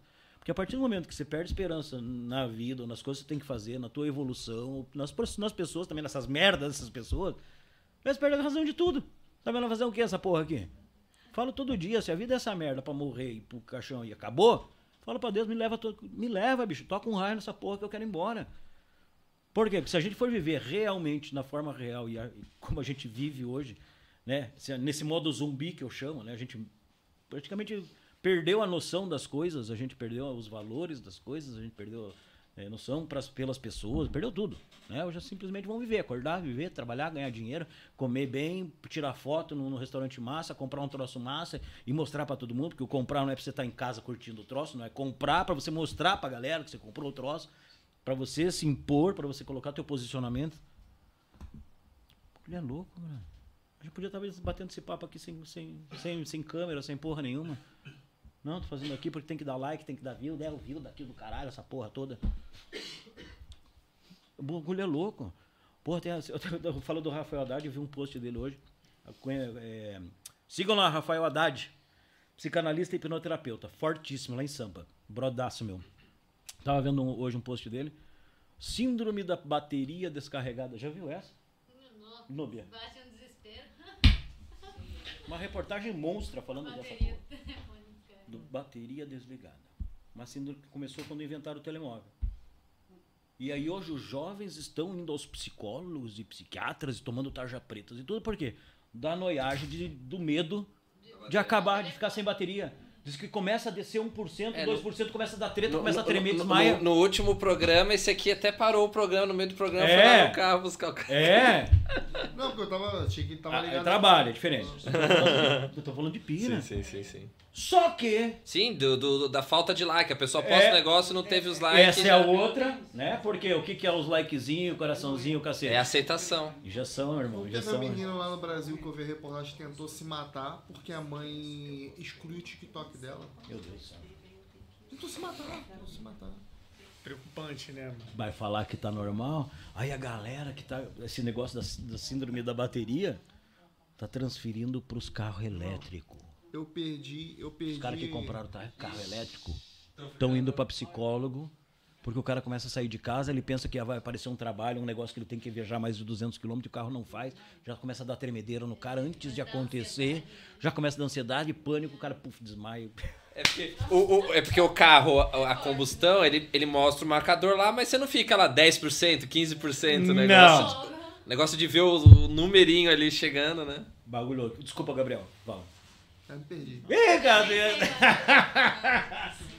pois é, galera. É, Então. cara, a gente já tá aqui É, iniciando. a gente falou bastante. Acho que deu pra ter uma boa ideia, deu pra perceber. Não é bom falar tudo, porque a gente quer que você volte, pô. Pô, mas Então, é, se mas você e aí? aceitar, Voltamos, claro que então, a voltamos. gente volta, Vamos fala voltar. sobre mais coisas, abre mais o leque. As Vamos- pessoas vamos poderem voltar. perguntar mais. Vamos é bom voltar. E daí, volte, as pô. pessoas aí que tiverem assistido esse, esse podcast, que, que mandem mensagens pra mim, se ó, a gente pegar alguma coisa mais, mais leve, né, Cris? Uma coisa mais Eu suave. não tô conseguindo nem entender o que foi que aconteceu comigo. Eu tô aqui na minha Tá cabeça. vendo? Mano, É. como que, como É. que vai lá assim e... Pegar aí pro próximo podcast, a gente faz uma, uma, uma enquete antes, alguma coisa assim. Vamos. Tratar uma fobia legal, assim, tipo uma barata. Exato, rato, exato. nada Minha a ver, mulher, doido mulher com assim. barata. E daí a gente vai fazer um, um ao vivo legal. Legal. E, mas eu acho que o interessante de hoje é justamente tudo isso que a gente falou. Porque é realmente. Foi o que eu falei lá no início, né? Pô, que legal, né? Você é um ser humano que vive 24 horas por dia, respira, mas você não sabe como funcionam os seus olhos, não sabe como, como você consegue ouvir, você não sabe como o seu cérebro interpreta as coisas, você não sabe como é que cresce uma unha, você não sabe, você não sabe nada. Não sabe como é uma célula. Você nunca pegou num fígado, nunca pegou num coração, você nunca pegou num osso.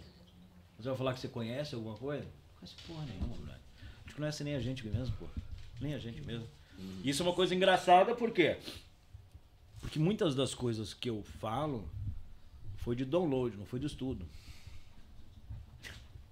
Um dia, tem um, o Tássio, o Tássio também estava ali hoje, né? O Tássio perguntou, Mauro, mas o Tássio eu conheço há muito tempo, lá do Brasil. E um dia ele falou assim, pô, mas cara, eu conheço você há muito tempo, Mauro. Como é que foi que... Porque eu não vi a transição, Mauro. Como é que de um dia pra noite... Porque uma coisa é a hipnose. Hipnose é estudo. Estudar. E outra coisa é... é toda essa área de neurociência, antes de eu estudar neurociência, é, como é que eu aprendi isso. E foi isso do dia para noite, assim. Acordei e já sabia. E foi assim, o dia que acordei já sabia. Quando eu comecei depois a fazer meus avançados dentro da parte clínica e neurociência, eu já sabia, metade já sabia. Eu aprendi assim do dia para noite, no download. E daí eu quero que você entenda que muita gente olha e, e vê a forma com que eu falo, com que eu lido, essa forma direta e bruta de lidar com a situação, dá muito impacto na galera. Nossa, como você é coisa, como você é coisa. E e volto sempre naquele naquele dito, esse sou eu, velho. Esse sou eu. E hoje o que eu faço, a forma com que eu consigo os meus resultados é sendo eu. Não preciso pisar em ovos, não tenho não tenho uma diretriz para seguir, para seguir, não. Eu faço o que eu tenho que fazer da forma que eu quiser fazer, porque dá resultado. E vem até mim, porque eu sou eu. Eu, na hora de vender pro meu paciente, eu falo: E aí, porra, como é que é? Aqui tá pegando? O cara não vai chegar a ter surpresa comigo no, dentro do consultório. Dentro do consultório, só isso isso aqui, ó. Eu converso, é uma conversa. Só que eu. Não tem. Não, é papo reto, papo real. E sempre que eu vejo que o cara não tá pronto ainda, eu pego, meu amigão, vai embora.